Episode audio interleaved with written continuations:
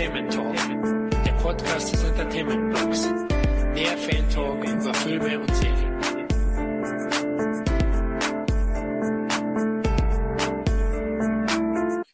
Hallo liebe Hörer zu einer weiteren Ausgabe unseres lockeren Filmfan Talks. Ja, heute wird es vermutlich ein besonders emotionaler Podcast, da wir diesmal über die von uns so sehr geliebte Rocky Saga sprechen werden. Eigentlich fand das Stallone-Franchise bereits 2006 mit dem brillanten Nachzügler Rocky Balboa einen krönenden Abschluss. Doch nun wurde der sympathische Charakter nochmal für das Spin-off Creed reaktiviert. Ob dies eine gute Idee war, werden wir im späteren Verlauf unseres Rocky Franchise Podcasts diskutieren. Aber jetzt stelle ich erstmal kurz die Jungs vor, die sich heute in den Ring wagen. Da ist zum einen Dominik, the professional Stark. Hallo Dominik. Hallo. Na, hast du im Vorfeld ausgiebig dein Mundwerk trainiert? Klar, Liegestützen nicht mehr einarmig, sondern mit der Zunge. Das ist Pflichtübung inzwischen. ja, zum anderen ist auch wieder Kevin, the funny fact. Zindler in unserer Ecke.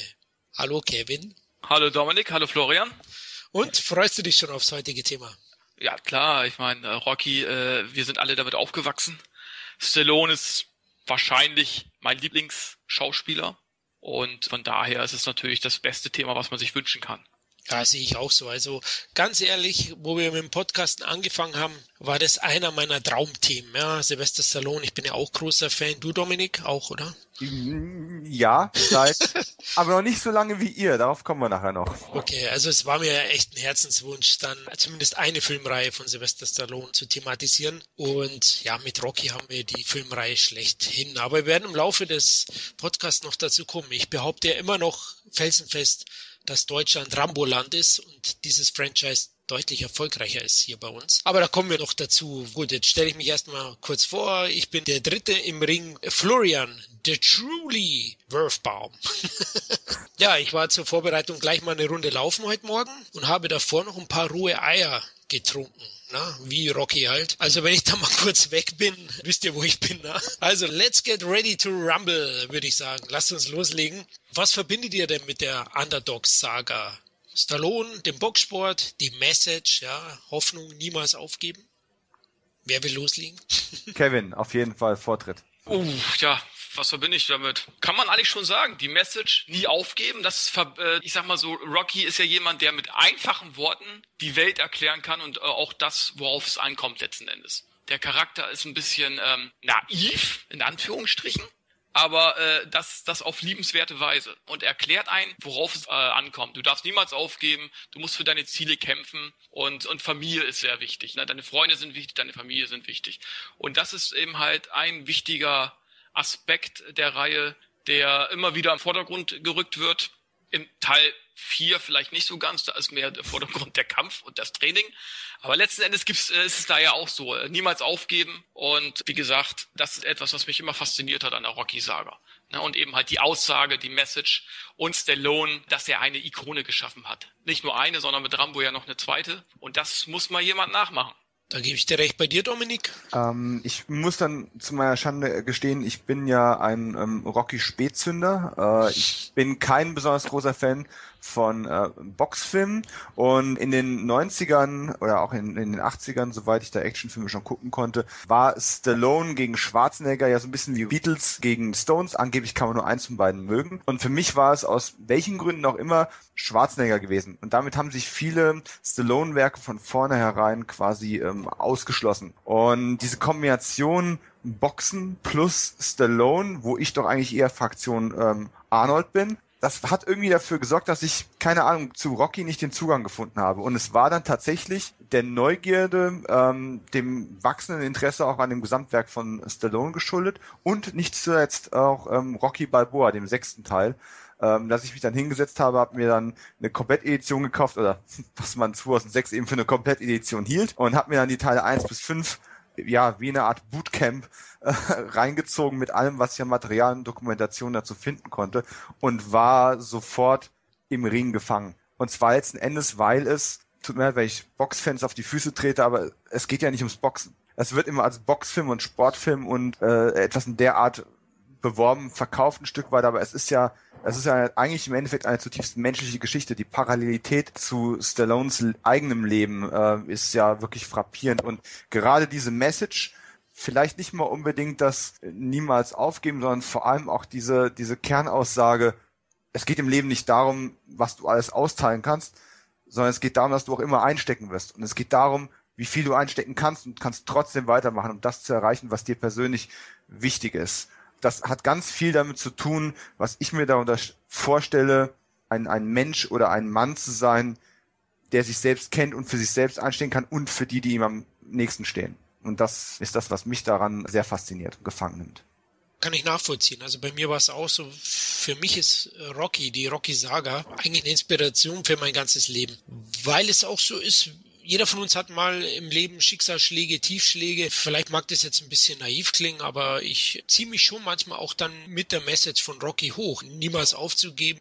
Es geht nicht darum, immer zu gewinnen sozusagen, sondern wenn du auch mal verlierst oder auch mal einen Schicksalsschlag erleidest, dann geht es darum, wieder aufzustehen und zurück ins Leben zu finden. Und das habe ich auch als Inspiration genommen bei den Rocky-Filmen für mein Leben es gibt, glaube ich, kaum eine Reihe, die mich mehr geprägt hat als Jugendlicher auch. Meine nächste Frage wäre ja auch gleich mal, äh, wie ihr mit der Rocky-Sage in Berührung gekommen seid und welchen Teil ihr als erstes gesehen habt. Da kann ich ganz kurz vorgreifen, bevor ich euch frage. Bei mir war es Teil 1 und 2. Ich habe die im Fernsehen gesehen. Das ZDF hat die so 84, 85 ausgestrahlt, also vor Rocky 4. Und da habe ich die gesehen und äh, die haben mich sofort gefangen genommen. Und wie du sagst, vor allem diese ersten beiden Teile, die sind ja jetzt nicht wirklich die großen Boxfilme, sondern das ist ja eine Milieustudie, ein Liebesmärchen, ein Underdog-Drama, das zutiefst menschlich ist und auch authentisch aus meiner Sicht. Also ich habe wirklich da auch den Figuren alles abgenommen, die waren alle glaubhaft und deswegen auch so eine schöne Inspiration für mich gewesen. Natürlich war ich auch noch sehr jung, aber dieser Rocky ist einfach unglaublich sympathisch. Äh, Kevin hat es ja schon gesagt, naiv. Er ist eher eine einfältige Person, aber wirklich eine ehrliche Person und äh, eine liebenswerte. Und in der Kombination mit, mit Adrian einfach einer der schönsten Liebespaare der Filmgeschichte. Ähm, wie seid ihr zuerst in Berührung gekommen mit der Rocky-Saga? Wo habt ihr die gesehen? Welchen Teil habt ihr als erstes gesehen? Also bei mir war es ja tatsächlich eins und zwei. Also ich habe äh, aus Erinnerung her, es kann sein, dass ich eins und zwei auch zuerst gesehen habe, aber prägend war für mich äh, eigentlich der vierte Teil. Den habe ich dann irgendwann bin ich aus dem Kinderbett gegangen. Was heißt Kinderbett? Äh, jugendlich. Ich war, wie alt war ich? Elf oder so, ja? Oder zwölf. Äh, und dann äh, habe ich gehört, wie meine Eltern im Fernsehen Rocky 4 gucken. Und habe mich natürlich neugierig gemacht. Und da bin ich heimlich vom Bett äh, gestiegen und habe äh, durch Schlüsselloch geguckt und habe geguckt, äh, was, was gucken die dann so im Fernsehen. Und da habe ich wirklich den ganzen Film an Türrahmen gestanden und habe so durch die Tür gelinst äh, und habe den Film gesehen. Und da hab ich, war ich so beeindruckt von der Physis, auch von den Darstellern, auch von Lundgren, komischerweise auch. Der hat mich irgendwie auch fasziniert. Und eben halt natürlich Stallone. Und da war es um mich geschehen, da habe ich dann seitdem, meine Mutter äh, musste mir alle Filme von Stallone und dann auch die kommenden Filme von, von Lundgren besorgen. Äh, und das hatte dann auch dankenswerterweise gemacht. Und später natürlich auch, da bin ich dann zur Videothek gefahren, habe mir dann natürlich, äh, wenn, wenn Lundgren oder ein Stallone-Film rauskam, dann das die ersten Filme, die ich mir ausgeliehen habe. Ja. Also das waren wirklich für mich prägend und dann später natürlich dann auch äh, dann die Rocky 1 und 2 im Fernsehen gesehen. Rocky 3 habe ich das erste Mal bei Freunden gesehen, äh, auf dem Kindergeburtstag. ja, okay. Hat mich, habe ich auch schon fasziniert. So, das war so die Zeit von Highlander und Rocky 3 äh, habe ich oh. dann geguckt, so auf Video und so weiter. Also ja, und das hat mich einfach fasziniert. Mich, mich hat die, äh, die Figur Rocky fasziniert und äh, eben halt auch Stallone selber, ne? die Physis und auch wie er den Charakter verkörpert. Und äh, er ist einfach ungemein sympathisch in seinen Filmen. Auch als Privatmann, denke ich mal, ist er ungemein sympathisch. Äh, ich glaube, in den 80ern gab es mal so eine Phase, wo er nicht ganz so sympathisch war, aber das hat er sich dann relativ schnell wieder äh, wegradiert sozusagen, äh, wo er dann sich dann die richtige Frau wieder kennengelernt hat. Ich glaube, die Jennifer Flavlin hatte, glaube mhm. ich, irgendwie in den 90ern kennengelernt, weiß ich gar nicht mehr genau. Ne? Und äh, die hat ihn so ein bisschen runtergeholt wieder aus dem.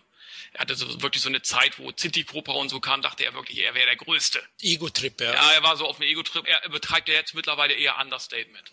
Und das ist ja auch bei Rocky so, da, äh, oder letzten Endes ja auch, wenn man jetzt Creed gesehen hat, hat äh, er ist ja, er ist so wirklich, er betreibt Understatement. Er mag das gar nicht, wenn er, wenn jemand kommt, ey Rocky und Rocky ist da, Rocky Balboa, ne? Äh, das, das findet er, findet er gar nicht so, so gut und sagt, ja, ist, ist ja gut, Jungs, alles locker bleiben. Ne? Also das, das macht er ja mittlerweile ja auch als Privatmensch, ist er ja eher auch jemand, der das mitnimmt, der Erfolge natürlich toll findet, aber eher äh, überrascht wirkt, wenn er zum Beispiel eine Oscar-Nominierung oder einen Golden Globe gewinnt. Und das macht ihm eben halt sympathisch und das ist eben halt, äh, gibt ja auch den Rocky-Charakter wieder letzten Endes. Es ist einfach ein ungemein sympathischer Charakter. Und ich sag mal so, Rocky Balboa ist Sylvester Stallone und Sylvester Stallone ist Rocky Balboa irgendwie. Ne, und irgendwo muss man auch sagen, wenn man jetzt Rocky 4 sieht, ist es ja auch so ein bisschen, da ist, äh, wirkt Rocky ja auch ein bisschen selbst, ja, was heißt selbstbewusst sowieso, aber so ein bisschen macho-hafter. Die Macho-Version von Rocky, ja. Mhm. Und, und später ja dann, ab Rocky 5, geht's ja auch wieder so ein bisschen zurück äh, zu seinen alten Wurzeln sozusagen. Also ich sag mal so, der, der Charakter in Rocky 3 teilweise und natürlich Rocky 4 ist ein ganz anderer als von Rocky 1, 2, äh, 5, 6, 7. Man sieht eben halt schon, das, das Private und äh, die Rolle des Rocky, die ähneln sich schon irgendwie bei Stallone, muss man schon sagen. Ne? Und das ist eben halt seine Rolle, das ist einfach so. Und er sagt ja immer selber, das, das ist mein bester Freund. Ist für dich dann auch, weil du gesagt hast, Teil 4 hat dich am meisten geprägt, ist das dein Lieblings-Rocky-Teil? Ja, ich unterscheide immer. Es, kritisch gesehen ist es natürlich irgendwo ein Offenbarungseid. Ja, also es ist ja wirklich ein Propagandafilm äh, ein äh, Patriotismus. Ja, selbst in Russland wird er ja noch mit, äh, mit der amerikanischen Flagge gefeiert, ja. Das muss man wirklich ausblenden. Aber letzten Endes ist es ein Unterhaltungsfilm par excellence. Ne? Also der Film unterhält, die 90 Minuten gehen, ist ja wie ein Videoclip letzten Endes. Training, mhm. Boxen, das war's. Also so für, für großartige Gefühle ist ja nicht, nicht wirklich viel Platz in dem Film. Ne?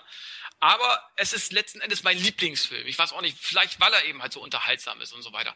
Rocky 1 ist natürlich der beste Film, der beste Teil der Reihe. Also da gibt's glaube ich, keine, keine Zweifel, ob das sehen wir wahrscheinlich alle so irgendwie, ja. Aber äh, ich habe mir natürlich Rocky 4 öfter angeguckt als Rocky 1. Das ist wie der Pate. Ich liebe die Pate, äh, Pate äh, 1 und 2 mag ich. Aber die gucke ich mir vielleicht äh, äh alle, alle fünf Jahre an während ich Rocky 4 zum Beispiel äh, mir fünfmal im Jahr angucken kann. Das ist eben halt dieser Unterhaltungswert. Ne? Das ist, aber es das heißt natürlich nicht, dass er, dass er des, deswegen besser ist. Ne? Aber es ist trotzdem mein Lieblings-Rocky-Film. Okay, bei dir Dominik, welcher war dein erster? Na, ich habe es im Prinzip ja schon ein Stück weit vorweggenommen. Ich habe quasi als Vorbereitung, ähm, als Sparring für Rocky Balboa dann eben Rocky 1 bis 5 mir äh, am Stück angesehen. Ich habe also wirklich chronologisch auch den ersten zuerst gesehen konsequenterweise dann aber auch natürlich Rocky Balboa, den sechsten Teil, als erstes im Kino gesehen. Und meine persönlichste Bindung ähm, habe ich damit auch zu ähm, dem Alterswerk im Grunde aufgebaut. Weil ich anerkenne die ähm, Originalität und das ähm, filmische Handwerk ähm, von Rocky, dem Original. Trotzdem finde ich persönlich das Stück Altersweisheit, was auch ein Stallone genauso wie Rocky im Endeffekt geprägt hat, in Rocky Balboa das Ganze noch etwas pointierter auf den Punkt bringt. Ähm, Rocky selbst, ich zweifle nicht daran, dass es ein gutes Drehbuch war und dass ähm, Stallone da schon ziemlich viel Überlegungen, ziemlich viel Herzblut und ziemlich viel Persönliches reingepackt hat, was dann eben auch technisch sehr gut umgesetzt worden ist. Dafür gab es ja auch entsprechend viele ähm, Preise und Anerkennungen aber ich sehe in Rocky Balboa einfach den gereiften Künstler, den gereiften Menschen, der alles, was er an Fehlern und an Erfolgen in seinem Leben gehabt hat, äh, auf eine ganz neue Art reflektiert und zusammenfassen kann. Es ist fast wie ein Fazit unter ein Lebenswerk. Und das hat mich eigentlich sogar noch mehr beeindruckt als der originale Rocky. Auf einer persönlichen Ebene. Oh, interessant. Also ja, jeder hat so seinen Favoriten und jeder wird wahrscheinlich den einen haben, den er am wenigsten schaut. Wir werden ja heute dazu kommen. Ich bin gespannt, hm. welcher Film das bei euch jeweils ist. Genau, also ihr verbindet mit Rocky natürlich auch Stallone. Ne? Das ist ja quasi, ich möchte nicht sagen dieselbe Person, weil im Gegensatz zu Rocky, äh, den wir jetzt schon ähm, als einfachen Charakter ja auch äh, bezeichnet haben, das ist er ja im Endeffekt auch ein ein, ja, fast schon etwas einfach gestrickter Mensch. Man könnte fast sagen, so ein bisschen äh, wie eine, der leicht schlauere Bruder von Forrest Gump, nur dass Rocky dir einfach die Nase gibt, wenn du ihm dumm kommst. Äh, äh, das ist ja bei, bei Stallone nicht der Fall. Der ist ja durchaus ein ziemlich intelligenter Mensch, ähm, auch wenn er nicht immer die intelligenteste Entscheidung getroffen hat, aber ähm, ansonsten ist diese Parallelität ja so hoch, dass die beiden enorm schwer zu trennen sind. Natürlich ist es eine Kunstfigur und das andere nicht aber die Grenze ist tatsächlich so dünn wie bei kaum einem anderen Paar von Darsteller und Rolle. Also es gibt ja auch ganz wenige, die, klar gibt es viele Leute, die in ihren Rollen ikonisch geworden sind. Auch ein Christopher Reeve als äh, Superman und wie lange hat man ähm, Clint Eastwood als Dirty Harry ausschließlich gesehen. Aber trotzdem, diese, diese hohe persönliche Parallele ist eine ziemliche Seltenheit. Und äh, keiner wird Schwarzenegger mit dem Terminator verwechseln. Aber ähm, Rocky und Stallone, das ist schon eine ganz andere Sache. Würde das Ganze auch schwer machen für ein Reboot, ne? Deswegen hat man sich wahrscheinlich auch für Creed ja. entschieden schlauerweise. Da kommen wir auch noch dazu. Ähm, Kindheitserinnerungen. Bei mir sind es natürlich wie bei Kevin auch, ich hatte förmlich äh, Fernsehpartys mit Rocky. Also Freunde von mir kamen, wir waren da zu acht. Bei mir war es so, meine Mutter hat den ganzen Tag gearbeitet. Ich kam von der Schule, war allein zu Hause. Ich war Schlüsselkind, so hat man das damals genannt, glaube ich. Also, ich hatte einen Schlüssel und bin nach der Schule heim. Und die Kumpels natürlich alle zu mir. Und dann haben wir die Rockies angeschaut und ja, teilweise auch die Wohnungseinrichtung ein wenig beschädigt danach, wenn wir das simuliert haben. Vor allem wie bei Kevin eben Rocky 3 und Rocky 4 waren besonders gefährdet, dass man Muskelkater bekommt oder, oder Muskelzerrungen oder was kaputt macht, wenn man das Ganze nachspielt. Es war schon immer herrlich. Also Rocky 4 ist schon ein Partyfilm ohne Ende. Also wenn man den anschaut, Hammer. Allein wenn die zwei Handschuhe aufeinander losfliegen, ganz am Anfang, kommen wir auch noch dazu. Wie war es bei euch, Kindheitserinnerungen? Also du, Dominik, hast ihn ja Nein. erst später gesehen. Bei dir, Kevin, bei den Partys ist was passiert? Ja, es war natürlich cool, ne? wenn du Kindergeburtstag dann Rocky 3 geguckt hast, ja. Hm. Äh, das war natürlich cool, ne? Also du, du warst gebannt. Ich meine, du, normalerweise spielst du ja dann äh, Topfschlagen oder was ich was. Nein, wir haben dann Rocky 3 geguckt. Und alle äh, waren gebannt vor dem Fernseher irgendwie, ja. Das ist schon was Besonderes gewesen. Das ist, also drei und vier waren ja eigentlich die Actionfilme. Das war, das waren die Actionfilme des Rocky-Franchise. Also äh, letzten Endes, die unterscheiden sich schon extrem von den anderen Rocky-Filmen. Also ich würde mal sagen, das sind die Comic-Filme unter den Rocky-Filmen, ja. Aber auch die hatten was. Und auch die, äh, letzten Endes ging es auch da immer äh, um ums nicht aufgeben, sondern immer weitermachen, letzten Endes. Also, sag mal, die, diese Grundaussage ist ja letzten Endes immer geblieben bei allen Rocky-Filmen. Aber ich kann Stallone auch keinen Vorwurf machen. Er hat den Wandel der Zeit erkannt. Damals, äh, Mitte der 80er, war eben halt der Kalte Krieg sehr präsent. Und das ist logisch, dass ich das als Vorlage auch für einen Film nehme. Warum denn dann auch nicht für einen Rocky-Film? Warum dann nicht auch äh, bei Rocky 4 einen, einen russischen gegen einen äh, amerikanischen Boxer antreten lassen? Und das dann natürlich sehr, ja, propagandamäßig zu verpacken. Ja, gut, das kann man sich natürlich streiten. Aber letzten Endes war das der Zeit auch irgendwie geschuldet. Vielleicht wäre ein Rocky 3 oder ein Rocky 4 nicht so erfolgreich geworden, wenn man dem alten Stil treu geblieben wäre. Man hat es ja gesehen, im fünften Teil ist man ja wieder in den, zum alten Stil zurückgekehrt und es hat nicht funktioniert. Auch wegen anderen Dingen. Ne? Das ist ganz klar. Äh, es gab auch Qualitätseinbußen, äh, die natürlich auch dazu geführt haben, obwohl ich ihn besser sehe, als da kommen wir ja nachher noch zu, als, als er letzten Endes gemacht wird. Aber ich finde schon, dass Stallone den Schritt gehen musste. Man sieht ja auch bei Rambo, ja. Also äh, Rambo 2 ist er ja eigentlich den gleichen Schritt gegangen. Da hat er eben halt auch die Zeit erkannt und hat da auch einen Propagandafilm letzten Endes draus gemacht. Aus Rambo 2. Obwohl Rambo 1 eigentlich genauso war wie Rocky 1. Ne, da ging es ja mhm. auch mehr um den Charakter letzten Endes. Ne? War ein ganz anderer Film. Rambo 2 hat auch nicht viel von, von Rambo 1 übergelassen, muss man so sagen. Ja? Das war auch mehr der Comic Rambo. Und äh, letzten Endes, der Erfolg gibt ihm ja recht. Das waren, das waren die erfolgreichsten Teile beider äh, Franchises. Von daher äh, hat er eigentlich alles richtig gemacht. Und ich glaube nicht, dass das zu der Zeit besser funktioniert hätte, wäre er dem alten Stil äh, treu geblieben in beiden Reihen. Das glaube ich nicht. Ich sag mal, manche Dinge kann man nicht planen, aber ähm, Stallone hat manchmal zufällig und ähm, manchmal und vor allem mit voranschreitender Erfahrung äh, immer ein sehr gutes Gespür dafür gehabt, welche Filme zu welcher Zeit ähm, dem Zeitgeist entsprechen und wie er auch seine Franchise entsprechend anzupassen hat. Das ist nicht immer von Erfolg ähm, gekrönt gewesen. Auch die Expendables-Filme haben ja im Prinzip dem Zeitgeist entsprochen und trotzdem ist der Erfolg und die Qualität ja wechselhaft. Was Rocky anbelangt, Überleg mal, wann der erste entstanden ist. In, in dieser Zeit waren die äh, düsteren und gesellschaftskritischen Milieufilme, die auch nicht immer gut ausgehen müssen, das war ja die Blütezeit in den 70ern und der Film hat eigentlich perfekt da reingepasst. Aus heutiger Sicht wirkt das ein bisschen ja, retro, ein bisschen seltsam und gerade im Kontext von drei und vier oder jetzt selbst von einem Creed haben die natürlich ein ganz anderes Pacing, eine ganz andere Struktur und aber aus der damaligen Sicht hat der gut da reingepasst. Er hat genug neue Elemente gebracht oder hat sie spannend und mitreißend äh, in Szene gesetzt, um die Leute zu begeistern, zu sagen, hey, wir haben hier was anderes, aber trotzdem hat er dem damaligen Zeitgeist entsprochen. von dem ganzen Setting, von angefangen von der Farbpalette über das äh, über diese die soziale ähm, Implementierung des ganzen Themas. Und es war halt was Persönliches. Und ein Filmemacher, der was Persönliches zu sagen hat, wird wenn die Zeichen von Hollywood günstig stehen, immer damit durchkommen. Oder man wird das Projekt immer irgendwo ansehen, selbst wenn es keinen großen Erfolg hat. Herzblut sieht man.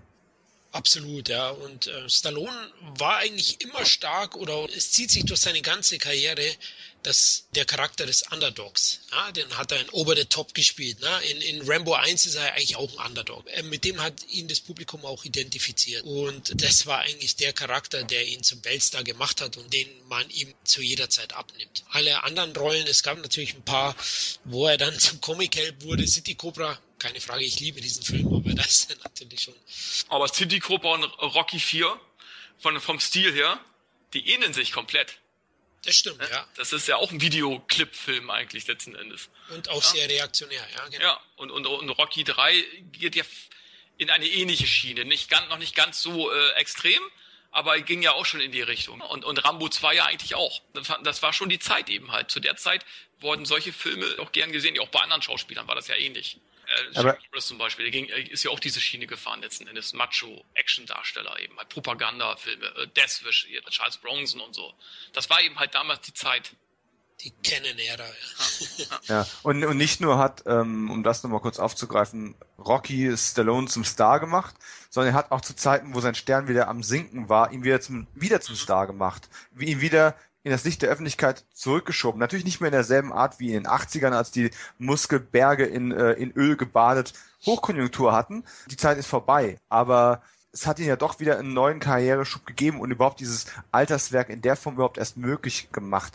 Und dann kann man natürlich jetzt darüber streiten, ähm, inwieweit Creed seinen Beitrag dazu leistet. Aber auch hier hat der Rocky-Charakter ihn ja zumindest auch wieder auf die ähm, Shortlist von ähm, Preisverleihungen gebracht was mit Sicherheit mit Expendables 4 nicht hätte schaffen können. Auf alle Fälle nicht. Ja, jetzt sind wir schon mittendrin im Thema. Dann würde ich auch sagen, fangen wir an. Ähm, wir besprechen ja das Rocky-Franchise, also alle sieben Teile, auch den neuesten. Wir werden auch über Creed reden, über das Spin-off. Ja, 1976 äh, fing es an. Sylvester Stallone war eher ein erfolgloser Schauspieler, kann man sagen, hat oft vorgesprochen, selten wurde er am Ende dann besetzt für die Rollen, ähm, hat bei einem Vorsprechen dann bei Produzent Tscharkow, glaube ich, war es, oder Winkler, einer von beiden, äh, nachdem er wieder abgelehnt wurde, kurz erwähnt, dass er ein, auch Drehbuch schreibt. Und äh, dieser war dann interessiert und hat es dann gelesen, der Produzent, und war begeistert. Hat Stallone dann, ich glaube, am Ende waren es, äh, weil Stallone mehrfach abgelehnt hat, 300.000 Dollar angeboten fürs Drehbuch, wollten einige Stars besetzen. Wisst ihr noch mal welche? Ich glaube, wer war ursprünglich für Rocky geplant? James Ken auf jeden Fall. Genau, ich glaube sogar Eastwood war im Gespräch und solche Geschichten. Ich glaube auch Paul Newman und so. Da waren mhm. viel, ich glaube auch sogar Burt Reynolds und so was. also, ja, ich glaube, ich glaub, ne, aber da waren, glaube ich, alle, die damals äh, Rang und Namen hatten, waren da irgendwie im Gespräch. Aber und da muss man sagen, Stallone, der hat sich durchgesetzt, er hat daran geglaubt, er hat gesagt, das ist mein Ticket zum Erfolg. Ne, weil er war ja ganz unten auch da mit seiner Frau, der, der, die haben ja wirklich in Armut irgendwo auch gehaust irgendwo. Und er hat das durchgezogen und hätte er das nicht gemacht, wäre er nie das geworden, was er jetzt ist. Da bin ich mir auch sicher. Also Stallone hat ja, glaube ich, auch mal in den 90ern erwähnt, also schauen Sie mein Gesicht an das, ich kann kein Liebhaber spielen. ich muss eben diese, diese Brachialtypen spielen. Jetzt im Alter schaut es vielleicht ein wenig anders aus. Jetzt kann er den lieben, deformierten Rentner spielen. ja, die Charakterrollen. Jetzt kommen die Charakterrollen, die Altersrollen, aber als junger Kerl und dann äh, im Prinzip noch als Italo-Amerikaner, was hat er in, in den ersten Jahren als äh, gemacht, als er Schauspieler werden wollte? Äh, er hat den, den, den Schläger hier gespielt, den Mafioso da, er hat ein paar Roger Corman-Produktionen äh, mitgemacht, aber das Einzige, was doch irgendwo hängen geblieben ist, ist tatsächlich irgendwo ähm, Death Race 2000 und da war David Carradine der Star und er war halt einer von den anderen. Machine Gun war er, glaube ich. Ja. Machine Gun, Joe, oh, ja. irgendwas anderes, ja. Ähm, toller Film übrigens, nach wie vor, aber es ist kein Stallone-Film und er hätte ihn auch nicht zum Star gemacht. Und schon in der nächsten Produktion von äh, Roger Corman war er im Endeffekt auch nur noch äh, ein namenloser Mafioso in der, in der Kleinstrolle. Also das hätte in der Karriere noch ewig so weitergehen können, wenn nicht irgendwann eine ähm, definierende Rolle gekommen wäre. Richtig, und äh, das ist auch der Ansatz, wo ich immer sage, den Vergleich zwischen Stallone und Schwarzenegger. Er hat seine Karriere allein in die Hand genommen mit seinem Drehbuch und es ist auch heute so. Ne? Er war weg vom Fenster, hat sich Rocky Balboa auf den Leib geschrieben, John Rambo hat sich die Expendables auf den Leib geschrieben. Er, er hat schon die Möglichkeit, er ist nämlich ein Filmemacher, kein reiner Schauspieler. Das wird oft ja. unterschätzt und oft äh, übersehen von der breiten Masse. Also der Mann hat schon mehr drauf als, als nur diese Actionrollen, die man den oft äh, hineindrängt. Und das ist das Problem von Arnold Schwarzenegger Amerika wahrscheinlich auch aktuell dann. Wenn Terminator nicht funktioniert, wenn gewisse Filme nicht funktionieren, er probiert es ja. Maggie, habe ich glaube ich von Kevin gehört, ist ganz gut, er spielt gut, aber es, es, er kann sich halt niemanden auf Leib schreiben. Seine Karriere von, von dem Österreicher scheint zu Ende zu sein und Stallone hat eben diese Möglichkeit, ich erfinde wieder jemand. Ich sag, Arnie äh, ist eben halt den politischen Weg gegangen, hat da viele Kontakte geknüpft und muss ja auch sagen, er hat eine beispiellose Karriere hingelegt, ja, also vom Bodybuilder zum Millionär, zum, zum bestbezahltesten Schauspieler irgendwie, ne? Aber Stallone hatte immer einen Vorteil, gerade immer wenn er Comebacks gefeiert hat, dass er sich selber irgendwas auf den Leib geschrieben hat. Und das kann, kann Arnie nicht oder hat er letzten Endes nie versucht. Er ist immer äh, letzten Endes, er hat von seinem Namen gelebt und äh, hat gesagt, so Cameron oder wer auch immer, macht mal was, besetzt mich in einen eurer Top-Filme. Ja? Mhm. Und das funktioniert eben halt jetzt nicht mehr. Ja? Also nur der Name Schwarzenegger funktioniert nicht. Und er kann sich selbst keinen Film auf den Leib schreiben. So, das ist der Nachteil. Das ist eben halt der Vorteil bei Stallone. Der hat sich immer wieder, und wenn es eben halt eine neue Variation des Rocky, äh, wie ja zum Beispiel bei Creed, oh, Expendables 3 lief nicht so gut, ach Mensch, dann schreibe ich mir Creed irgendwie noch mal ein bisschen, äh, oder den Rocky-Charakter verändere ich mal eben ein bisschen und äh, jetzt hat er eine Oscar-Nominierung für Creed, ne? Und der Film hat über 100 Millionen Dollar in Amerika eingespielt. Den Vorteil hat Schwarzenegger letzten Endes nicht. Und man sieht ja auch die nächsten Filme, die Schwarzenegger gelistet ist. Das ist jetzt, äh, der arbeitet jetzt mit Leuten zusammen, äh, die mit Bruce Willis zusammenarbeiten, die diese 10 Millionen Dollar Filme mit Bruce Willis machen. Und der nächste Schwarzenegger-Film ist ein Actionfilm für 10 Millionen Dollar. Ich sag mal so, er, wenn er jetzt in das DVD-Fach gehen will, dann ist er jetzt auf dem besten Weg. Das ist eigentlich traurig. Ich habe mir gewünscht, dass Arnie diesen Weg nicht geht und lieber dann aufhört, aber. Aber und er hat ja auch versucht, in diesen Charakterweg zu gehen. Ne? Wenn Bergi teilweise auch Escape Plan, da hatte er letzten Endes hatte der Stallone ja äh, die physischen Kraftakte, während es mhm. Schwarzenegger ja mehr schauspielerisch zu überzeugen versuchte und es meines Erachtens auch geschafft hat. Das ja? ist der Punkt, er macht das ja nicht schlecht, die Leute er wollen es ja nicht schlecht, sehen. nur ja. das Problem ist, Schwarzenegger ist mittlerweile Kassengift. Das ja. muss man einfach so sagen. Terminator war jetzt kein Flop, ja, obwohl er ja letzten Endes vom Studio als als Misserfolg irgendwie bezeichnet wird, wird weil er weil er ja weil die ja 8 Millionen, 100 Millionen irgendwie erwarten, ja. Also das hätte ich ihm vorher sagen können, dass Terminator-Filme keine 800 Millionen Dollar einspielen, ja. ja. ja. Aber ähm, es ist eben halt so, wenn nur Schwarzenegger draufsteht, reicht das nicht mehr zum Hit und in Amerika schon gar nicht. Aber glaubst du, Terminator Genesis wäre besser gelaufen, wenn Schwarzenegger erst gar nicht dabei gewesen wäre? Nein, das glaube ich nämlich auch nicht. Also er, er, er, bringt schon noch was. Natürlich. Ähm, nur diese Zeit, man darf eins nicht vergessen, der war eine Dekade weg. Der ja. war eine Dekade komplett weg vom Fenster, er war in der Politik, er hat da was geleistet. Aber inzwischen ist, ist ein Generationswechsel bei den genau. Zuschauern genau. da gewesen. Er ist eben halt auch nicht mit Film Last Stand und so. Also ich finde den Film nicht schlecht, mhm. aber es ist einfach kein Comeback-Film gewesen. Ja. Er hätte mit einem Predator oder so ein Comeback feiern müssen oder ein, von mir aus auch ein Terminator, ja. Nur damit kannst du ein vernünftiges Comeback äh, starten und eben halt nicht mit, äh, sage ich jetzt mal, mit Sabotage oder oder äh, Last Stand und wie sie alle heißen. Das funktioniert nicht. Also äh, und und dann eben halt hat er privat auch noch so Fehler gemacht, was die Amis ja eh nicht verzeihen. Ja gut, das hat Sly aber auch. Also ja, was, was, was Arnie mit seiner Haushälterin und äh, ja, ne? Aber ich äh, mein Sly und Brigitte Nielsen, das war ja auch sein Tiefpunkt. Da waren wir genau, schon wieder bei aber, der City aber Sly Cobra. war nicht in der Politik. Ja. Genau, Sly hat verhütet. also das Oder Glück schon, gehabt. ist schon ein Unterschied. Also da hat Stallone definitiv den Vorteil, dass er eben halt inszenatorisch wie auch drehbuchtechnisch Vorteile gegenüber Schwarzenegger hat. Naja.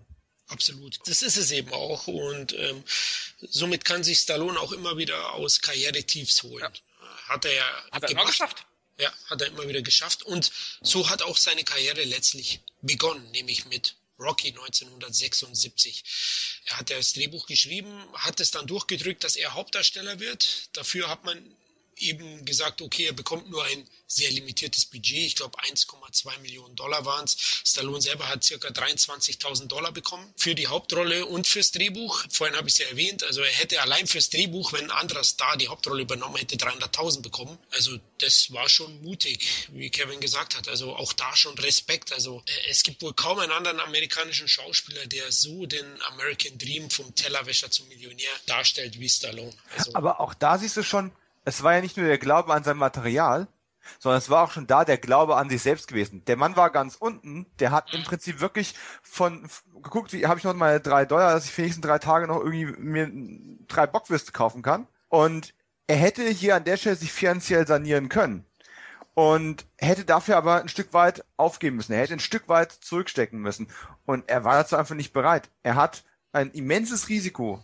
künstlerisch genauso wie finanziell ist er ein Riesenrisiko eingegangen einfach nur durch den Glauben an sich selbst. Etwas, was er ja quasi in diesen Rocky-Charakter mit rein transportiert hat, dem jeder sagt, du bist nicht gut genug. Alles auf seine Karte gesetzt, ne? Und er hat es geschafft. Das ist eben auch eine Inspiration, ja. Er hat an sich geglaubt und er hat das durchgezogen. Ja? Machen wir leider auch nicht immer alle, ja. Manchmal ist es auch nicht so einfach. Ne? Aber äh, Stallone hat es geschafft und er hatte natürlich auch gegenüber Schwarzenegger, weil wir vorhin bei dem Vergleich waren, irgendwie äh, bietet sich der natürlich bei den beiden auch immer an, wenn man unsere Generation ist. Da hat man, war man immer, wie du gesagt hast, äh, entweder mehr Stallone-Fan oder eben Schwarzenegger-Fan. Bei mir war es immer Stallone eher, weil, weil seine Rollen eben einfach aus meiner Sicht menschlich, ja, menschlicher waren, ja, ähm, also glaubhafter wie die von Arnie. Aber er ist halt auch der bessere Schauspieler. Genau, definitiv. Und, und das wollte ich auch sagen, er kommt halt auch vom Schauspiel. Ne? Er hat auch diese, diese klassische Schule gemacht und nicht wie, wie Arnie, der ja eigentlich vom Bodybuilding kommt. Auch eine Riesenkarriere hingelegt und ich, ich mag ihn auch sehr als Schauspieler, keine Frage. Bin auch mit seinen Filmen aufgewachsen und höchsten Respekt vor ihm was er erreicht hat, aber Stallone war immer schon mein größerer Liebling. Ja, Rocky 1. Dominik, du hast ihn ja erst zuletzt eine Kritik drüber geschrieben. Wir hatten ja ein mhm. Special auf uns, auf, auf dem Entertainment-Blog. Und ja, kannst du nochmal deine Eindrücke wiedergeben von Rocky 1? Ist gar nicht so einfach, es in Kürze zusammenzufassen, weil man auf tausende von Dingen eingehen könnte. Aber letztendlich von all den vielen Underdog-Filmen, ähm, die es im Laufe der Zeit gegeben hat, oder die es damals auch teilweise schon gab, ist dieser einfach der Beste. Es geht nicht nur darum, dass ein Mensch das nötige Talent hat und äh, nur auf die richtige Gelegenheit wartet, um irgendwie entdeckt zu werden, groß rauszukommen und am Ende ist alles gut. Ähm, nein, das ist ein, ein, eine Rolle, und ein Milieu, wo von vornherein nicht alles gut ist. Und der hat auch nicht mal die besten Anlagen. Rocky ist kein hervorragender Boxer, der nur ein bisschen trainiert werden muss, um dann wie ein Diamant zu erstrahlen und, und alles wegzuhauen, was da irgendwo im, im Weg steht. Er ist einfach ein technisch durchschnittlicher Boxer, der aber auf mentalem Level sich durchsetzen kann. Er hat er hat den richtigen Spirit und das, obwohl er eben ein, eine einfach gestrickte Person im Grunde ist, die Unsicherheiten hinter teilweise echt endlosem Geplapper verbirgt, ähm, vor allem in seinen Unsicherheiten und trotzdem ist er, er ist ein Knochenbrecher. Er arbeitet für einen Finanzhai, äh, für einen Kredithai und geht jeden Tag dann bei seiner Adrian vorbei, um ihr einen, einen schlechten Witz zu erzählen, über den sie nie lacht. Äh, das ist einfach, ähm, man, man, man fühlt und leidet mit der Figur, man sieht ihre, ihre schlechten Seiten, man sieht ihre guten Seiten, man sieht, ja, er, er kann was im Ring, so viel ist es aber auch wenig und dann bekommt er eine Chance, die so unglaublich klein und so unglaublich winzig ist. Aber dann kommt wieder der Wille dazu und, und, und er macht etwas aus sich. Am Ende ist nicht alles gut für den Sportler Rocky Balboa. Aber für den Menschen Rocky ist eigentlich alles perfekt. Und dieses, du kannst dich auch mit nicht idealen Voraussetzungen für dich selbst etwas erreichen und anderen zeigen, dass du einen Wert besitzt, der über das Offensichtliche hinausgeht. Das ist eigentlich nie schöner, nie besser und nie mitreißender inszeniert worden als in diesem Film, der ähm, sich trotzdem auch seine Zeit nimmt und nicht nur auf Schaueffekte geht. Es geht nicht ums Boxen. Wir haben ein kleines, ein kleines Getänzel am Anfang, wir haben den großen, wichtigen Kampf am Ende und dazwischen ganz viel herzliches Drama. Und das meine ich wirklich im unsentimentalsten Sinne aller Zeiten, weil letzten Endes der sentimentale Teil kommt erst mit Teil 6 im Rückblick auf ein ganzes Leben und äh, wenn die Fanfare von Bill Conti ertönt, dann läuft es mir kalt den Rücken runter. Wenn er anfängt, ähm, morgens auf die leeren Straßen von Philly zu laufen mit seinem zerfetzten, vom Körper hängenden äh, Jogginganzug, man hat sofort das Bedürfnis, irgendwie mitzulaufen und denkt, verdammt, mach auch mal was aus dir selbst. Das, das überträgt sich direkt auch auf den Zuschauer. Und ähm, das funktioniert auch heute noch. Und dieser Film ist schon etliche Dekaden alt. Richtig, genau. Kevin, ähm, was verbindest du Rocky 1 für dich auch Meisterwerk, hast du ja schon erwähnt? Ja, es ist einfach ein Meisterwerk. Vielleicht sogar einer der besten Filme aller Zeiten. Ach, sicher, glaube ich. Muss ja. man einfach so sagen, weil äh, da stimmt einfach alles. Die Atmosphäre, die Liebesgeschichte zwischen Rocky und, und ähm, seiner, seiner Adrian, hervorragend gespielt von Talia Shearer. Du musst sowieso sagen, du hast ja hervorragende Schauspieler. Ich meine, nicht umsonst ich sag ja nur Oscar-Nominierung. Ich glaube, zehn hat er bekommen. Mhm. Äh, bester Hauptdarsteller Stallone, bester Hauptdarstellerin Talia Shear, Nebendarsteller Burgess Meredith und Burt Young. Ja, also ähm, die wurden ja alle nominiert. Du hast wirklich einen perfekten Mix von Schauspielern gehabt irgendwo. Ne? Allein ja auch Burgess Meredith als, als Mickey, als, als der Trainer von Rocky. Hm. Der spielt ja so, das, das nimmst du den ab. Da denkst du auch, der spielt sich selbst. Ist der wirklich so, ja? Das ist ja äh, wirklich, fantastisch gespielt, ne? Und letzten Endes hat er eben halt auch da so ein bisschen sich was abgeguckt, auch für Creed letzten Endes, ne? später dann auch, von Burgess Meredith. Er spielt irgendwo auch diese Mickey-Rolle dann auch so ein bisschen, ne? So, und ähm, überhaupt die Musik, Bill Conti, wenn eben halt die Fanfare ertönt, wenn er trainiert, das war ja in jedem Teil irgendwo äh, immer ein Highlight, wenn er trainiert das ist schon fantastisch. Aber letzten Endes bei Rocky 1 wirklich so, du, du hast die Liebesgeschichte im Vordergrund, Rockys Geschichte im Vordergrund und äh, du hast natürlich auch einen tollen Gegner mit Carl Weathers, der erst aber erst so, sage ich mal, im zweiten, dritten Teil so auf seine Kosten kommt. Ja, wirklich ein perfekter Film, den man sich immer wieder angucken kann. Ne? Und wirklich eine, eine, wirklich eine Motivation wirklich auch, wie Dominik eben schon so schön sagte, dann auch wirklich auf die Straße zu gehen und auch zu trainieren. Äh, ich bin dann jemand, äh, der dann sagt, okay, ich, ich, ich, ich werde mich, ich werde jetzt aufstehen, ich stehe jetzt vom Sofa auf, gehe in die Küche, hole eine Tüte Chips und gucke mir die Szene dann nochmal von, von, von vorne an. Ne? Und mache dann wirklich dann auch im, im, im Trainingsmodus äh, leere ich dann auch die Tüte Chips dann auch. Also da hat er dann auch meinen Respekt und ich, ich fiebere dann auch mit. Ne? Also ähm, Nee, aber wirklich, also ganz toller Film. Die Oscar-Nominierung und Golden Globe-Nominierung. Obwohl, auch wenn das auch nicht immer alles ist, es gibt auch viele Filme, die nicht diese Nominierungen bekommen und auch äh, ganz hervorragend sind.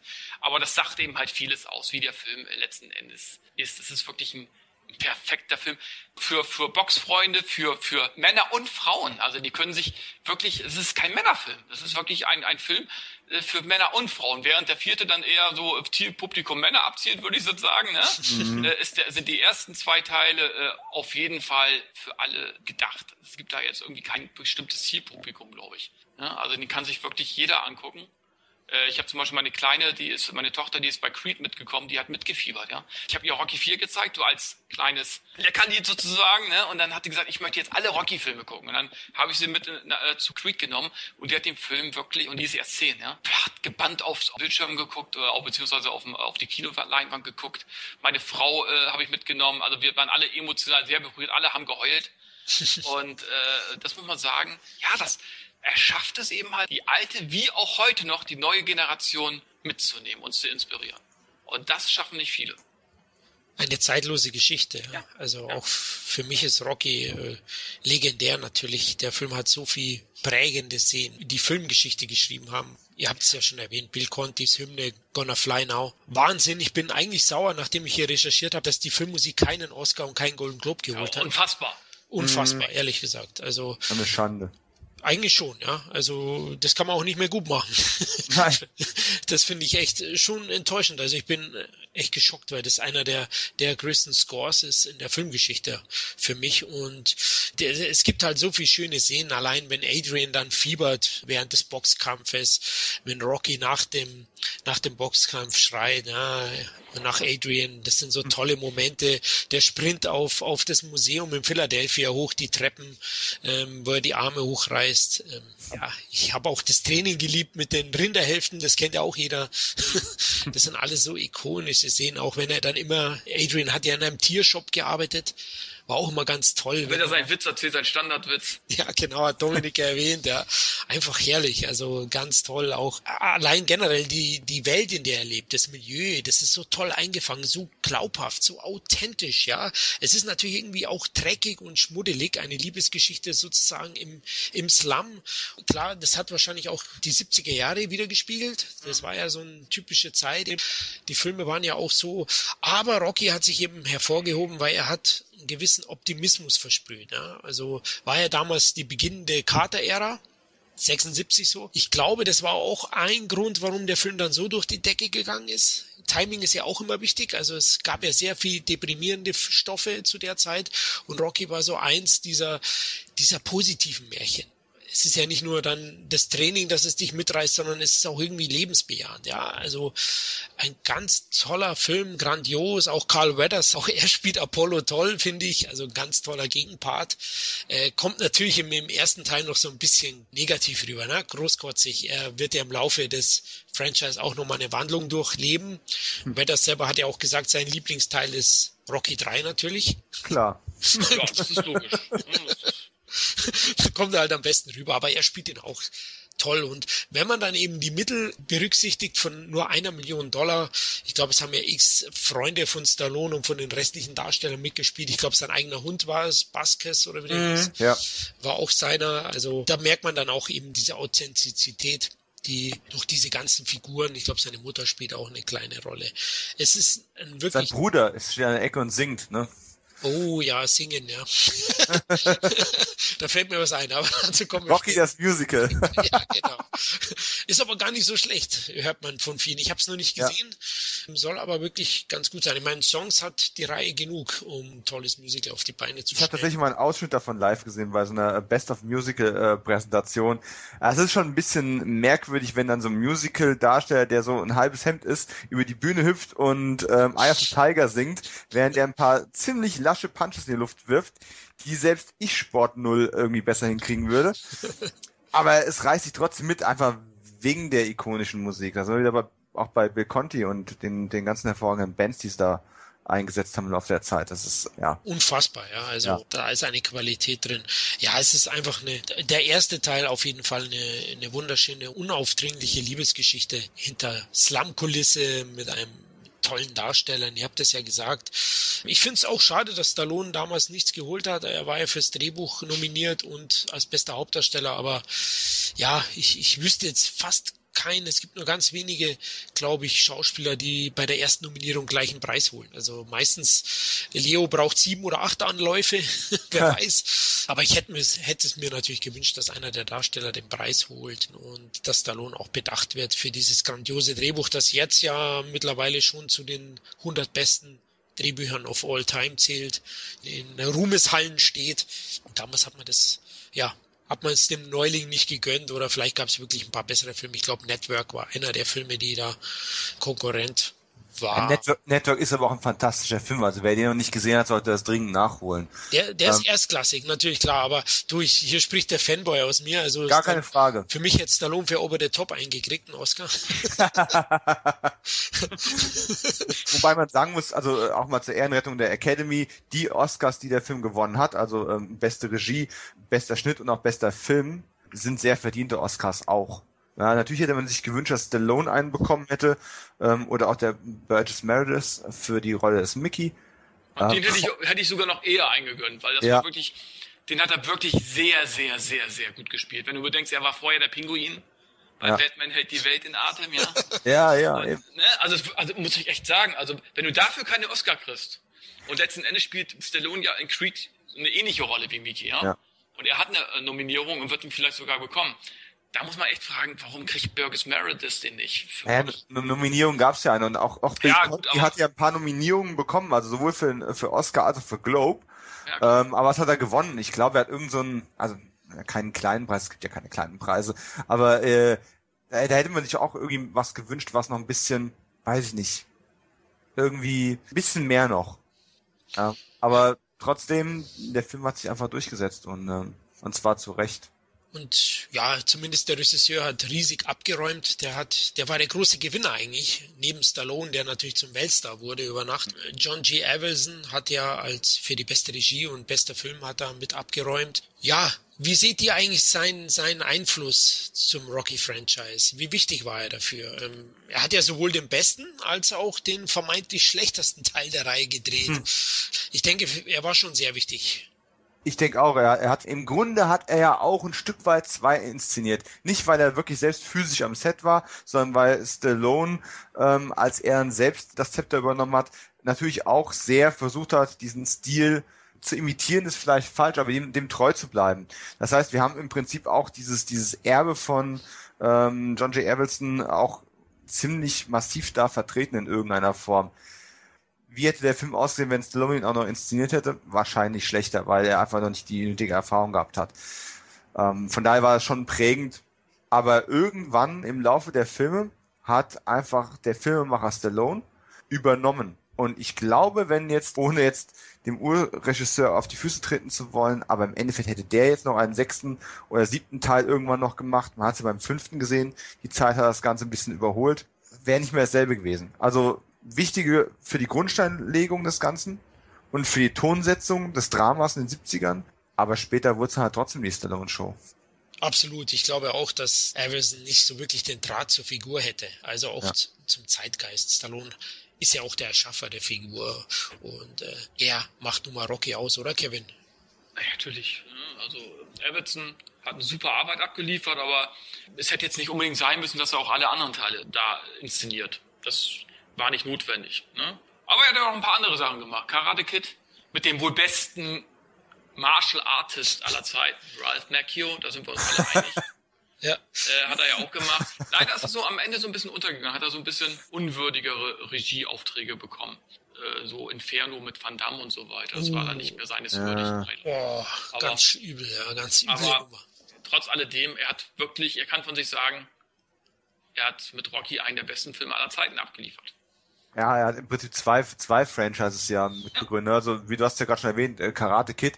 Äh, lassen wir mal die zweifelhaften Kampfkünste in diesem Film außen vor. Auch das ist ja eine schöne Außenseitergeschichte in Verbindung mit Sport, die in den 80ern ja auch für uns alle in irgendeiner Form prägend war. Und ähm, so sehr auch zwei und drei von vier redet ja schon keiner mehr, teilweise verschrien sind, sind auch das alles noch gute Filme, die ja auch alle denselben Regisseur noch hatten und deswegen auch diesen Stil mit durchgezogen haben. Also ich mag selbst Karate Kid 3 noch. Äh, da, da, hat er schon noch ein schönes zweites Standbein, auch wenn der Regisseur sonst ja heute kaum noch bekannt ist in irgendeiner Form.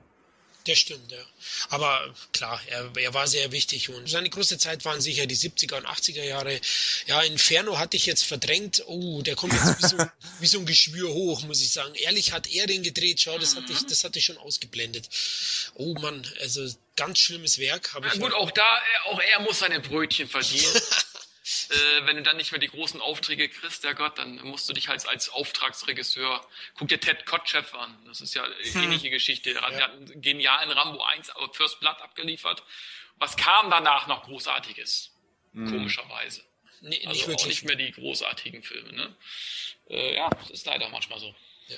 Ähm, weil wir bei den Oscars noch sind, ich finde es auch enttäuschend, dass er nicht den Kamera-Oscar bekommen hat für Rocky so habe ich mir jetzt mal erlesen, wurde ja die Steadicam entwickelt, um die, die Szenen im, im Boxring umsetzen zu können. Und ich meine, das Ding ist wegweisend ja, gewesen. Und das wird auch heute noch eingesetzt und ist nicht mehr wegzudenken. Und eigentlich hätte es da wahrscheinlich schon einen Oscar geben müssen, oder?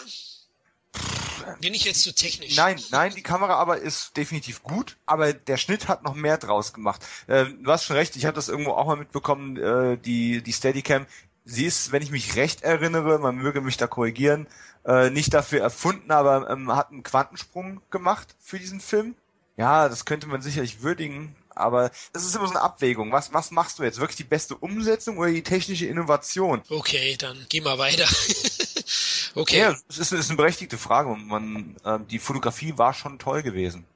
Ich habe auch nochmal eine Frage in die Runde. Wir haben ja diese ganzen ikonischen Momente schon äh, rekapituliert. Könntet ihr zwei, drei Szenen rauspicken aus dem Film, die euch persönlich immer wieder erwischen? Ihr habt ja die Filme oder auch den vor allem den ersten wahrscheinlich, keine Ahnung, ungezählte Male gesehen. Gibt's dann immer noch Szenen, die euch emotional immer noch packen, die euch mitreißen, berühren? Könntet ihr heute noch irgendwo ein feuchtes Auge bei Rocky bekommen? Das würde nicht passieren. Kommt auf die Stimmung drauf an. Ich mag zum Beispiel auch die Szene, äh, wo er Mickey aus seinem Apartment wirft. Ja. Ja. Also äh, mag ich zum Beispiel auch sehr gerne. Das muss jetzt nicht unbedingt immer eine Szene mit Adrian im Zusammenhang sein. Ne? Mochte ich zum Beispiel auch sehr gerne die Szene. Die packt mich eigentlich auch immer wieder. Ne? What about my pride, Nick? At least you had a pride. I ain't had no pride. I ain't had nothing. Legs are going, everything is going. No one's getting them nothing. Guy comes up, offers me a fight. Big deal. Want to fight the fight? Yeah, I'll fight the big fight. I wouldn't want to fight that big fight. It was gonna happen to me. I want to get that. I want to get that. And you want to be ringside and see it? Do you? You want to help me out? Huh? Do you want to see me get my face kicked in? Legs ain't working, nothing's working. They go, go on, fight the champ. Yeah, I'll fight him. Face kicked in. And you come around here, you want to move in here with me? Come on here, to my house. Real nice, come on in and move. It stinks. This whole place stinks. Oder wo er äh, Eis läuft mit, mit Adrian zum Beispiel. Ach, da gibt's so viele Szenen. Ähm, das Du hast aber gerade schwierig. schon zwei von meinen drei persönlichen Favoriten Ja. hast du gerade erwischt. Also sowohl das, das Date auf dem Eis, wenn sie auch drüber philosophieren, ähm, ob man mit dem Körper oder mit dem Geist äh, Und arbeiten das haben sie ja nicht sollte. umsonst wieder bei Rocky Balboa aufgegriffen. Ja, richtig. Und, äh, und auch die Szene mit Mickey ist, ist äh, ganz fantastisch. Eine, die mir noch persönlich sehr gut gefällt, ist auch die, die fast der, der Schere zum Opfer gefallen wäre, nämlich die, wenn er dieses Mädchen mit nach Hause bringt und ihr die ganze Zeit einen Vortrag darüber hält, wie die äußere Wahrnehmung von den Leuten ist, wenn sie dort mit den falschen Typen abhängt. Mhm. Ja, völlig egal, ob sie dann eine Schlampe ist oder ob man nur denkt, sie wäre eine. Ähm, diese Wechselwirkung von äh, von Milieu und Umfeld auf den Menschen und diese Rückprojektion, ähm, das fand ich sehr, sehr interessant, sehr, sehr witzig und ähm, auch sehr, sehr bezeichnend. Und letzten Endes, er, er labert sie dazu auf diesem Heimweg und sie dann, ja, komm, verpiss dich einfach, ne? Und das, zu sehen, wie sich das dann Jahrzehnte später in Rocky Balboa nochmal auswirkt, also auch ohne diesen, dieses, dieses Nachbeben, fand ich das eine, auch eine sehr starke Szene. Ja, klar. Ja, ist eine tolle Szene. Bei mir war es die, wo er Adrian auch küsst. Fand ich auch eine sehr, sehr sch- schöne, stimmungsvoll und Ja, die Hornbrille abnimmt. genau, wie, Ja. wie, er, wie er sich vor ihr aufbaut. Na, er hält sich ja da fest an, zeigt seine Muskeln. und fand ich auch eine tolle Szene. Also ihr habt es schon angesprochen. Ich glaube, du meinst, wie hieß denn das Mädchen nochmal? Äh, Mary. Rose? Mary, Mary, ja. Mary. Genau, die kommt ja auch in Rocky Balboa wieder vor.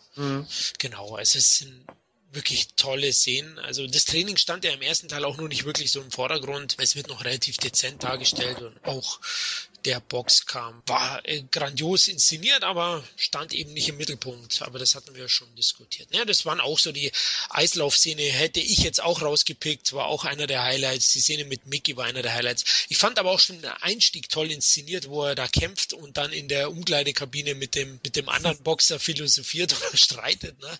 War auch eine tolle Szene. Also auch mit dem Geldeintreiber Joe Spinanelli oder so hieß, glaube ich, der Darsteller. Fand ich auch schön. Also der Film ist einfach aus einem Guss inszeniert und, und grandios und ich denke, den hat sowieso jeder gesehen und wenn nicht, dann schaut ihn an, Leute.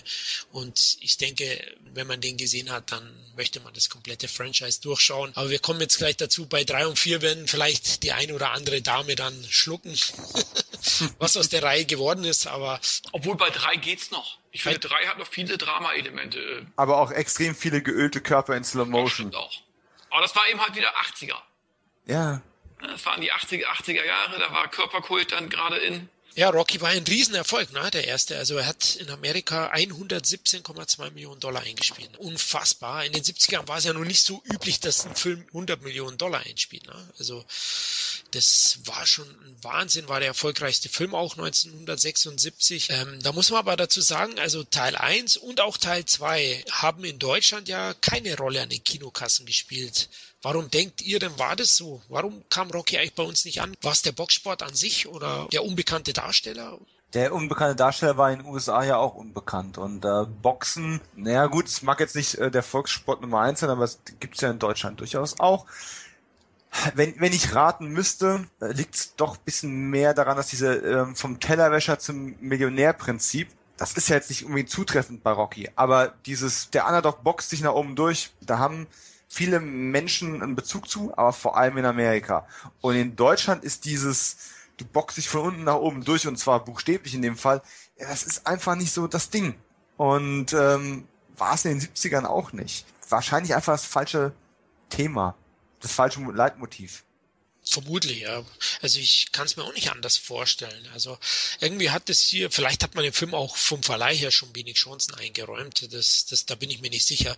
Ähm, von Teil 1 gibt's gar keine Zahlen, so gering sind die und Teil 2 hat 137.000 Zuschauer gehabt. Und das inklusive einer Wiederaufführung nach Teil 3. Ja, also auch das ist wirklich nicht viel.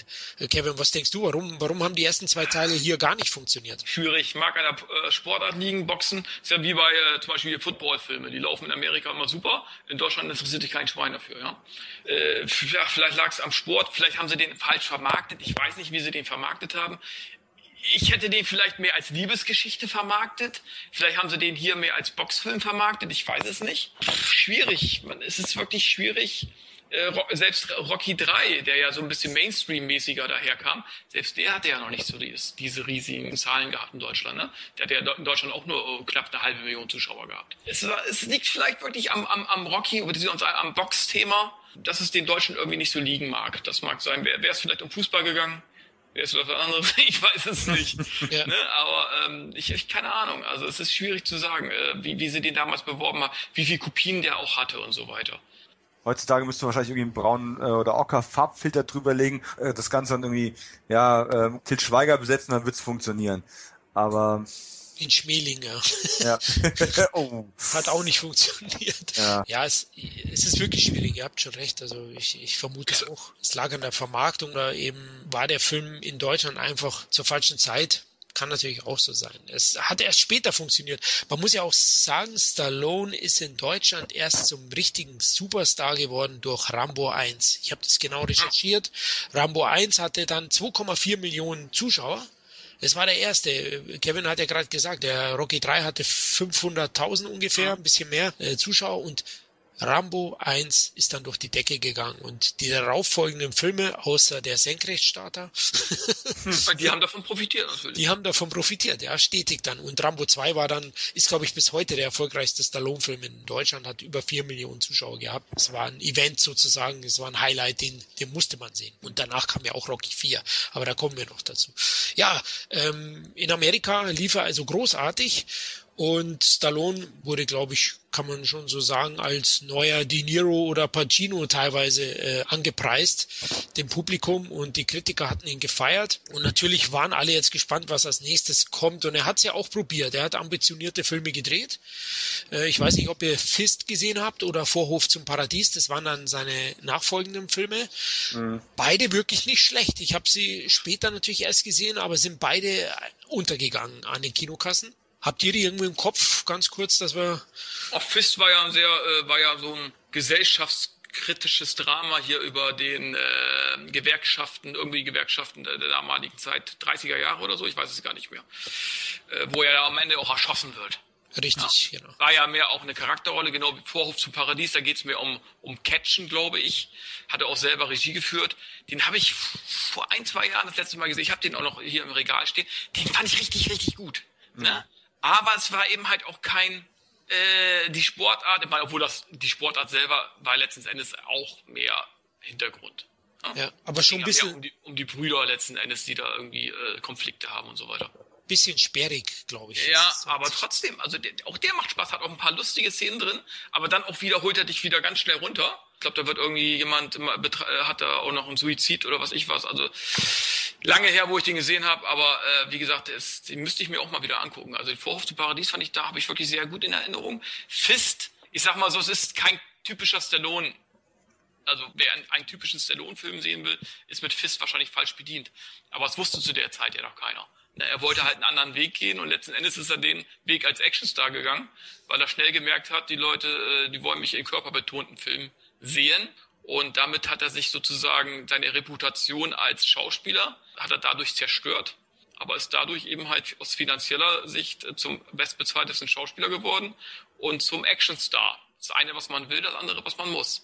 Aber ich glaube auch, dass er es gerne gemacht hat. Er, der, er, er kehrt ja auch heute noch zu den Actionrollen zurück. Er weiß ja heute auch noch, was die, was die Fans von ihm sehen sollen. Ne? Wie es jetzt nachher wird, ist eine andere Frage, wie er sein, seine Karriere weiterführen will. Ich würde ihm wohl auch raten, mehr Charakterrollen zu spielen. Das ist eben halt auch altersbedingt. Ich glaube nicht, dass er jetzt so einfach, äh, Rambo 4 wird er jetzt nicht mehr machen. Aber man weiß eben halt nicht, was er angeboten bekommt. Man weiß nicht, was ja. er, wenn, wenn die Angebote gut sind und er bekommt wirklich gute Rollen angeboten, wird er äh, das Actionfach mehr und mehr ähm, meiden, was ja auch völlig in Ordnung ist mit 70, Macht Sinn. fast 70, ne? Macht Sinn, ne? Aber wenn das irgendwie nicht fruchten sollte, kann ich mir gut auch vorstellen, dass er mit 73 nochmal Expendables macht. Oder so. Ja, das weiß man bei ihm einfach nicht, ne? Die Rent Pendables. Aber ich sag mal so, er hat eben halt versucht mit Fist und mit Vorhof zum Paradies äh, schauspielerisch zu überzeugen, weiter.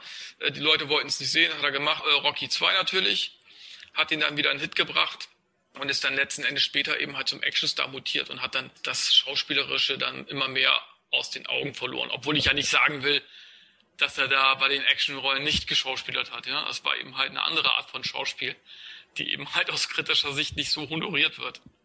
Ja gut, er, er war halt mehr ein Star als ein äh, wirklicher Darsteller oder Charaktermime. Aber ja, man muss er lebt vom Charisma eben halt auch. Genau. Aber man muss ihm halt einfach anrechnen, er hatte mit Rocky einen großen Erfolg. Er hatte auf einmal die Möglichkeit, weiter Filme zu machen. Er hatte die Möglichkeit, sich selbst in Hauptrollen zu bringen, was er sich ja da erst erkämpfen musste.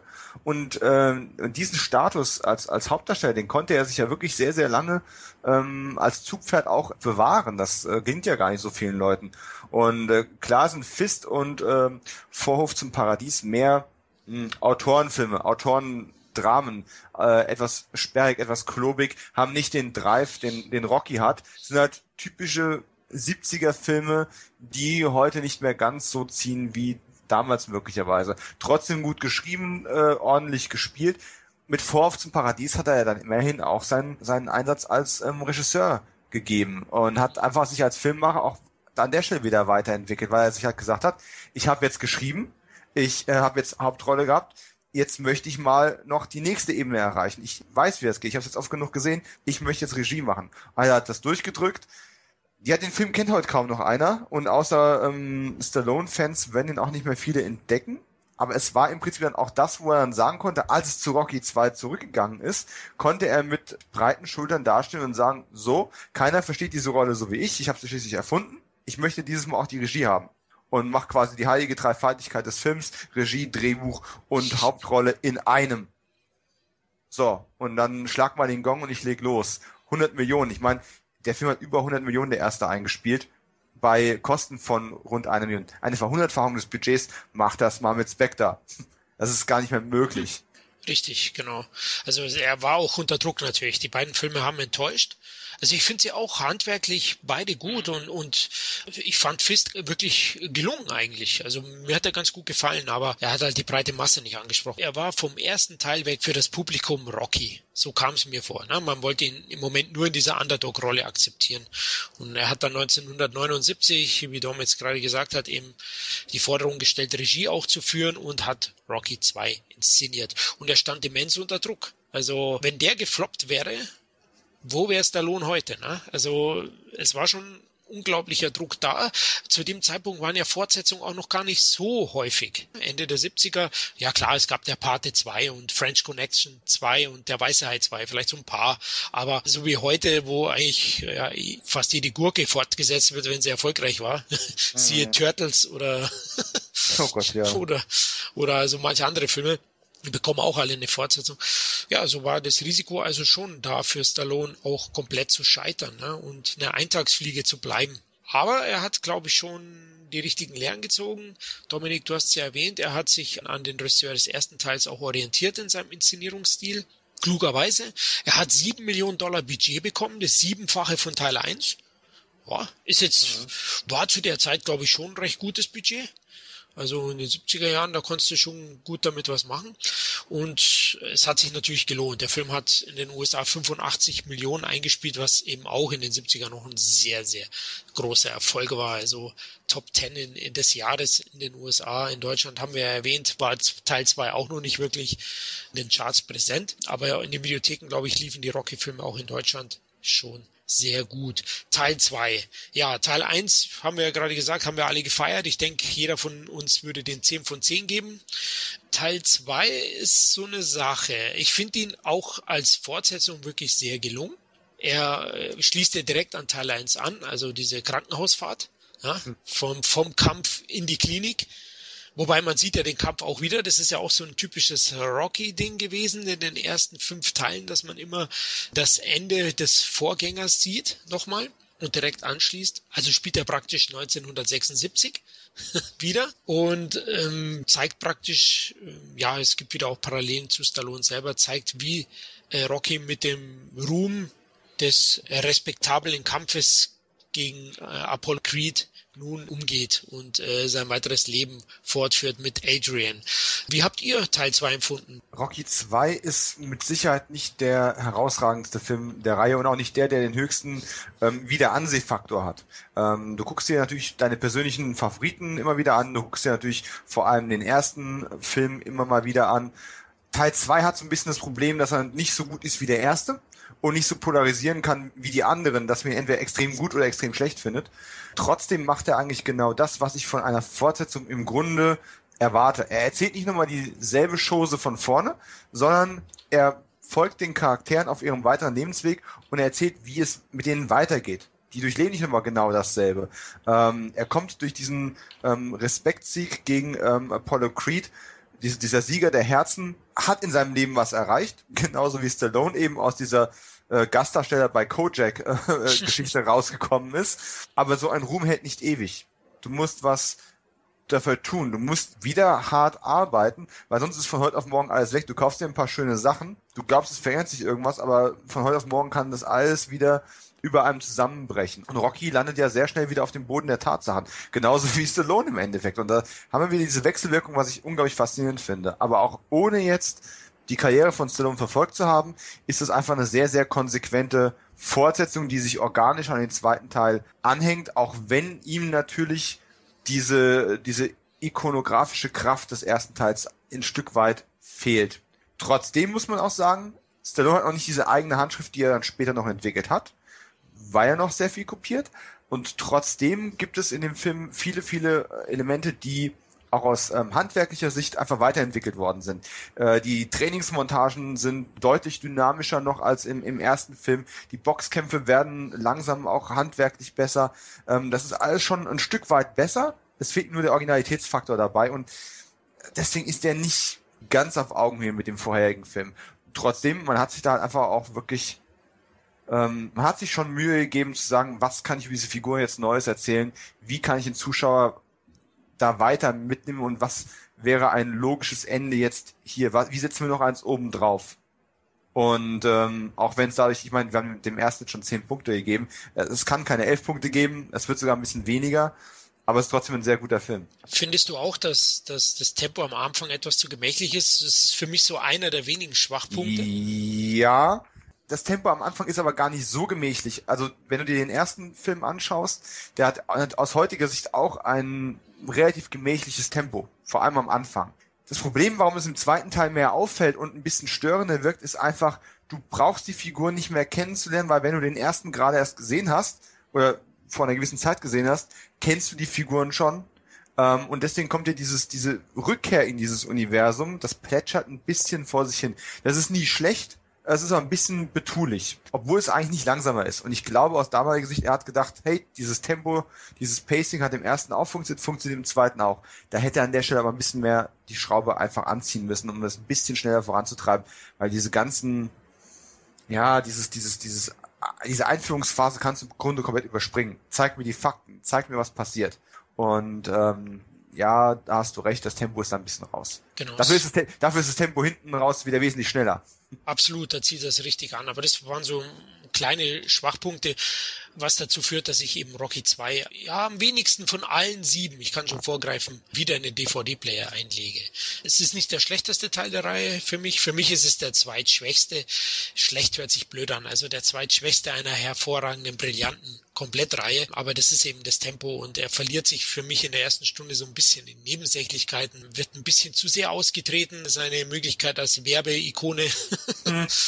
im Käfig ist wirklich lustig und so, aber da finde ich, verliert er sich so ein bisschen. Dafür eben in der zweiten Hälfte macht er sehr gut mit Adrians Krankenhausaufenthalt. Das finde ich dramaturgisch wirklich ein recht gelungenes Story-Element von dem Film und auch dann die Trainingssequenzen, wie du schon erwähnt hast, die sind deutlich stärker prägender gewesen für mich als, als Jugendlichen als in Teil 1. Kevin, wie fandst du Rocky 2? Oh, eigentlich muss ich sagen, äh, finde ich den sogar noch ein bisschen unterhaltsamer als 1 vom Unterhaltungswert her wieder. Ne? Ich, ich sage ja, Rocky 4 ist mein Lieblingsfilm. Äh, eins ist natürlich kritisch gesehen, wie gesagt, perfekt und macht unheimlich viel Spaß und Freude. Aber zwei hat so ein bisschen, äh, hat auch ikonische Momente, ja.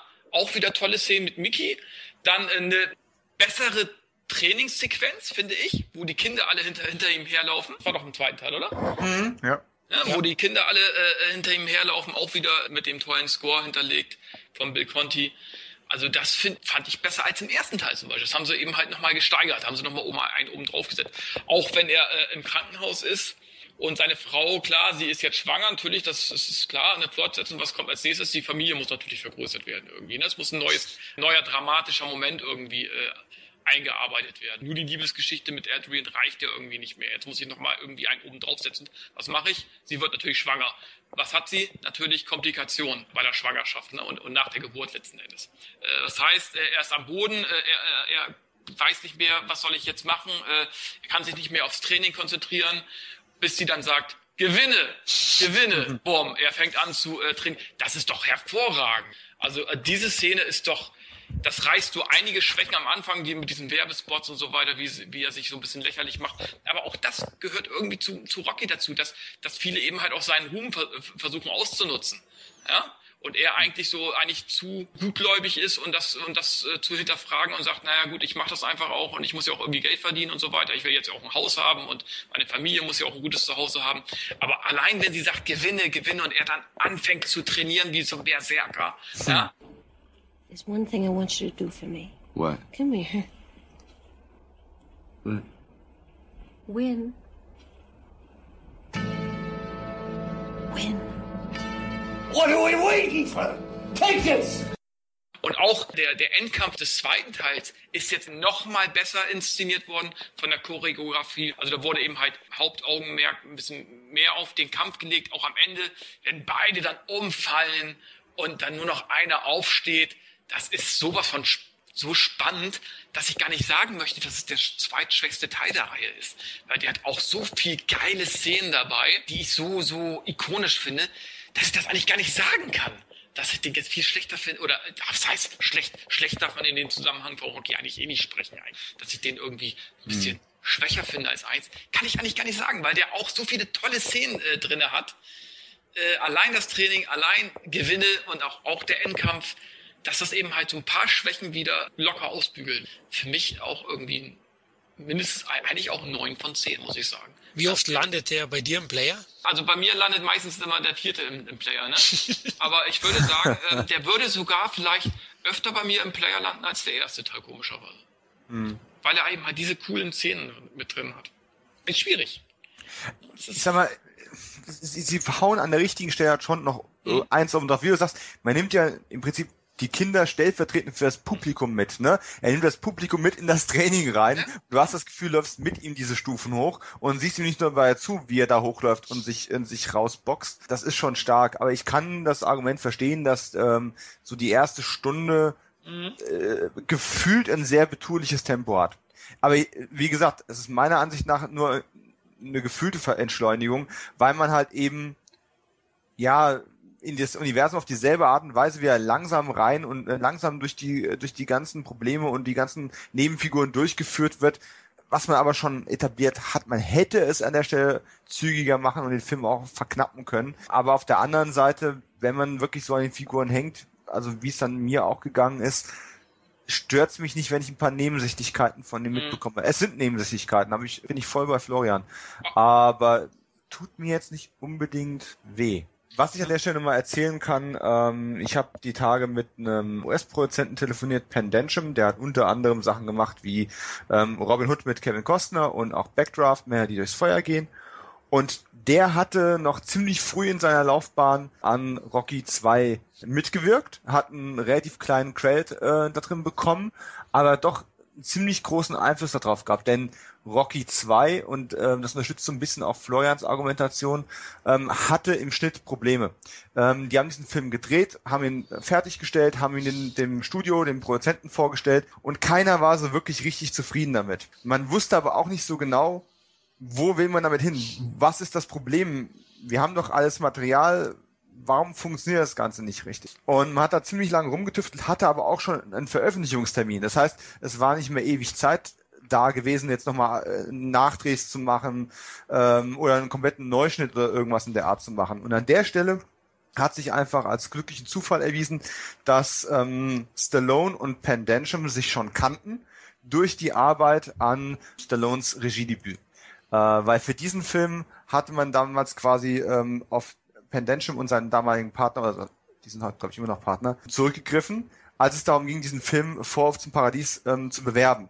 Denn man hatte auch kein richtiges Gefühl dafür, wie bringt man den neuen Stallone-Film nach Fist und nach Rocky dann wirklich raus? Wie bringt man diese Regiearbeit, wie promotet man die richtig?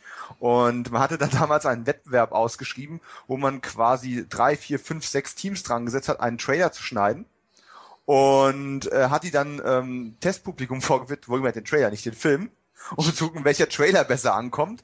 Jeder von diesen Trailern ist mit einem Budget bezahlt worden, wo du heute schon kleine Mini-Independent-Filme drehen kannst, nur um rauszufinden, wie man ihn richtig bewerben kann. Und der Trailer, den, ähm, den Pendensham und sein Partner gemacht haben, schnitt um die 30 Mal besser ab in den Bewertungen als alle anderen.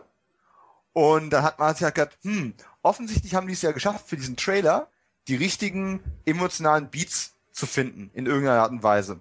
Hat er das Publikum angesprochen. Und als man jetzt bei Rocky 2 irgendwie in der Sackgasse saß und die Jungs waren sowieso die ganze Zeit am Set äh, gewesen, haben so ein bisschen äh, die Dokumentationskamera mitlaufen lassen. Dann hat man gesagt, habt ihr nicht nur irgendeine Idee? Problem natürlich, das ist wieder eine Gewerkschaftssache. Ähm, du kannst ja nicht einfach einen Fremden holen und an den Schnitt setzen. Die dürfen die Filmrollen nicht anfassen.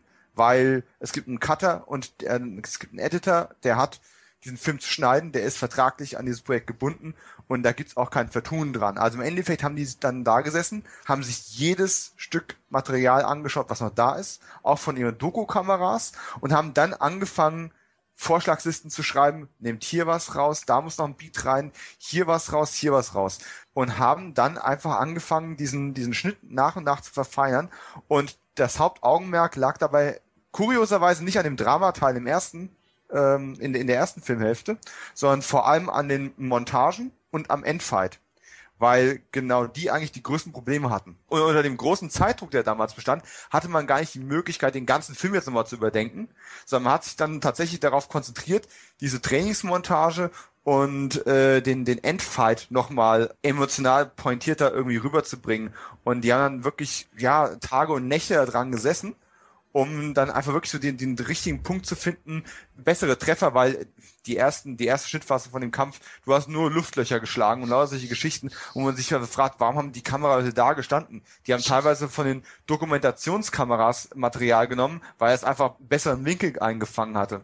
Ja, und, und Last Minute ist es dann gerade noch so fertig geworden und hat im Endeffekt dann dazu auch geführt in der Folge, ähm, dass ähnliche Beratungsdienstleistungen dann auch für den Nachfolgefilm äh, Nighthawks Nachtfalken und dieser ähm, äh, Flucht oder Sieg, dieser andere Sportfilm, den er kurz danach gemacht hat. Victory. Ähm, äh, Victory, genau. Da haben die dasselbe Spiel dann quasi auch nochmal gemacht, weil es da ähnliche Probleme gab. Und man hat immer wieder gesagt, na gut, komm, dann gehen wir auch da einfach dran. Hat im Endeffekt diese Kooperation ähm, wo man sich auf einer, auf einer Ebene als Filmemacher gut verstanden hat, dafür gesorgt, dass äh, John Watson und Pendensham überhaupt erst die Möglichkeit hatten, dann Sachen wie äh, Backdraft und ähm, Robin Hood, äh, König der Diebe, überhaupt erst als Produzenten selbst zu machen, weil sie sich eben da ihre ersten ähm, Taler verdient haben, ähm, Stallone mit diesen äh, Rocky- und Nachfolgeproblemen zu helfen coole Anekdote. Übrigens, ich habe auch eine. Ähm, Stallone hat ja zu Rocky 2 direkt nach oder direkt nach Rocky 2 schon das Drehbuch für Teil 3 geschrieben, habe ich gelesen. Und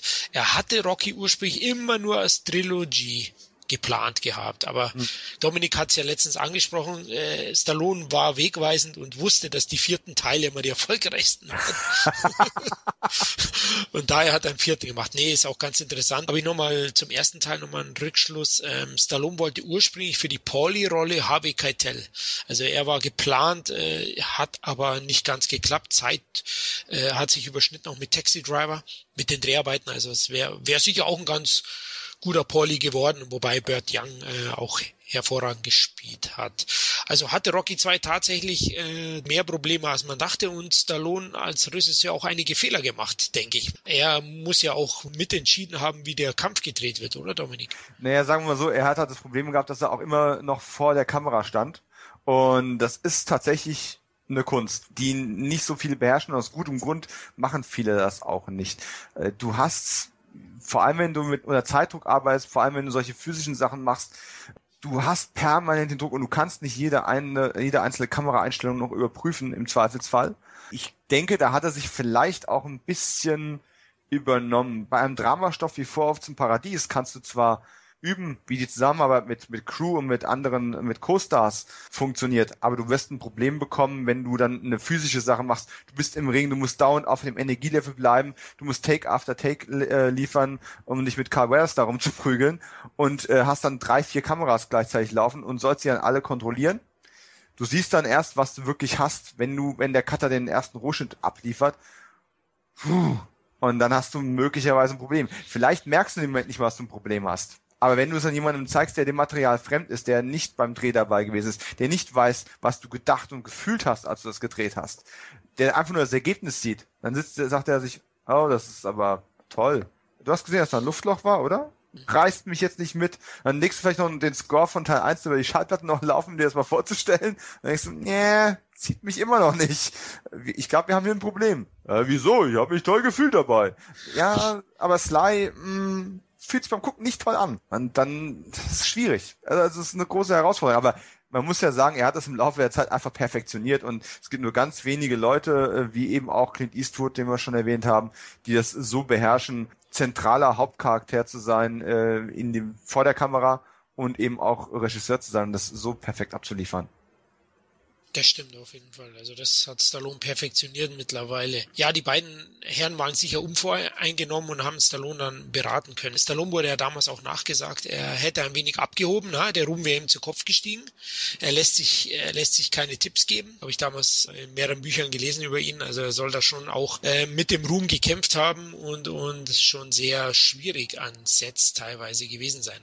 Aber er war natürlich auch oft sehr direkt und konsequent. Er hat auch Leute dann direkt ausgetauscht und auch Regisseure. Werden wir noch, da, ja, werden wir beim Rambo Franchise Podcast sicher mal dazu kommen. Bei Rambo 3 hat ja eigentlich mal der Highlander Regisseur Regie geführt damals. Der wurde dann von Stallone ausgetauscht. Hm. Durch Peter McDonald oder eigentlich hat er selbst Regie geführt. Man braucht eine Handpuppe dann, ja. Genau, genau, so wie George Pan Cosmatos, ne? Ja, der auch. auch oft gesagt, er wäre nur die Handpuppe von Stallone gewesen. Aber ist nur ein Gerücht, also wir wissen es nicht sicher. Ja, insgesamt ist Rocky 2 wirklich eine gelungene Fortsetzung. Also ich will ihn jetzt auch nicht hier schlechter machen, als er ist. Ne? Also wie gesagt, für mich einer, der wo seltener im DVD-Player landet, aber der erzählt die Geschichte wirklich schlüssig weiter.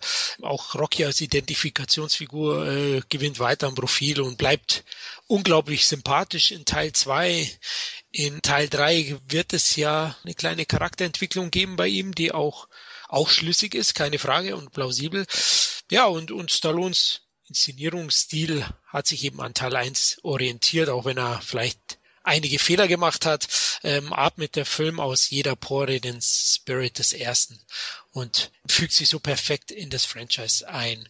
Ja, Kevin, wolltest du noch Rocky 2? Äh, nee, für mich, für mich äh, ist alles gesagt worden zum zweiten Teil. Ja gut, dann lass uns zu Teil 3 springen. Ich will ihn gar nicht Rocky 3 nennen, denn ich kenne ihn als deutsches Videothekenkind nur unter dem Titel Das Auge des Tigers. Ja, mit einem der ikonischsten Schurken der Reihe. Wir waren jetzt, die ikonischen Schurken kommen ja erst mit Teil 3, Teil 4, ne? Also muss man auch sagen, Apollo Creed war, war nicht so der klassische Schurke, ne? Er war ein Widersacher, aber so einen richtig boshaften Klabberläng hat er nicht dargestellt. Ja, Teil 3 war in Deutschland auch endlich mal etwas erfolgreicher. In Amerika lief der Film auch großartig und hat die Reihe auch ja, eine neue Genre gebracht, ins Action-Genre. 17 Millionen Dollar hat Stallone bekommen für Teil 3. Davor hatte er einige Flops auch wieder. Na, du hattest es erwähnt, Dominik. Äh, mhm. Dein Interviewpartner hat ja mitgewirkt bei ja gut, ich weiß nicht, was, was Stallone sich da erhofft hat mit Victory, einem, einem Soccer-Film ja. in Amerika. Das kann kein Erfolg werden. Hm. ähm, Flucht oder Sieg und äh, Nachtfeigen, der zu Unrecht eigentlich untergegangen ist. Ich finde den ganz gut mit Rutger Hauer als Bösewicht, aber beide haben eigentlich enttäuscht, klar. Wenn man sie natürlich mit Rocky misst, mit einem Blockbuster, dann ist es auch schwierig.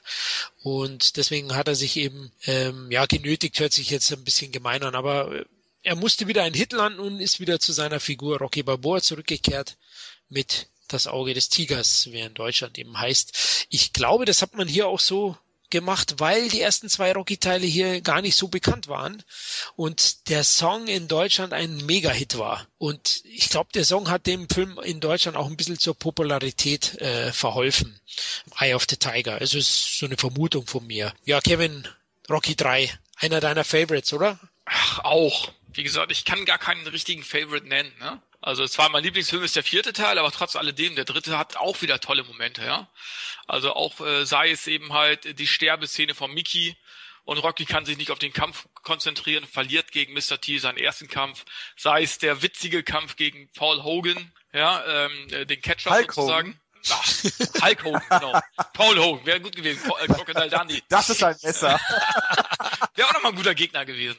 Ne, aber ähm, nein, also auch wieder ganz tolle Szenen. Ja, geht mehr in die Mainstream-Richtung, genau wie der vierte Teil. Also das ist das Einzige, was einem stören könnte, wenn man die Rocky-Filme so liebt. Weil äh, der Charakter Rocky hat sich komplett verändert zum ersten und zweiten Teil. Er spricht anders, er spricht sozusagen gewandter, würde ich jetzt mal sagen. Er, er stottert nicht mehr so viel rum, er sagt nicht mehr Weiste, Weiste und Heste, ne, sondern äh, redet ganz anders, hat sich auch klamottentechnisch jetzt sozusagen äh, verändert. Man sieht eben halt, dass, dass er Geld hat. Ja, ist ja auch nichts Schlimmes. Er agiert und tritt anders auf, sozusagen. Er tritt, sage ich jetzt mal, selbstbewusster auf. Ne? So ein bisschen ähm, passt natürlich auch zur Charakterentwicklung. Andererseits bleibt eben halt auch zu wenig vom Charakter des, der ersten beiden Teile über. Das könnte man echt kritisieren, weil im vierten Teil bleibt eigentlich gar nichts mehr von dem, von dem äh, Charakter des ersten, der ersten beiden Teile über. Das ist ein ganz anderer Rocky. Das ist ein Comic Rocky. Das ist das Einzige, was man wirklich kritisieren könnte.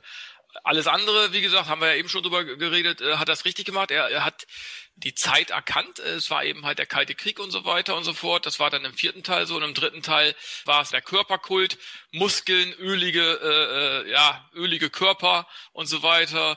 Äh, das spielt jetzt eben halt in den Vordergrund. Die Kämpfe gehen jetzt mehr in den Vordergrund. Äh, das Training geht mehr in den Vordergrund und die Story selber tritt in den Hintergrund. Ja, also ich sag mal so, das, jetzt kommt auch ein bisschen Pauli wird jetzt mehr zum, zum, äh, zur Witzfigur degradiert. Im vierten Teil ist er eigentlich nur noch die Witzfigur, was ja auch trotzdem witzig und drollig ist. Aber selbst der hat ja äh, letzten Endes im dritten und vierten Teil viel weniger zu sagen als in den ersten beiden Filmen. Pauli. Ne? Also äh, spielt zum Beispiel auch eine viel geringere Rolle. Ne? Fandest du, ich fand der Pauli, ist es nicht so in Teil 3, dass er eifersüchtig auf Rocky auch ein wenig ist? Das ja, ist gut, so am Anfang schon. Ne, Anfang, aber ich sag mal so, letzten Endes wird er ja, in dem Moment, wo sie ja zum, äh, ins, wo fahren sie hin, in die Slums irgendwo, ne? Trainingslager, ja, okay. So, und, und da agiert er ja immer mehr, mehr zum, zum, äh, zum Stichwortgeber, während Karl Wessers ja mehr zum Hauptcharakter mutiert, neben Sly. Ne, da geht dann irgendwie Burt Gang, finde ich jedenfalls, so ein bisschen den Bach runter. Und im Stimmt. vierten Teil äh, ist, findet er ja kaum noch statt. Im vierten Teil ist er eigentlich nur noch Stichwortgeber für den einen oder anderen Joke sozusagen die Witzfigur des Films. Bestimmt, ja, er arbeitet in der Ringecke mit, ja, sozusagen. Ja, also, äh, ja, und Rocky selber, der Charakter, komplett ein anderer. Also hat eigentlich kaum noch irgendwas vom, von den ersten beiden Teilen. Bis auf eben halt die Aussage, dass man nicht verlieren darf, äh, beziehungsweise dass man äh, immer wieder aufstehen muss und so weiter. Ne? Das, ähm, ich sag mal, der Grundtenor bleibt ja, ne? Aber der Charakter Rocky hat sich absolut verändert. Und das ist das Einzige, was man vielleicht kritisieren könnte, dass nicht mehr viel davon übergeblieben ist, sozusagen. So dass er erst, erst im fünften Teil wieder komischerweise zu dem zurückkehrt und dann auch wieder so spricht. Wie in den ersten beiden Teilen, ja. wenn man mal darauf achtet. Ja, also auf einmal spricht er da. In dem Moment, wo er sich die Mütze aufsetzt, seinen, seinen Rocky-Hut aufsetzt, spricht er auch wieder anders, ja? ja das, also, waren, das waren die Treffer von Drago wahrscheinlich. Ja, genau. Das ist schon ein bisschen, ja, mh, ne? Aber trotz alledem sind die eben halt der dritte und auch der vierte Teil sind Unterhaltungsfilme, Mainstream-Filme, ohne Pausen, ohne, ohne dass es langweilig wird. Eine geile Musik, Eye of the Tiger von Survivor. Bis heute, äh, ja, ich glaube, wenn man das Lied im Radio hört, denkt man sofort an Rocky, ja, drei.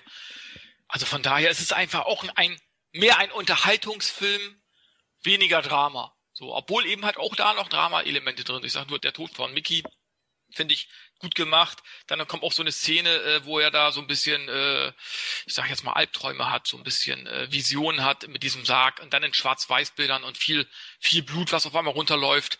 Da ist da so ein bisschen, ähm, soll ich sagen, so ein Trauma, was er so bewältigen muss und was letzten Endes Karl Wessers äh, versucht, ihn wieder auszutreiben, ihn das Auge des Tigers wieder zurückzubegeben, ne? Apollo? Right.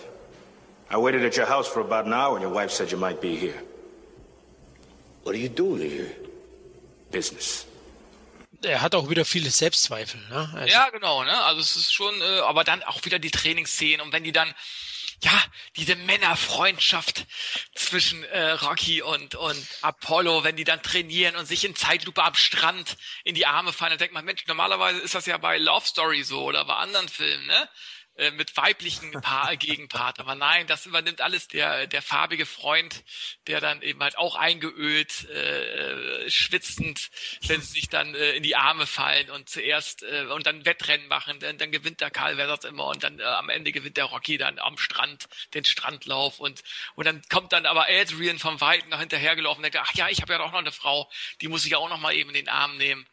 Weil das sieht das ein bisschen komisch aus. Ja, aber mein Gott, hat Karl Weathers die beeindruckenderen Brüste im Vergleich zu Talia Shire? Er hat die bessere Figur als ich. Hab, kann das nicht verstehen.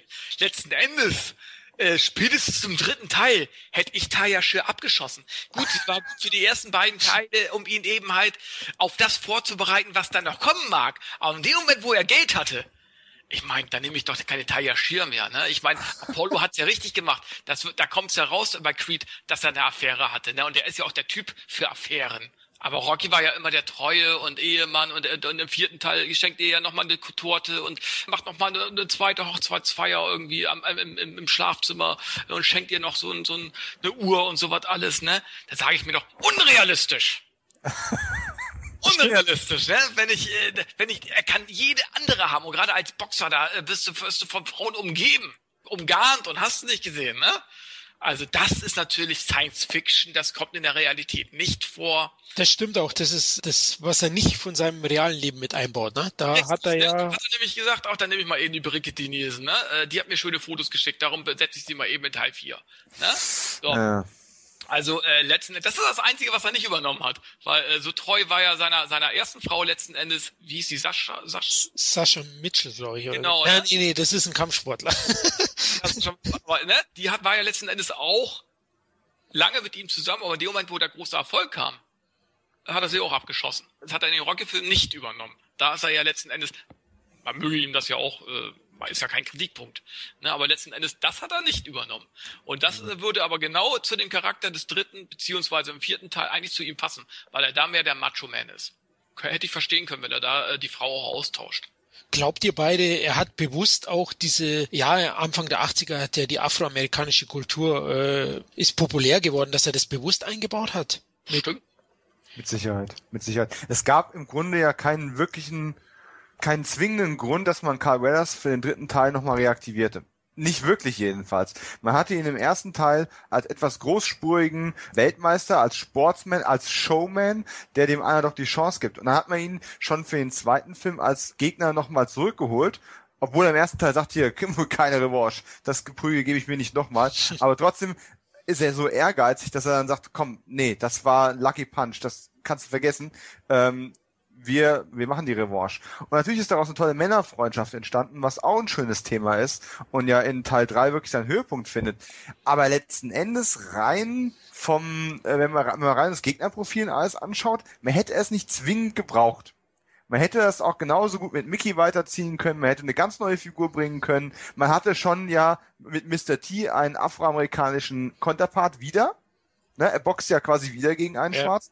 Man hätte jetzt nicht unbedingt auch noch das gebraucht. Aber wahrscheinlich, das wäre jetzt auch mal was, wollte man es nicht so darstellen, dass er drei Filme lang immer Afroamerikaner äh, als Gegner, als Feind im Ring hat, sondern dann auch einen in der eigenen Ecke zu haben.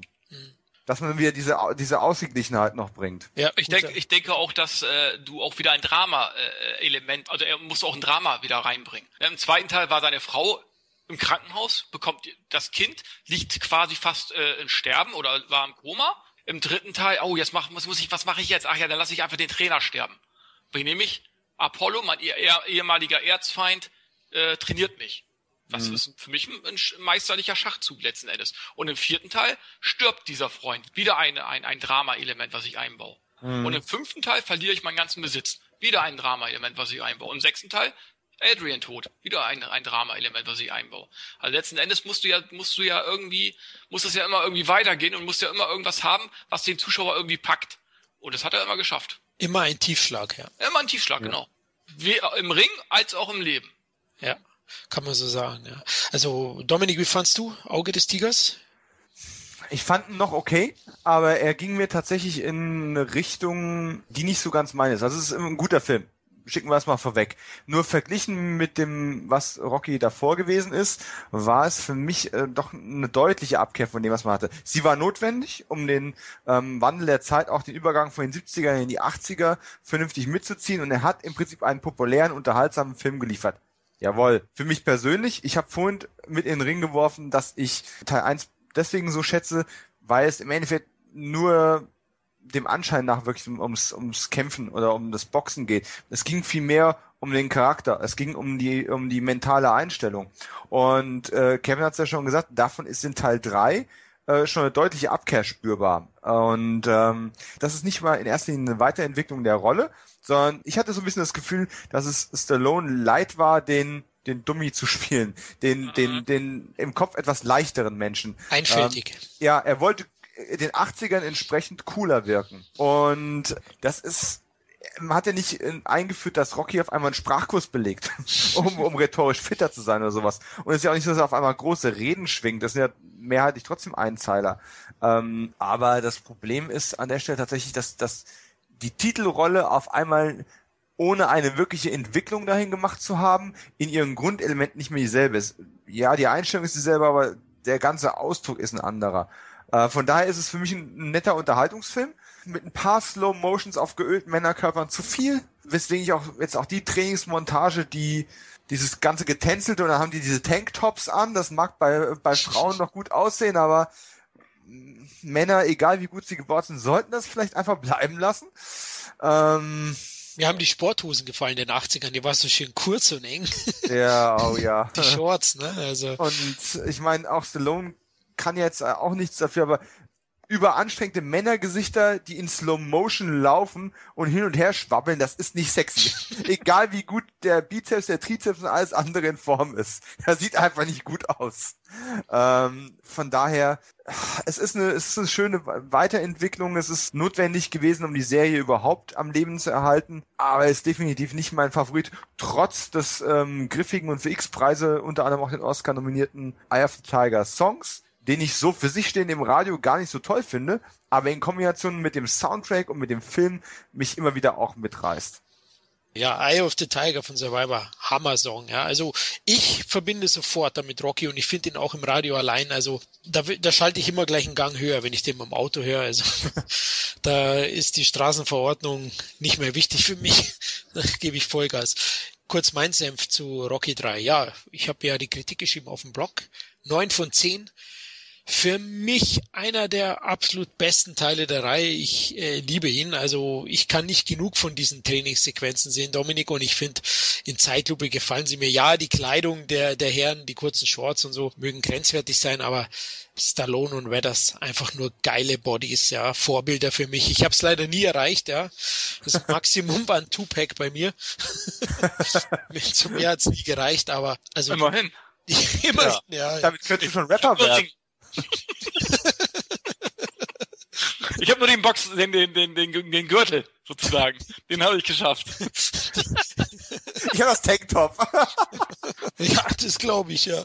Okay, lasst mir kurz was sagen zu Teil 3. Also ich finde den erstklassig, ich finde den Schritt auch ein ja, Geniestreich ist vielleicht übertrieben, aber ich finde es ein sehr, sehr gelungenen Schachzug von Stallone ins, ins Actionfach zu gehen, wieder ähm, am Zeitgeist zu sein. Damals äh, war einfach die Zeit dieser, dieser muskulösen Körper, dieser physischen Filme auch angesagt und er hat das dann in der Rocky-Reihe oder in Teil 3 eingebaut.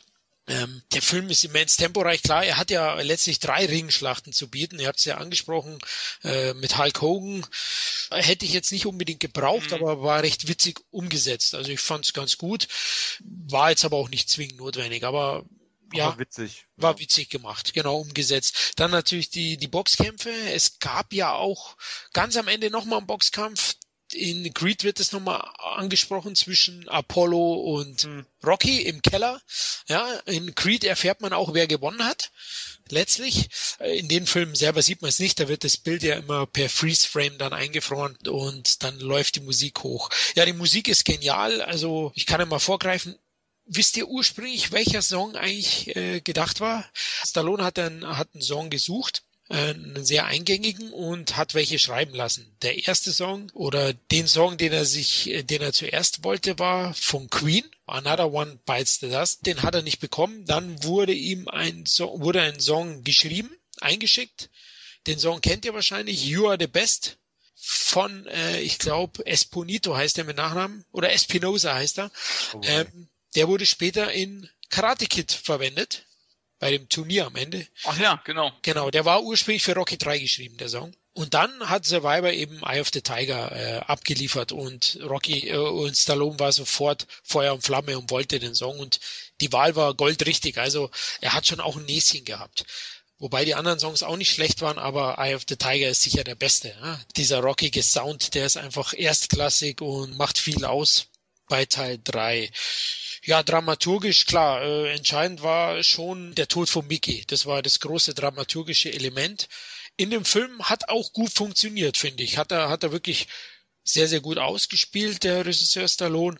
Und mit Carl Weathers, es ist für mich die schönste Promance, die es gibt. Ja, also ich habe Tränen gehabt. Ich habe den ja mit Freunden, habe ja am Anfang erzählt, im Party-Screening gemacht und wir waren uns auch ähnlich in den Armen gelegen. Es war wirklich herzergreifend und wirklich ganz toll inszeniert und ich fand es einen tollen Schachzug.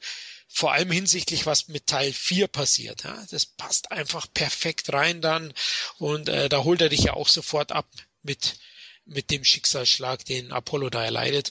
Und äh, da kann Drago machen, was er will im vierten. Äh, du wirst ihn hassen. Ja, so automatisch. Und das hat er wirklich auch gut gemacht. Äh, Laufzeit ist recht kurz. Ich glaube 90, 95 Minuten geht er und ja, ist auch schon wie so ein Videoclip äh, aufgebaut. Wie gesagt, die Trainingssequenzen sind nochmal ein bisschen mitreißender. Der Kampf ist noch brachialer. Ich glaube, auch hier hat Stallone das erste Mal auch wirklich welche kassiert. Also hm. Teil 1 und 2 sieht man ja die Luftlöcher. Jetzt nicht zwingend im Schnitt, aber man sieht eben, dass es die nicht wirklich treffen. Bei Teil 3 und vor allem bei Teil 4. Also die haben sich echt gefotzt, da wette ich drauf. Oder würdet ihr das auch so sehen? Also ich finde schon, in Teil 3 siehst du auch schon ein paar Einschläge, die wirken. Es gibt auch ein paar Luftlöcher, man sieht es, wenn, wenn Mr. T haut, aber es gibt schon ein paar Treffer, wo ich sage, also zumindest gestriffen hat er ihn. Ja, ja, da gab's schon ein paar Ohrschellen, äh, ein paar Backpfeifen, ein paar, wie auch immer du es nennen möchtest, äh, da gab's ein paar Watschen. ja, saftige sogar, ja. ja. Genau. Also das sieht man schon und dadurch wirkt der Kampf ja nochmal noch mal brachialer und nimmt einen, vor allem als Jugendlichen wahrscheinlich, noch mehr mit als Action-Fan. Und der Film hat mich dann auch zum großen Action-Fan zudem gemacht, zu ein paar anderen Filmen, aber Rocky 3 war schon so ein Film, der in diese Richtung gegangen ist. Ja, er wird ja oftmals ich finde, zu Unrecht kritisiert. Na gut, Dominik hat jetzt auch ein paar Einwände gehabt, aber ich finde, es ist einer der besten Teile. Stallone hat ja im Interview auch mal gesagt, er würde Teil 3 neun von zehn Punkten geben. Und Teil 2 hat er übrigens 7,5 gegeben. In diesem Interview Teil 4 auch 7,5. Und Teil 5, ihr beide, da werden wir jetzt bald diskutieren, hat er 0 von 10 gegeben. Fair. Sylvester Stallone selber. Ja. Ah, das finde ich auch ein bisschen übertrieben. Aber da kommen wir gleich dazu. Wenn das ein Erfolg geworden wäre, hätte, er- hätte, er- hätte er ihn auch ganz anders eingestuft. Ja. Oh, du bist da gemein. Mit Sicherheit. Gut, dann war es eben ein bisschen Fanservice. Er wollte, Das ist, ja, nur reiner Fanservice. genau. Aber Rocky 3 nochmal ganz kurz, der funktioniert vor allem eben auf Action-Ebene und ist wirklich immens temporeich und auch abwechslungsreich durch die verschiedenen Gegner, eben Hulk Hogan, Mr. T. Grandioser Soundtrack, tolle Schauspieler. Klar, ich muss sagen, weil du es vorhin gesagt hast, Kevin mit Adrian, es ist schon so, er, er ich sag mal, er trennt sich nicht von ihr, aber parken tut er sie in, Genau. in Teil 3 und Teil 4 schon deutlich. Also Genau. Er hat sich schon äh, deutlich beschnitten. ja, also die kommt kaum mehr vor. Die ist, Genau. Da gibt's glaube ich, die Rede am Strand am Ende, wo er dann wieder loslegt mit seinen Selbstzweifeln und sie, sie redet mit ihm und dann geht die Fanfare los von Bill Conti und dann geht's ab da. ab geht die Luzi und äh, Rocky trainiert wie kein anderer. Äh, Man, man sieht auch, er ist überall dann unterwegs, äh, im Wasser, am Strand, in der Halle, alles, alles. Aber auch Seilhüpfen und so, ne? Ich meine, das ist ja auch. Also Ja. beim Training fällt mir immer sofort diese Seilhüpfszene ein. Da muss man echt sagen, alter Schwede, heutzutage würden sie das irgendwie mit CGI irgendwie äh, nachbearbeiten. Meinst du, die würden nur hüpfen und das Seil wird so Ja klar, da würdest du nur, ich, also wenn ich das machen würde, ich würde nur das Gesicht zeigen und von hinten dann ein Stunt, ein Stunt-Double irgendwie, der da wirklich rüber hüpft. Und der Schauspieler, den würde ich immer, wie bei Steven Seagal-Film. Oh Gott. So ein bisschen, so ein bisschen, machst du noch ein bisschen das, äh, äh, Jetzt zeigst stell, mal nur dir mal, genau. jetzt stell dir mal Seagal beim Seilhüpfen vor. Da ist der Boden schnell kaputt, glaube ich, also, wenn der aufkommt. Aber bei Roger Moore war es ja ähnlich in den 80er Bonds. Ne? Da, der war, da war, jetzt in HD sieht man, die Hälfte des Films ist ein Double da gewesen. Ne? äh, Das ist sehr ähnlich. außer bei den Knutschszenen, da gab es keine Doubles. Ja, da hat er sich nicht dubeln lassen. Meine Freundin hat bei den äh, bei Ro- ersten zwei, drei Rocky-Filmen dann auch angemerkt, das fand ich ja auch einen schönen Satz, es muss doch eigentlich toll sein, Sylvester Stallone zu sein. Du bist irgendwann dann 60, 70, gut, da jetzt schon angekommen, und dann guckst du zurück und kannst du sagen, guck mal, so hab ich mal ausgesehen. Vergesst die Klamotten, aber in, in, in so einer Form verewigt zu sehen, ist bestimmt nicht verkehrt. Gut, ich möchte nicht so aussehen. Das war, war nie mein Ehrgeiz, zumal mir auch Dauerwelle nicht steht. Aber äh, das ist, äh, ist bestimmt nicht schlecht, sich so äh, auf, auf Zelluloid zu bannen. Ja, natürlich. Hier hat auch schon der Ego-Trip ein bisschen begonnen. Also der Ja. Körperkult der 80er und Stallone war schon auch selbstverliebt. Klar.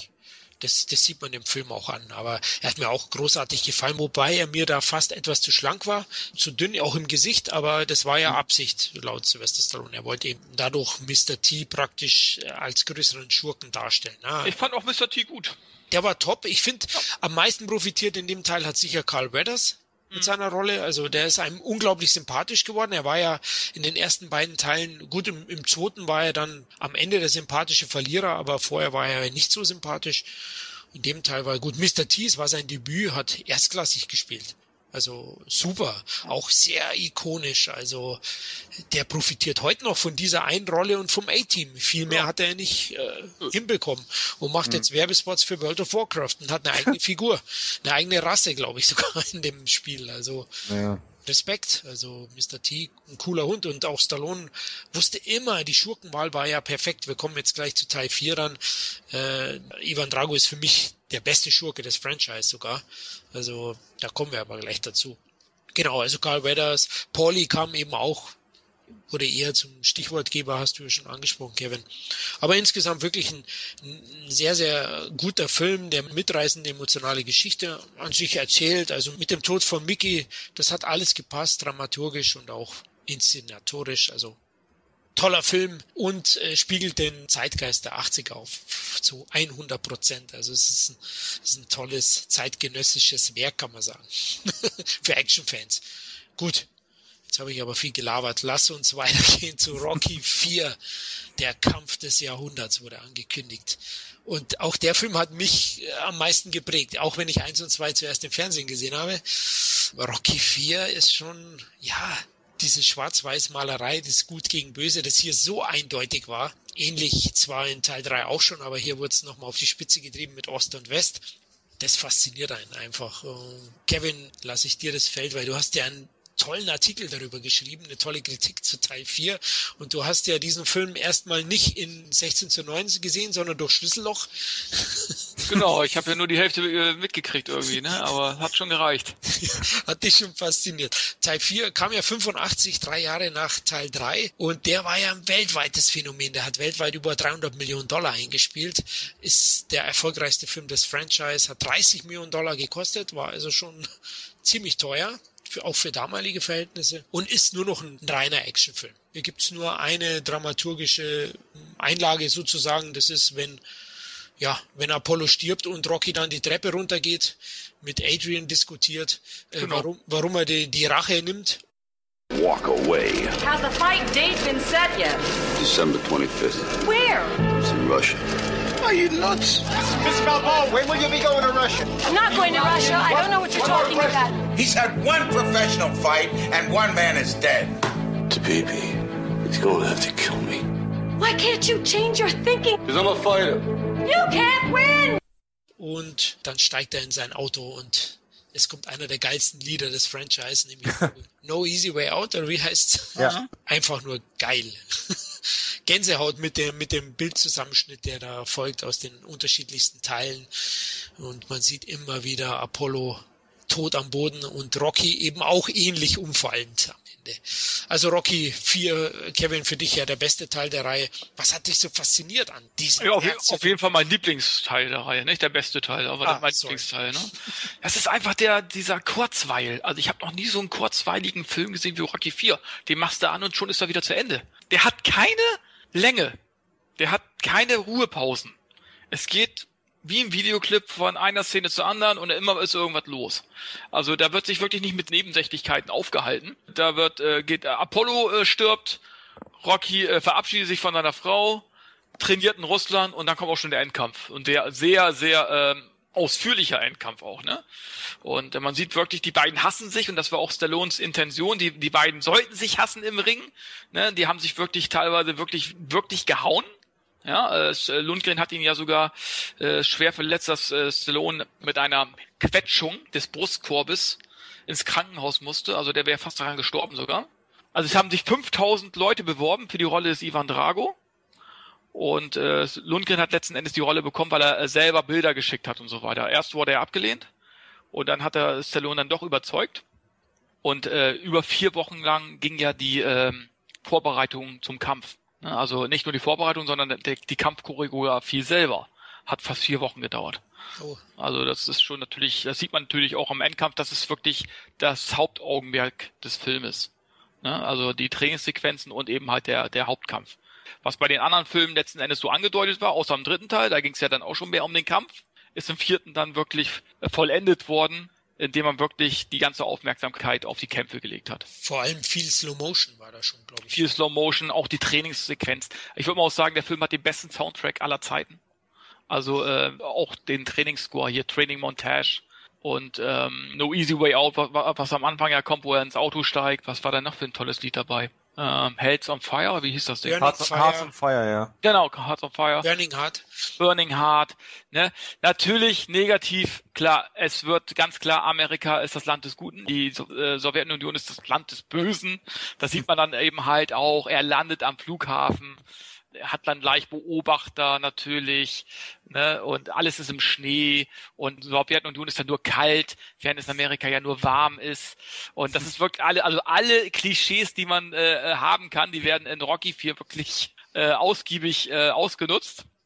Aber wie gesagt, ähm, äh, letzten Endes, die Kämpfe sind toll, die Tra Trainingssequenzen sind einmalig, der Film ist kurzweilig Gut, am Ende geht dann eben halt auch mit, mit Stallone so ein bisschen die, die Zügel durch, indem man sagt, äh, Mensch, jetzt, jetzt habe ich nicht nur die, den, das russische Publikum für mich gewonnen, sondern ich kann sogar noch mit der amerikanischen Flagge über meinen Rücken eine Weltfriedenrede halten und der russische Präsident, beziehungsweise der sowjetische Präsident, sollte glaube ich Mikhail Gorbatschow sein, so sah er zumindest aus, der applaudiert dann auch noch. Also da haben sie es da ein bisschen übertrieben, finde ich. Ne? Also gerade eben halt der Rocky, das hätte man dem im ersten Teil nicht zugetraut, so eine Rede zu halten. Da hätte er ewig für gebraucht. Jo Gorbatschow! Im vierten Teil kriegt er die Prügel seines Lebens. Der wird mit äh, Tausenden von Kilos bombardiert, ja, die Ivan Drago ihn äh, reinballert. Ja, und er kann danach noch so eine fehlerfreie Rede halten. Das ist natürlich schon, ne, also das ist Comic, ja, das ist wirklich Comic. Das hat nicht mehr viel mit mit Rocky letzten Endes zu tun gehabt eigentlich. Aber trotzdem macht der Film un unglaublich viel Spaß.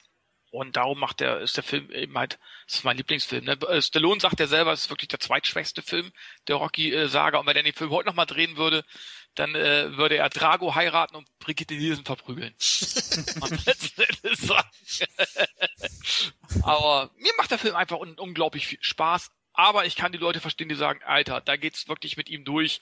Äh, der, der spart da wirklich nicht an, an Pathos, auch nicht an Klischees und an Propaganda. Und äh, mit dem Rocky-Charakter selbst hat das auch nur noch am Rande zu tun, wollen wir so sagen. Ja, siehst du es auch so, Dominik, oder? Ähm, ich bin genau diese Fraktion. Ähm, sagen wir vorab mal was Gutes. Ich kann wirklich jedem Rocky-Film etwas abgewinnen und sie sind alle Bestandteil des gesamten Mosaiks. Dafür hat auch Teil 4 seine Daseinsberechtigung und Teil 4 hat auch einiges an schönen Schauwerten zu bieten. Aber das ist genau der springende Punkt für mich.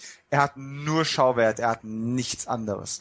Ähm, es ist ein überlanger Videoclip. Ja klar, Stallone hat einmal mehr bewiesen, dass er genau weiß, worauf es ankommt. Er hat was für die MTV-Generation gemacht. Er hat den Ost-West-Konflikt, den Kalten Krieg, alles in ein einziges Musikvideo reingepackt. Im Endeffekt ist das Ganze wie Baywatch fürs Boxen. Ähm, du hast dauernd nur Slow Motion mit irgendeinem knackigen Song unterlegt wo quasi Bilder geliefert werden, ohne eine echte Handlung dazu bieten. Der Film ist extrem kurzweilig. Der geht ruckzuck vorbei. Irgendwie denkst du, jetzt geht der Film richtig los, Alter, der ist schon vorbei, der ist fertig. Zack, der Kalte Krieg ist ähm, aufgelöst, die Welt ist gerettet, alles in Ordnung. Aber das ist genau mein Problem. Jeder andere, selbst Teil 3, an dem ich ja auch schon so ein paar kleine Kritikpunkte hatte, sind Filme, die in der Realität verwurzelt sind. Dieser Film ist das nicht, und zwar in keiner Art und Weise. Kevin hat es eigentlich gerade alles schon angesprochen. Ähm, dieser Film ist einfach von vorne bis hinten ein Stück weit unglaubwürdig. Er ist mitreißend, er ist spannend, er ist actionreich, er hat ein paar tolle Bilder zu bieten aber es ist eine einzige Klischeesammlung, die mit der Realität nichts mehr zu tun hat. Und die Abkehr vom Rocky-Charakter, die in Teil 3 bereits begonnen wurde, ist in Teil 4 eigentlich perfekt. Und so sehr Stallone jetzt auch seinen, den fünften Teil äh, abgeschwartet hat, sie sind ja nicht ohne Grund mit dem fünften Teil dann wieder back to basics mhm. gegangen. Sie sind nicht ohne Grund wieder zu den Wurzeln zurückgekehrt, weil das einfach in dieser Art hätte es nicht mehr weitergehen können. Was hätte kommen sollen? Rocky in Space? wo eine feindliche Streitmacht noch K.O. schlägt ähm, und dann zum König des Mars gekrönt wird. Also äh, es ist einfach unglaublich schwierig da noch. Und man hätte dasselbe Thema, den Ost-West-Konflikt und, ähm, und diesen Sport- und Fitnessdrang der 80er, hätte man auch ganz easy in einem Film unterbringen können, der nicht diese eine Schippe zu viel noch drauf hat. Du hättest dir genau diese eben angesprochene Geschichte mit dem applaudierenden Staatschef schenken können. Ja. Du hättest, du hättest das russische Publikum applaudieren lassen können, weil sie diesen Underdog respektiert für die Leistung, genauso wie Drago es ja ein Stück weit auch tut.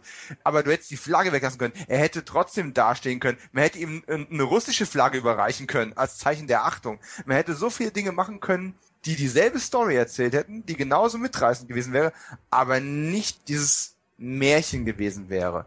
Und so sehr ich auch die Songauswahl, die du eben angesprochen hast, ähm, mag. Ich meine, diese Montage mit No Easy Way Out ist, super cool. Ich habe einen Arbeitskollegen, der, der fährt total darauf ab, der, der könnte sich diesen Endlosschleife anhören und damit einfach nur äh, Arbeit nach Hause, Arbeit nach Hause mit diesem Song, weil es einfach viel cooler ist, so zu fahren. Ja. Ich kann das alles total nachvollziehen, aber auch da haben wir schon wieder den Punkt, die ähm, Musik von Vince DiCola, der den Score gemacht hat, ist einfach nicht Bill Conti. Der, der reine instrumentale Score, gut, der wird auch von Songs verdrängt, aber der ist nicht so gut. Diese Trainingsmontage ist ein, ist ein schönes Stück Musik, aber ansonsten funktioniert die Musik eigentlich nur dann, wenn man sich Elemente aus der Rocky-Fanfare von Conti entleiht und die normalen, neu komponierten Stücke sind eigentlich nur so, ne, so ein na, 0815 Ding. Ähm, das hat mir tatsächlich auch sehr gefehlt an der Stelle. Von daher, es ist schön, mal ein anderes Setting zu haben. Das Training ähm, äh, auf dem verschneiten Berghochrennen und sowas ist mal eine schöne Alternative zu den Treppenstufen in Philadelphia. Also man hat da schon eine gewisse Varianz auch reingebracht, um das visuell noch irgendwie interessant zu gestalten. Aber mir nützt der, der härteste und realistischste und tougheste Fight, und das war's ja, also es war ein toller Fight gegen, gegen Deutschland nutzt mir nichts, wenn das ganze Runde rum irgendwie mich nicht mehr mitnimmt. Ich meine, es richtet keinen Schaden an. Du hast es selbst gesagt, der Film ist so kurzweilig, der ist vorbei, kaum dass du anfangen kannst zu meckern. Du kommst gar nicht in die Verlegenheit, darüber nachzudenken, dass dir irgendwas nicht gefällt, weil ruckzuck ist es vorbei. Aber es ist tatsächlich was, ich finde ihn toll, ich würde ihn mir auch jederzeit wieder angucken, aber es ist für mich nicht das, was ich mit Rocky verbinde. Das ist, glaube ich, mein größtes Problem. Es das ist stimmt. mich, es ist ein Actionfilm, ein toller Actionfilm, aber es Ja. ist nicht Rocky. Es hätte auch, er hätte nicht unbedingt Rocky heißen brauchen. Ich Ja. hätte Adrian weglassen können. Ja. Und dann wäre es halt ein, ein anderer Boxfilm gewesen. Boxerfilm, so ein Action-Boxer-Film irgendwie, Ja. ne? So wie zwei vom alten Schlag. Zwei von alten Schlag hättest du theoretisch auch ins Rocky-Universum aufnehmen können. Korrekt. Hättest du auch Rocky 7 nennen können, theoretisch. Er spielt ja nicht ganz anders als, als vorher auch. Ne? Hättest Aber- du Rocky 4, hätte auch Rambo 3 sein können. Ne? Ja, genau. Ne? Aber Ja. Rocky 4 ist quasi ein Rambo 2, sozusagen. Ne? Das ist gleich im Stil letzten genau, Der ist genauso kurzweilig letzten Ja. Endes. Hat aber auch nicht mehr viel von seinem, von seinem ehemaligen Charakter übrig gelassen. Und das mu- muss ich damit gerecht geben. Da übertreiben sie es einfach. Ja, er kann patriotisch sein. Ja, ja, alles gut. Aber am Ende wird immer noch ein draufgesetzt. Und der, der Russe ist ja der Einzige, der ja auch noch gedopt wird. Das machen die Amis ja nicht. Und so. Das sind ja alles Dinge, das sind so Spitzen gegen, gegen die Russen gewesen, äh, die nicht unbedingt hätten sein müssen. Weil am Ende äh, redet er vom Weltfrieden und so weiter und so fort, hat aber vorher alles getan in dem Film, um die Russen schlecht aussehen zu lassen. Das muss man ja einfach sagen. Das ist ja, einfach so. Ne? Äh, ich meine, wo Drago gegen Apollo kämpft, da buhen die Leute teilweise mehr, als Rocky einmarschiert äh, im, im russischen Stadion, finde ich. Ja. Ja. Das wird aber nicht thematisiert. Nein, die thematisieren das erst, wo die äh, äh, äh, amerikanischen Reporter sagen, oh, äh, Rocky wird eine eine Hasswelle äh, schlägt eine Hasswelle entgegen. Ja, was war was war dann äh, Drago? Der wurde genauso ausgebuht, der wurde sogar noch mehr ausgebuht, der wurde sogar bei der Pressekonferenz beleidigt. ja. Das wird alles positiv gezeigt, das wird nicht thematisiert, aber wenn, wenn Rocky ausgebuht wird in Russland, da wird ihm gleich eine Hasswelle entge äh, entgegengeschlagen. Das sind so Dinge, und dann am Ende halte ich eben halt so, ist ja auch, ist ja auch schön, dass er so eine Friedensrede hält, aber letzten Endes hat er vorher alles dafür getan, dass die, die Russen schlecht aussehen zu lassen. Und das kann man wirklich auch negativ sehen und das, das auch das zu Recht. Nur ich schaue eben halt drüber hinweg, weil ich das letzten Endes, wie eben halt aus Selbstjustizfilme oder was auch immer, äh, aus den 80er Jahren eben halt eher als Unterhaltung äh, äh, sehe. Genau, ist bei mir ähnlich. Also der Film ist reaktionär, plakativ, ja, patriotistisch. Ja, das, das ist es. Das ist vieles aus den 80ern, aber auch ich sehe das aus unterhaltungstechnischer Sicht und daher begeistern mich diese Filme irgendwie auch. Klar, da bin ich auch wieder irgendwie kleines Kind. Ja, da mag man es relativ einfach, schnörkellos. Rocky 4 ist unglaublich geradlinig. Also keine Frage, wie du es jetzt schon angesprochen ist natürlich schon lustig. Die Trainingssequenzen sind genial und sie funktionieren fast besser als bei den Vorgängern für, für einen Jugendlichen, weil man sieht halt den Bösen zeitgleich. Ja, der ist bis zur Schädeldecke voll mit Anabolika, bekommt noch eine Spritze dazu. Er ist zwar eigentlich schon groß genug, aber sicherheitshalber kriegt er noch eine und läuft dann in diesen hochtechnischen Trainingshalle umeinander und Rocky macht es noch so richtig naturbezogen. Oldschool, genau. Toll aufgebaut, ja. Der Film, klar, dramaturgisch bietet er gar nichts, ja. Er ist inhaltlich auch nicht Charakterzeichnung kriegst du eigentlich auch nicht mit. Ne? Das wird alles zur Seite gewischt. Man will einfach nur mitreißen und möglichst anscheinend publikumswirksam den Film machen. Und so am Ende spiegelt der Erfolg Kevin und meine Meinung. Ja, das Publikum wollte es damals sehen. Also als Klar. Zeitkolorit der Film hat einfach funktioniert und man muss das Stallone recht geben. Auch wenn er natürlich vom dramaturgischen oder vom Inhalt her zweifelhaft ist. Das weiß ich auch, klar. Ähm, heute sieht man das vielleicht ein bisschen distanzierter, aber damals hat der Film sich ja zu Recht polarisiert. Er war in einigen Ländern auch äh, verboten, weil er ist schon teilweise fast rassistisch, könnte man sagen. Ja, für einen Russen war das nicht angenehm. Also ich will jetzt nicht zu viel draus machen, aber wie der Kevin sagt, also man hat ja eigentlich nichts Gutes an dem russischen Kämpfer gelassen. Man hat ihn ja auch in einigen Ländern äh, verboten. Südkorea zum Beispiel. Oder Genau. war es Nordkorea? Ich weiß es gar nicht mehr. Da ist er bestimmt immer noch verboten. das glaube ich. Aber wenn er freigegeben wird, wäre er wahrscheinlich der erfolgreichste Film oder so. Da wollen die das irgendwie alle sehen. Ne? Das ist klar, wenn was verboten Ja, aber ist. Rambo 3 war es ja auch so. Rambo 3 wurde ja auch verboten teilweise. Ja, genau, genau. Da sehen die Russen ja auch schlecht aus. absolut. Und das Soundtrack wollte ich noch kurz sagen. Also ich fand den Soundtrack überragend. Klar, es fehlt ein bisschen Conti. Es ist ja auch so, dass hier diese Laufschrift nicht kommt. Ja, wie in den anderen Rocky-Teilen gibt es ja am Anfang die Fanfare und dann mhm. äh, die Rocky-Laufschrift. Hier sind es eben diese zwei Handschuhe, die erst nach oben gehen, dann seitlich und aufeinander fliegen und dann gibt es eine Explosion. Geil einfach. ein russischer und ein amerikanischer Handschuh. Ja, ich sehe den Film immer wie so ein kleines Kind. Also ich nehme ihn nicht wirklich ernst und ich schaue ihn mir nur zu Unterhaltungszwecken an und dafür ist er immer noch erstklassig. Natürlich verbinde ich mit dem Film auch unglaublich viele Kindheitserinnerungen. Ich habe dann auch im Schnee gelaufen draußen und solche Geschichten. Ja, hatte ein paar Muskelkater, wo ich versucht habe, dann mehr als drei Liegestütze zu machen und Sit-ups. Ja, mir gefällt der Film immer noch super, aber vielleicht liegt es auch daran, dass ich ihn eben als Kind oder als Jugendlicher lieben gelernt habe. Ich, vielleicht ist es bei mir der Grund, dass ich ihn aus der Distanz betrachte, dass ich mich hinstellen kann, kann sagen, ja, ich gucke darauf zurück und kann es nicht nachvollziehen.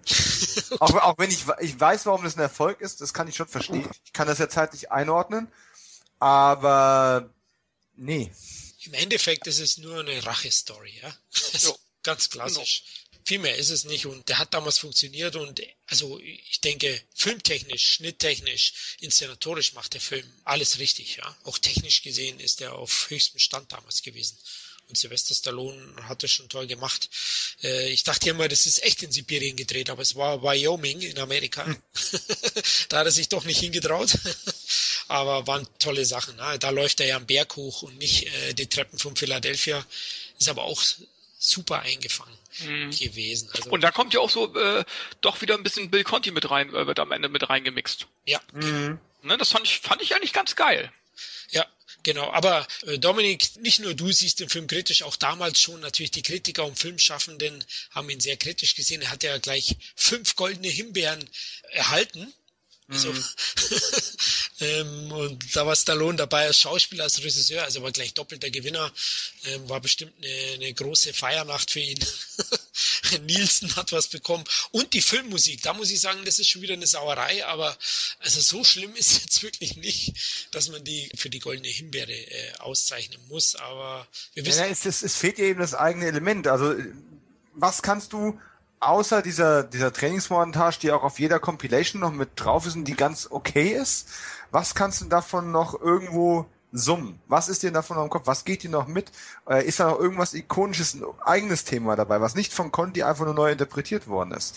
Ich denke, das ist so ein bisschen das, wo man gesagt hat, okay, den Film, auf dem wollen wir jetzt ein bisschen rumhacken, äh, Goldene Himbeere. Richtig. Wo, wo können wir die überall ansetzen? Ich meine, das ist bei der Himbeere immer ein bisschen so. Man sucht sich so zwei, drei Opfer aus und äh, möglichst äh, traumhaft. Ja. Genau. Und die kriegen dann alles drauf, was auch eine Weise passt. Aber es bietet schon Angriffsfläche. Das sagt ja keiner, dass der Soundtrack schlecht ist. Ja, das ist, auch wenn ich sage, Dirty Dancing ist ein Film, den ich nicht besonders gut leiden kann, weil der einfach schlecht geschrieben ist. Der Soundtrack ist geil. Ja, und genauso kann ich auch sagen, ich bin jetzt bei ähm, Rocky 4. Ich bin inhaltlich da einfach nicht dabei. Der, der Soundtrack an sich, was die Songauswahl anbelangt, ist gut. Gefällt mir sehr gut, ist mitreißend, ist typisch 80er, schwitzt quasi 80er aus jeder Rille der CD. Ähm, aber der, der reine Score, wenn er denn mal vorhanden ist, ich glaube, der würde gerade mal so eine Maxi-CD irgendwie füllen, wenn überhaupt. Und ist dann halt auch nicht so toll. Okay, da lässt sich drüber streiten. Ich finde ihn hervorragend und der ist mein, meine Top 10 Soundtrack. Ja, gut, es ist der Score natürlich allein, muss man äh, vielleicht. Ja, als Gesamtbild meinst du? Als Gesamtbild, ja. ja okay. Soundtrack ist einer der besten all time, hat der Kevin, glaube ich, auch erwähnt. Aber der Film, man muss es sagen, als Actionfilm ist es wirklich ein toller, reaktionärer Actionfilm geworden, der typisch 80er ist. Und wenn man sich für die 80er Jahre interessiert, muss man Rocky 4 gesehen haben. Ne? Da das definitiv, ja. ja er ist erstklassig und er war der erfolgreichste. Jetzt kommt natürlich noch eine Frage von mir. Ja, warum glaubt ihr denn, ja, Rocky 4 hat in Amerika 127,8 Millionen Dollar eingespielt. Ich hatte ja vorhin gesagt, 300 weltweit. Und es war der erste Rocky, der in Deutschland auch wirklich eingeschlagen ist wie eine Bombe. Der hat nämlich 3,3 Millionen Zuschauer ins Kino gelockt. Das war das Sechsfache von Teil 3. Und das war schon Wahnsinn. Und äh, warum glaubt ihr, war denn der so erfolgreich? gegenüber seinen Vorgängern und auch den Nachfolgern, weil äh, selbst Rocky 5 hat dann eben nur noch eine Million gehabt. Naja, ich sag mal so, ähm, Stallone war auf dem Höhepunkt. Man kannte dann, äh, ich weiß gar nicht, war Rambo 2 zuerst oder Rocky 4? Rambo 2 war zuerst. Siehst du, der hat natürlich auch profitiert. äh, von Rambo 2, von dem, von dem Rambo-Erfolg. Und man, man kannte Stallone, man hat ihn jetzt mehr wahrgenommen.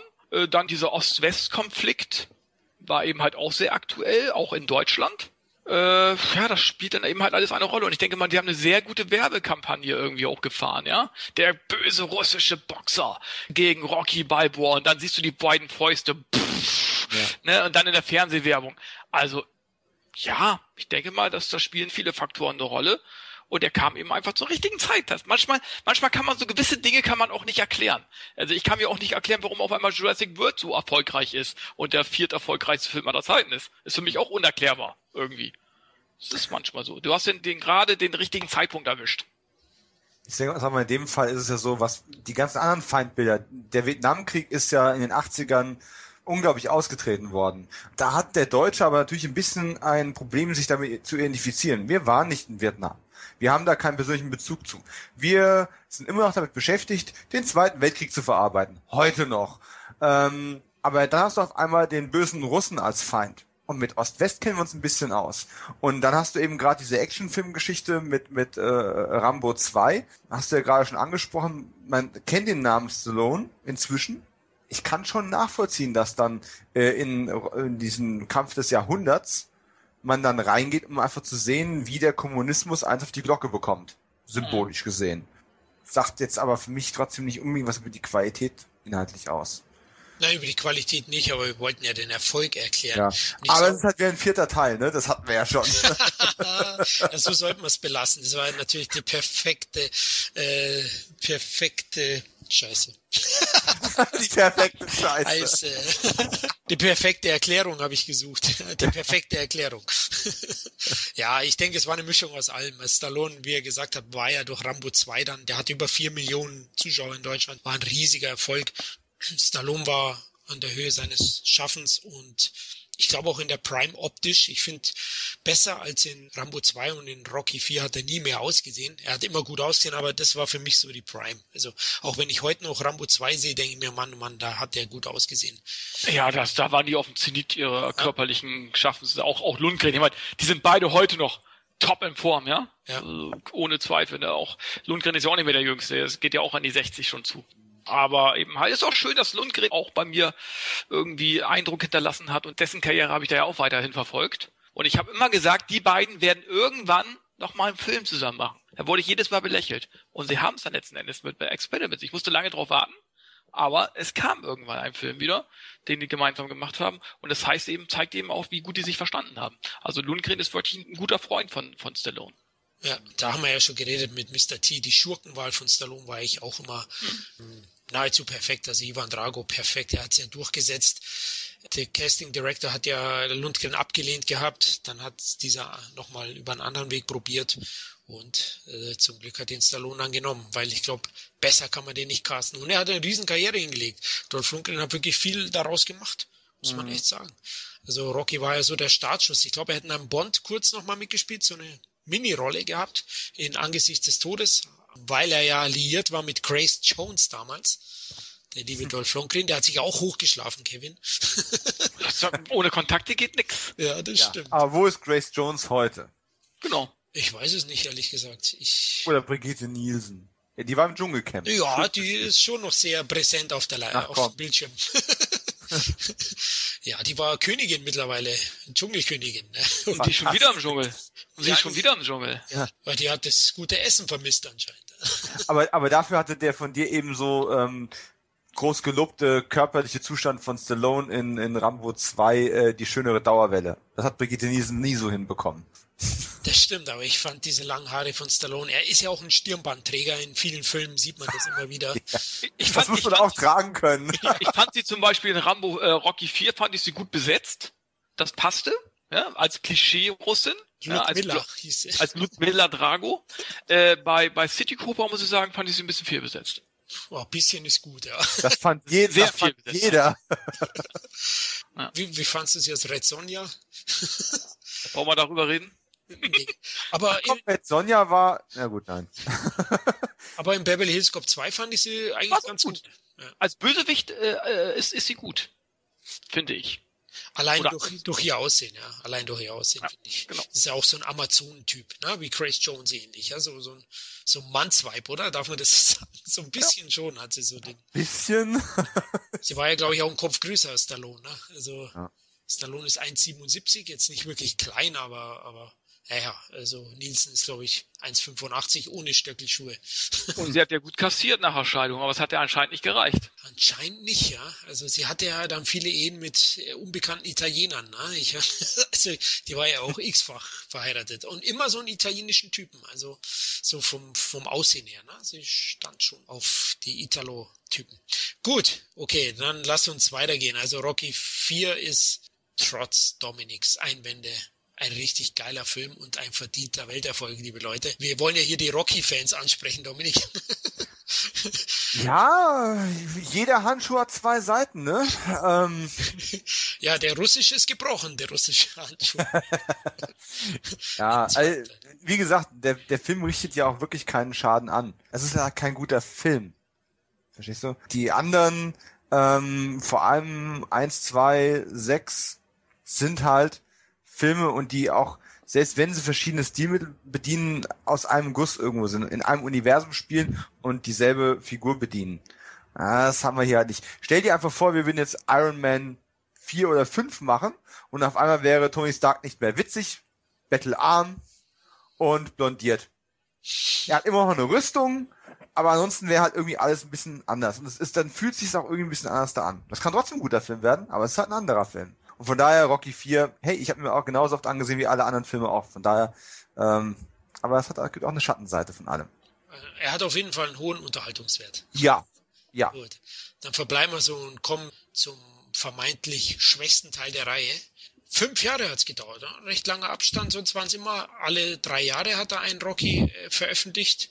Diesmal 1990 kam Rocky 5, Budget 42 Millionen Dollar. Ein Spiel, ich nehme es jetzt schon mal vorweg, also er, er gilt nicht nur qualitativ als grenzwertig, sondern vom Erfolg her, klar weltweit und mit Videoverkäufen hat er sicher Plus gemacht, aber ähm, er hat nur 40,9 Millionen Dollar in den USA eingespielt, in Deutschland so 1,2 Millionen Zuschauer gehabt. Ich war einer davon, das war mein erster Rocky im Kino.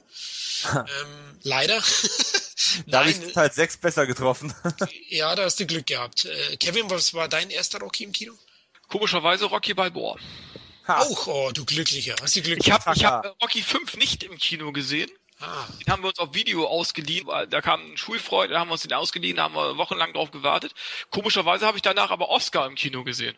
Oscar war, glaube ich, der erste Ach. Stallone-Film im Kino, meine ich. Meine ich. 91 war das. Ja. Okay, knapp hast du ihn verpasst. War nicht einmal ein Jahr später. Äh, Rocky 5 kam ja im Dezember. Also, weiß ich noch genau, 20.12.90 lief der in Deutschland an und ich war total heiß und die Fanfare kam und der Schriftzug, dann eben der Schlusskampf von Rocky 4 und ich war 14. Ne? Man darf nicht vergessen, ich war Rocky 3 und 4 geschädigt. Ja? Ich wollte sowas sehen damals. Da war ich natürlich mit Rocky 5 schon vor den Kopf gestoßen, weil es war wieder so ein Schritt in Richtung Drama.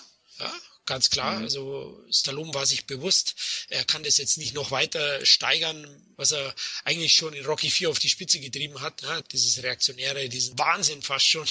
Hätte er, wie du gesagt hast, hätte er gegen einen Außerirdischen boxen sollen oder, oder vielleicht gegen drei Boxer gleichzeitig oder was hätte er, was hätte er Ja, aber es geht doch nach Drago, ich meine. ja, äh, Tommy Gunn. Tommy Gunn, ja, genau, kann man so sagen. Und das ist ja auch schon ein Problem des Films, wenn ich ganz ehrlich bin. Für mich, also ich finde, Tommy Morrison heißt, glaube ich, der echte Boxer oder Schauspieler, ist ja ein Boxer gewesen. Und der spielt eben Tommy Gunn, den Schüler von Rocky Balboa, der ja aufgrund schwerer Treffer gegen Ivan Drago dann eine Hirnkrankheit hat, oder? Wie war's? Irgendwie so ein Hirntrauma? Von Ivan Drago, ja. ja. Nicht gegen. Aber ja. Und das, das war eigentlich auch so der stärkste Einstieg, den man haben konnte, ähm, wie er da noch in Russland sitzt und nach dem Kampf, nach dem Sieg über eine ganze Nation, ähm, eigentlich total zusammenklappt, hat einen Zusammenbruch, ist, ist am Ende seiner Kräfte. Das ist das erste Mal, wo man diese Figur nicht nur im Ring bluten sieht, sondern auch außerhalb des Rings wirklich komplett geh und zerbrochen ähm, bippern muss er sich von seiner Frau da halten lassen. Ähm, das fand ich ein sehr, sehr starkes, ähm, sehr, sehr prägendes Bild. ja, und dann geht's zurück in die Heimat und aus dem Boxsport raus und ja, hm. plötzlich wird er natürlich auch noch äh, verprasst, sein ganzes Ja. Geld. Ne? Also Ja. es, er ist dann wieder bettelarm, muss zurück äh, ins, in den Slum fast schon, würde ich sagen. Ja, nicht ganz so schlimm, aber in die, zumindest ins Milieu zurück, was ich eigentlich auch sehr gelungen fand, weil die Atmosphäre eben wieder Mhm. ähm, von den pompösen Häusern, von, ja, ich wollte jetzt schon von tanzenden Robotern in Teil 4, ja, oh Gott. ähm, ging es zurück äh, zu den Basics. Und das hat mir eigentlich auch ganz gut gefallen, weil es war wieder so ein, so ein dreckiger Style, so ein bisschen schmuddelig. Aber ich finde, ich nehme es mal wieder vorweg, ich fand ihn doch schon deutlich den schwächsten Teil, weil er einfach einige Fehler macht. Das ist jetzt nicht wirklich ein schlechter Film, aber er ist für mich einer der schwächsten Rocky-Teile. Er hat einfach meine Erwartungen nicht erfüllt. Für mich funktionieren viele Dinge nicht. Eben der Bösewicht äh, Tommy Gunn, er mag vielleicht physisch überzeugen. Mhm. Äh, schaut ja aus wie so ein White Trash Kid. Mit Fukuhila, um Himmels Willen. Mit Fukuhila. Auch Sta- Stallones Sohn fand ich nicht wirklich gut schauspielerisch, wobei ich äh, beim Nachforschen für diesen Podcast leider feststellen musste, dass er einen Young Artist Award bekommen hat als bester oh, nominiert war als bester Jungschauspieler, aber ich fand ihn auch nicht so gut. Ich fand auch die Storyline nicht so gut. Klar, interessant war der Vater-Sohn-Konflikt schon, aber ich fand es nicht so gelungen umgesetzt. Wie fandet ihr Rocky 5? Ich habe genau den umgekehrten Effekt ähm, wie bei ähm, Rocky 4. Du hast ja gerade auch gesagt, Rocky 4 war für dich eigentlich ein, guter Film, äh, der Fehler hatte. Und bei mir war es ein, ein schwacher Film mit guten Momenten. Und ich bei Teil 5 ist es bei mir genau umgekehrt. Äh, ich finde das ganze Setting, das ganze Milieu, dass man sich jetzt von dem ganzen Pomp krass abwendet, fand ich sehr gut. Ähm, hat auch zu diesem frühen 90er-Stil recht gut gepasst, auch, auch wenn mir die Musik teilweise ziemlich auf den Keks geht heutzutage. Ähm, also die Songs, ähm, nicht der Conti-Score, endlich ist Conti wieder da, äh, der bei Teil 4, soweit ich es recherchieren konnte, nicht wirklich bewusst außen vor gelassen wurde, sondern schlicht und ergreifend mit Fackeln im Sturm und anderen Sachen komplett einfach ähm, ausgebucht war. Richtig. Äh, endlich ist der wieder da und in dem Augenblick, wenn Stallone durch den Dachboden äh, durchmarschiert und ähm, seine alten Klamotten wiederfindet und den Hut wieder aufsetzt und auch wieder anfängt so zu sprechen, wie wir diese Figur kennen und lieben gelernt haben, in dem Moment bin ich wieder zu Hause. Und ja, danach ärgere ich mich auch über einige Sachen. Dieser Vater-Sohn-Konflikt mit, mit Rocky Junior, der war nicht verkehrt, er war nur viel zu lang ausgewalzt, weil man halt versucht hat, Sage Stallone äh, da irgendwie als Jungstar auch aufzubauen. Ich nehme an, der Vater wollte dem ähm, Sohn da einfach auch eine Starthilfe geben. Das war einfach ein bisschen too much.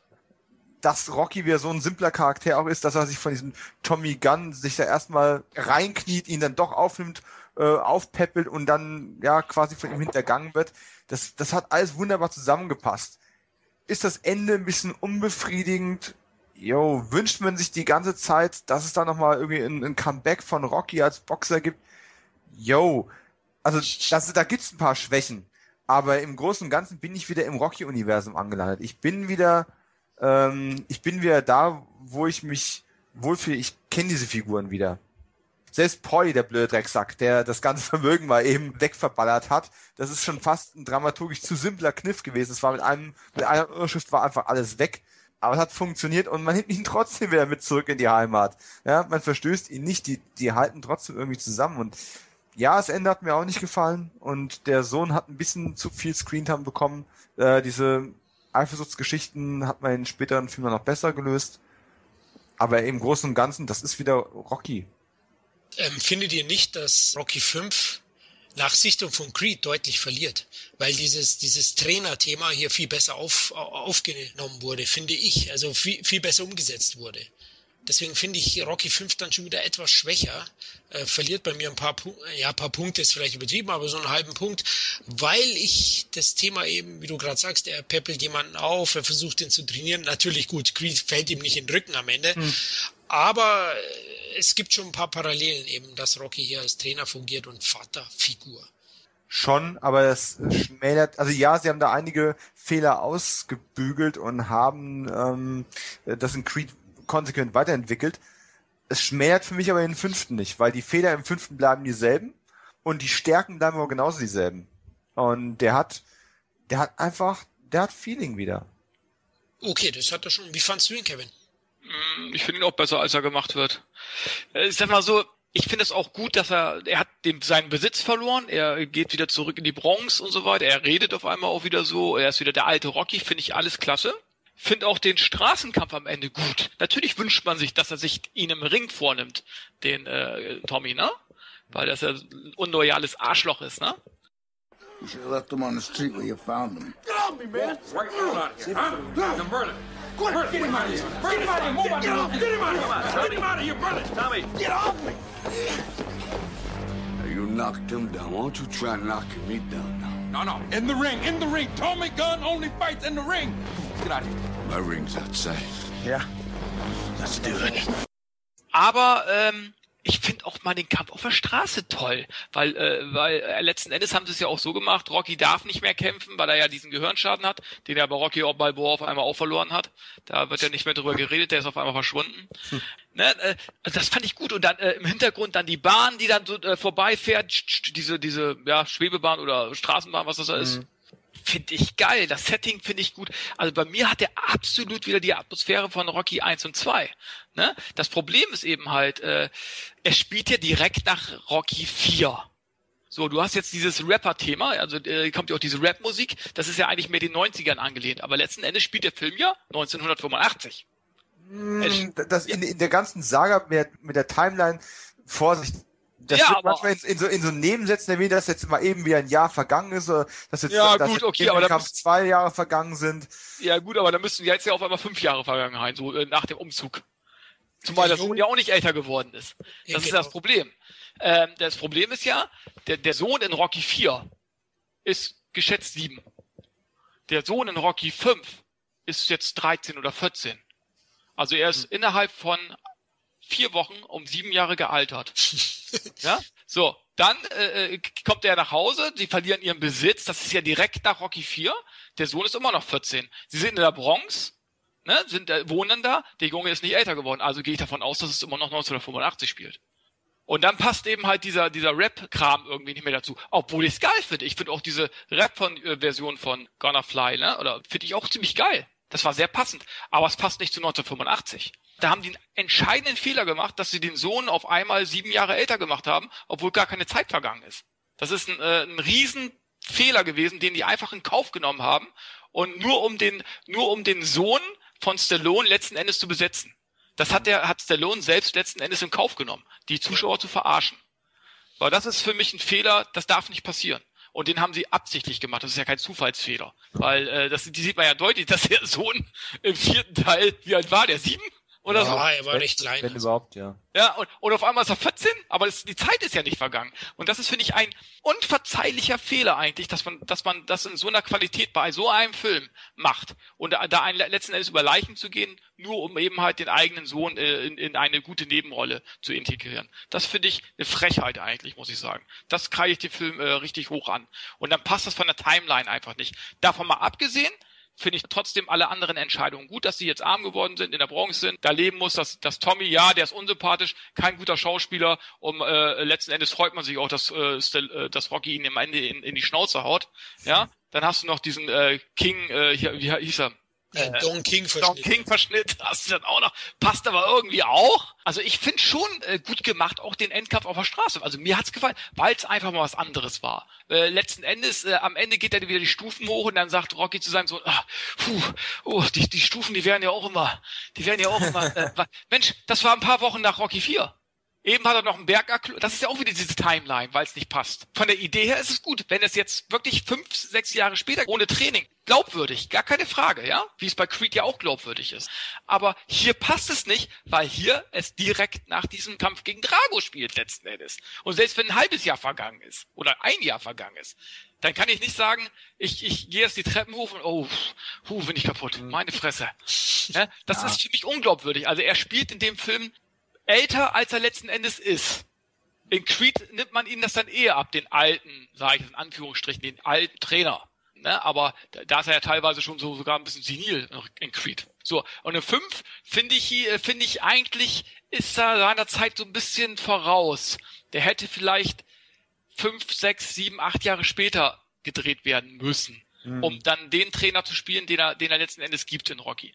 Weil so unmittelbar nach Rocky 4 dann so außer Puste zu sein, wenn ich die Treppen hochgehe. äh, es ist für mich einfach, das passt dann einfach alles nicht. Auch mit dem Sohn eben nicht, ne? Dass der Sohn eben halt diese Vater-Sohn-Konflikt fand ich jetzt auch nicht schlecht. Dass der Sohn eifersüchtig ist auf den, auf den Tommy Machine Gun, finde ich auch nachvollziehbar. Dass er ihn dann letzten Endes äh, aufgrund, und wie es ja wirklich in Leben so ist, man vergisst nachher äh, den Leuten, denen man alles zu verdanken hat, das vergisst man nachher nur, um eben halt so schnell wie möglich an die Spitze zu kommen. Fand ich auch gut. Ich fand auch die Szene, und jetzt kommen wir auch wirklich zu den guten Szenen. Ich fand die Szene zum Beispiel gut, wo er, wo Rocky dann den Weltmeisterschaftskampf von Tommy the Gun äh, äh, sieht, der gewinnt, der sagt, ich möchte ihm einen großen Dank aussprechen. Ich habe allen Leuten das zu danken.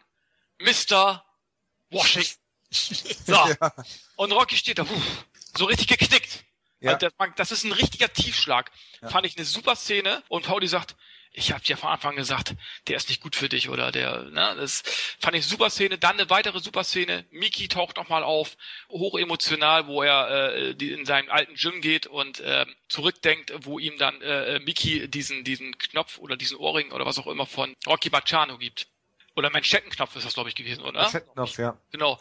Das fand ich auch wieder so eine typische Rocky 1 Szene, fand ich super also ich finde schon, er hat wirklich sehr, sehr viele gute Szenen drin, dass man den eigentlich schlechter macht, als er letzten Endes ist. Aber wie gesagt, jetzt mit der Timeline und das mit dem Sohn, dass sie das so zusammengeflickt haben, das kann ich nicht verzeihen. Das, da hat, das hat bei mir Punkte gekostet. Ansonsten finde ich den Film gut. Ich mag den Film. Ich denke, Stallone hat ja mal im Interview gesagt, dass er ihn rein aus Gier gemacht hat. Er war ja auch immens unter Druck, hat vorher Over the Top gemacht, Luck Up. Mhm. Tolle Filme, beides Flops. Richtige Flops gewesen. Hm. Also ich glaube, beide haben keine 20 Millionen Dollar eingespielt in Amerika. Also unbegreiflich. Unbegreiflich. Ja. Vor allem, man muss bedenken, Stallone hat zu dem Zeitpunkt 15 Millionen pro Film kassiert, auch für Rocky 5. 15 Millionen Dollar Cage. Man muss vorstellen, Rocky 1, 23.000 Dollar. hat es zu was gebracht. Ähm, er war auch unter Druck. Also ich denke auch, das sieht man im Film ein bisschen an. Und man sieht ihm an, du hast es schon vorweggenommen, dass er sein, seinen Sohn positionieren wollte. Ja, er wollte ihm äh, den Weg bereiten als nächster Star. Ist jetzt nicht verwerflich. Ein Will Smith macht das auch mit seinem äh, Vogelnest-Sohn da, der oh eine Vogelnest-Frisur hat. Mit ähnlich schlechten Ergebnissen nur mal so nebenbei. Ja, an der Kasse sind die gar nicht so. Also ja. After Earth war jetzt ein Flop, zum Glück. Ja, hallo, aber, ja. aber dafür Karate Kid Remake war ein Riesenhit. So. Ja. ja. Also lief riesig. Ähm, das, das sind sicher so Sachen, wo dem Film auch so umstimmen. Ich finde ihn ja auch nicht so schlecht, aber ich finde ihn schon den schwächsten Teil der Reihe und ich kann teilweise schon verstehen. Ich war damals im Kino und die Erwartungshaltung von vielen Fans waren sicher auch äh, Trainingssequenzen, Rocky selber im Ring und und und das bietet ihn nicht. Er ist konsequent zurück zu den Wurzeln. Das ist ja eigentlich auch rühmlich, ja. Aber ich glaube, da war er eben wie mit Rambo 3 hat er den Zeitgeist nicht wiedergespiegelt in seinem Film. Ich ja, finde, er macht sich zu alt. Jahre zu früh. Genau ich denke auch, der ist zwei, drei Jahre zu früh gekommen. Das hat Kevin schon gut getroffen. Diese, jetzt nicht nur von der Timeline her, sondern auch mit den, mit den Themen. Ähm, wann ist Dangerous Minds und diese ganzen ähm, Milieustudienfilme, die sind ja in den 90ern, haben die auch wieder so einen Boost bekommen. Und äh, wenn dann schon dieses ganze ähm, Muskelberg-Kino vorbei ist, hätte der sich da viel besser äh, Nest machen können zwischen solchen Filmen. Und äh, war aber ein Vorreiter davon und ist dementsprechend abgeschwadert worden. Das stimmt. Und ja, auch die anderen Charaktere gibt da wenig Spielraum. Auch Adrian ist auch hier. Die nervt auch nur noch. Ja, genau. Also aber sie haben wieder mehr als vorher. Ja, sie ist wieder mehr als vorher, aber sie sagt, Rocky, das darfst du nicht, Rocky, das darfst du nicht. Die bevormundet ihn. Und das ist doch das, was alle Ehemänner an hm. ihren Ehefrauen äh, kritisieren. Und das füllt sie absolut in Rocky 5 aus. Sie ist, für mich ist sie schlimmer als, als äh, Tommy Gunn. Ja? Ist sie der größte Schurke? Ihren Mann bevormundet.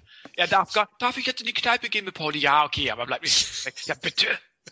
Ja, aber, aber am Ende die Szene auf der Straße, wenn ja, der stimmt. zwischen Tommy Gunn und ähm, Stallone halt dann wirklich final ist, da ist sie diejenige, die ihn wieder auf die Spur bringt. Das stimmt. Also so sehr sie ihn auch vorher versucht hat zu bremsen, auch um ihn zu schützen, weil sie es halt besser weiß. Gut, das mag kein Mann gerne hören. äh, und hört auch kein, hört aber auch umgekehrt auch keine Frau gerne, ähm, dieses Bevormundende. Aber und trotzdem steht sie halt immer hinter ihm. In dem Moment, wo sie merkt, er hat sich da komplett verrannt, versucht sie ja nur verzweifelt wieder zurückzuholen. Und im Endeffekt auch mit Erfolg. Und äh, das war eigentlich eine Szene, die war stärker als all die sie in drei und vier hatte. Das stimmt, absolut. Ja. Ja. Also die größten Stärken sind sicher, finde der visuelle, dreckigere Style hat mich abgeholt und der Soundtrack ist top Snap. Und wer auch immer da dabei ist, haben mir damals gekauft. Ich mag fast alle Musikstilrichtungen und ich kann auch der Hip-Hop-Musik was abgewinnen. Und da ärgere ich mich heute noch, dass ich beim Filmjahr-Podcast Straight Outta Compton nicht empfohlen habe. Verdammte Scheiße, das ist Platz 4 oder 5 bei mir und ich erwähne ihn nicht. Und meine Musikrichtung ist es nicht, aber zu Rocky 5 passt es richtig gut. Korrekt, ja. Da mag ich es richtig gerne sogar. Da bin ich komplett bei dir, Kevin. Ah, Äh, Und was ich auch nochmal sagen wollte, ist, was mir aufgefallen ist, diese, diese Szene, wo er mit äh, Tommy quasi mitgeht. Ne? Er sieht sich diesen Weltmeisterschaftskampf im Fernsehen an und im Endeffekt, er geht ja wirklich physisch mit. Er steht nicht im Ring, aber er steht in seinem, in seinem Keller und boxt sich da quasi noch selbst die Seele aus dem Leib. Und Florian hat es vorhin schon so schön gesagt, viele Dinge, die in Rocky 5 nicht funktioniert haben, hat Stallone, haben ihn ja offensichtlich trotzdem weiter beschäftigt, haben ihn nicht losgelassen. Und er hat sie in Creed wieder äh, implementiert und weiterentwickelt. Und da haben wir ja auch diese Szene, wo ähm, Adonis, was für ein toller Name, ähm, dann sich diesen, diesen Boxkampf von Apollo äh, projiziert und dann quasi auch Schattenboxen vor dem Film macht. Ähm, das ist im Prinzip quasi eine ziemliche Hommage an diese Szene, die auch sehr, ein sehr starker Moment war. Zusammen mit Mickey, was mich auch jedes Mal wieder zu Tränen rührt. Ja, auch eine tolle Szene. Also er hat seine Momente als, als Rocky und Stallone-Fans, wie wir sind, muss man den sowieso gesehen haben. Aber ein solides Sportdrama mit erstklassigem Soundtrack, einem charismatischen Hauptdarsteller, würde ich jetzt mal sagen. Wie ordnet ihr ihn ein? Ich habe ja schon gesagt, schwächster Teil der Reihe. Wie ordnet ihr beide den ein in der Rangfolge? Hm. Es ist eine schwierige Geschichte und ich möchte eigentlich die Positionierung noch nicht vorwegnehmen, Ah. weil wir sind noch nicht ganz am Ende. Okay. Warten wir es mal ab. Gut, dann befrage ich dich, Kevin, auch später. Dann lass uns weitergehen. Es hat nämlich jetzt ziemlich lange gedauert. Man sieht schon, der Film hat das Studio schon sehr enttäuscht. Denn seit 1999 hatte Stallone ja MGM und die Produzenten bekniet, dass er Rocky Balboa machen darf. Und es hat sieben Jahre gedauert. 2006 wurde er gedreht. Ich habe gefeiert, wo ich das im Internet gelesen habe, dass der kommt. Also es war ein Traum, ist in Erfüllung gegangen und für 24 Millionen Dollar, also recht überschaubares Budget, hat ihn dann Stallone in Personalunion umgesetzt, nämlich als Regisseur, Drehbuchautor, Produzent, Hauptdarsteller und, und was weiß ich, Stuntman im, im Ring wahrscheinlich noch alles allein übernommen. Und ich, ich hatte aber auch ein bisschen Angst im Vorhinein, wurde natürlich auch belächelt, ja, der alte Mann will er jetzt im Seniorenheim boxen, aber er hat wirklich einen großartigen Film abgeliefert, der eigentlich den perfekten Abschluss für die Saga darstellt. Dominik, du bist ja ein großer Fan. Du hast ja die Kritik auf dem Entertainment-Blog zum Film geschrieben. Mhm. Rocky Balboa, auch für dich ein toller Film. Ähm, für mich, hm, jetzt spoilere ich doch schon meine Rangliste, äh, der beste Film. Ich habe vorhin schon mal ähm, kurz angesprochen, warum ich ihn sogar aus persönlicher Sicht ähm, stärker finde als den Original Rocky, einfach weil natürlich die Originalität fehlt. Wir sind inzwischen beim sechsten Teil dieser Reihe. Das ist nicht mehr dasselbe wie dieses der junge Mann, der sich nach oben arbeitet. Ähm, der altersweise Blick zurück ähm, und der selbstkritische Blick in den Spiegel persönlich noch besser. Und wenn man sich das mal anschaut, du hast gerade eben das Budget angesprochen, 24 Millionen hat er gekostet. Der vorherige, der ja wirklich nur auf den Straßen und in den bekannten Kulissen gespielt hat, hatte 42 Millionen gekostet, wesentlich mehr. Ja. Das ist halt auch völlig irrsinnig, wie diese Budgets von einer Million nach, auf 42 nach oben gegangen sind, um jetzt in der Gegenwart, wo du solche Mid-Budget-Filme kaum noch produziert bekommst, wieder auf 24 Millionen zurückzugehen. Bei Rocky 5 siehst du die 42 Millionen nicht. Wo sieht der denn 10 Millionen teurer aus als Teil 4? Nirgends. Aber jetzt sind wir quasi, er hat unglaublich viel gelernt, er ist gereift, er hat wahrscheinlich eins der zwei, drei besten Drehbücher seiner ganzen Karriere geschrieben und er hat eine Menge gemacht und eine Menge Stories auch geliefert. Ähm, der Film, ich habe den keinen so oft gesehen wie diesen. Das war mein erster Rocky im Kino. Es war tatsächlich mein, ich habe das nochmal gecheckt. Kaum zu glauben war, es war mein erster Stallone-Film im Kino. Oh, Also sehr schön. Alle anderen habe ich im Fernsehen, auf Video und sonst irgendwo gesehen. Auf DVD. Das war wirklich der erste, den ich tatsächlich selbst im Kino gesehen habe. Und ähm, frag mich nicht warum. Keine Ahnung.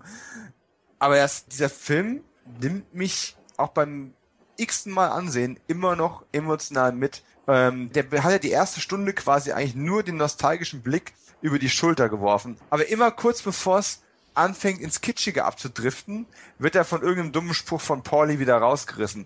Wird man wieder in die Realität irgendwo zurückgeholt. Und trotzdem Äh, seine Adrian ist tot. Das Thema Verlust ist immer noch da. Es ist präsenter als jemals zuvor. Er hat sich vom Boxsport komplett zurückgezogen. Nichts mit Training, nichts mit Manager. Er macht sein Restaurant. Er, er lebt nur in der Vergangenheit, erzählt seine Geschichten. Er ist inzwischen einfach ein alter Mann. Und ähm, ist nicht nur aus gesundheitlichen Gründen aus dem Boxring raus, sondern einfach auch aus Altersgründen. Und er definiert sich aber auch nicht mehr darüber. Er hängt einfach an so einem Punkt im Leben fest und bekommt dann durch etwas total Banales wieder so diesen, diesen kleinen Schubser, den man manchmal im Leben braucht. Diesen kleinen Schubser. Und dann sind wir wieder voll im Thema drin.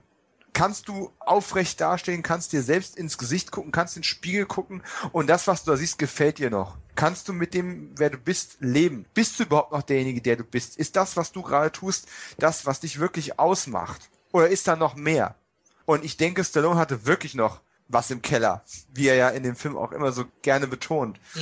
Und ich krieg Gänsehaut, wenn ich nur an solche Momente denke. Das ist wahrscheinlich der nach dem Originalfilm zitierfähigste ähm, Rocky-Film. Da sind so viele Sprüche drin, sei es One-Liner, seien es ähm, so kleine kleine Aussagen über Ehre, über Ehrgeiz, über Selbstachtung. Ähm, man kann eine Menge daraus nehmen. Es ist immer, versteht mich nicht falsch, es ist immer noch ein ein Unterhaltungsfilm. Wir wollen das jetzt auch nicht zum, äh, zum Denkerkino machen. Arthouse. Ja, es ist, es ist sicherlich kein Arthouse, aber er hat die besten Elemente eines Arthouse-Films und bringt sie für ein Massenpublikum in einem Sportfilm noch rüber. Und dieser Film besitzt einfach unglaublich viel Integrität, Würde und funktionierendes Drama. Und egal wie oft ich ihn sehe, es gibt immer wieder diese Stellen, bei denen ich anfange zu weinen. Und ich bin nicht leicht zum Heulen zu kriegen. Aber wenn es bei einem Film oder bei einer Serie funktioniert, komischerweise funktioniert meistens auch beim zweiten, dritten oder vierten Mal noch. Und das ist bei Rocky Balboa ungemein präsent. Was ich toll finde, hier fängt Stallone auch äh, an, mit Selbstironie zu spielen. Ja. Das hat mir zum Beispiel in Teil 5 auch gefehlt. Also, ja. da sieht man erst weiter. Man sieht, es muss lange in ihm gegärt haben. Das merkt man auch. Das Skript ist bestimmt, also das hat sehr, sehr lange, ich vergleiche es mal mit George Millers Mad Max Fury Road. Mhm. Manchmal schadet es nicht, wenn man eben auf die Ersatzbank geschoben wird, längere Zeit, und, um kann dran fallen. Und das Skript ist perfekt. Da gebe ich dir absolut recht. Und ich war auch also geweint habe ich nicht, ich bin nicht so nah am Wasser gebaut, glaube ich, aber ich war x-mal gerührt im Kino, ja, ich hatte Gänsehaut. Es gibt tolle Momente. Ich finde, der Film schließt auch perfekt ab. Deswegen kommen wir noch zu Creed, da hatte ich schon ein wenig Angst, weil der Film einfach ein perfektes Ende findet mhm. und ganz toll auch auf, auf dramaturgische Ebene funktioniert, ja, auf emotionaler Ebene. Auch hier finde ich, lebt der Film wieder mehr von der Emotionalität und nicht von den Action-Szenen. Ja. Und das ist einfach perfekt. Ne? Und am Ende steht er da und we did it, nicht I did it. Also es geht um die Selbstachtung, es geht um, um es, es geht die ganze Zeit nur um das, was er selbst fühlt und trotzdem hat er nicht vergessen, wo er herkommt und wer ihm seine Kraft immer gegeben hat. Let me tell you something you already know. The world ain't all sunshine and rainbows. It's a very mean and nasty place, and I don't care how tough you are, it will beat you to your knees and keep you there permanently if you let it. You, me, or nobody is gonna hit as hard as life. But it ain't about how hard you hit. It's about how hard you can get hit and keep moving forward. How much you can take and keep moving forward. That's how winning is done. Er ist nicht mit Adrian gestorben, aber er ist trotzdem noch mit ihr verheiratet. Die Szenen auch mit der kleinen Mary, die inzwischen ja selbst eine, äh, Best, eine Best-Agerin ist. Ja. Das sind einfach so viele Momente drin, die ganz schnell hätten auch äh, ins, ins Peinliche kippen können, es aber nie tun. Die sind immer alle perfekt auf den Punkt getroffen. Ja, ich finde auch toll den Kuss von Pauli, ne? Das sind so Kleinigkeiten, ja. wenn, er, wenn das leicht, ich glaube, auf die Wange küsst, oder? Ja. Also auch ganz, ganz toll. Auch der Humor hast du ja schon angesprochen, der immer wieder leicht einfließt und, und ja, sich perfekt ergänzt mit dem Film. Also ja, vor allem, ich denke, wir alle haben nicht so viel erwartet. Also natürlich war ich gespannt, aber ich hätte nicht gedacht, dass Stallone so ein Ding abliefert. Ja? Und es war ja auch sein Comeback. Er war ja weg ja. vom Fenster und Balboa hat ihn zurück gebracht. Mal wieder ein Rocky-Film. Ja, mit 24 Millionen Dollar war er ja nicht sehr teuer, ne? also mhm. recht günstig produziert und er hat ja doch tatsächlich 70 Millionen Dollar eingespielt. Kevin, wie viel hat er denn weltweit? Ich weiß jetzt gar nicht.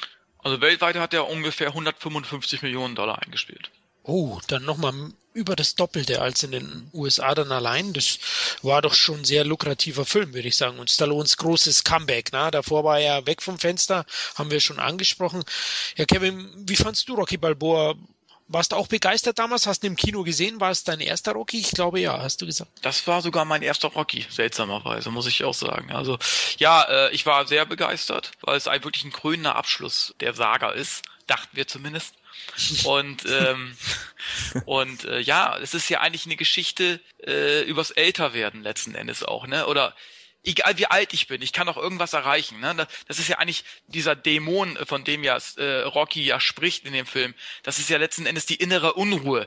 Irgendwie habe ich noch genug Sprit im Tank, um noch irgendwas zu erreichen.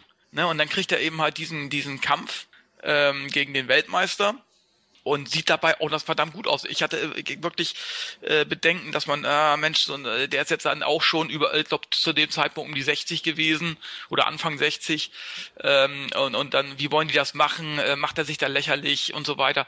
Aber sie haben es wirklich glaubhaft rübergebracht, auch von den Kampfszenen und so weiter.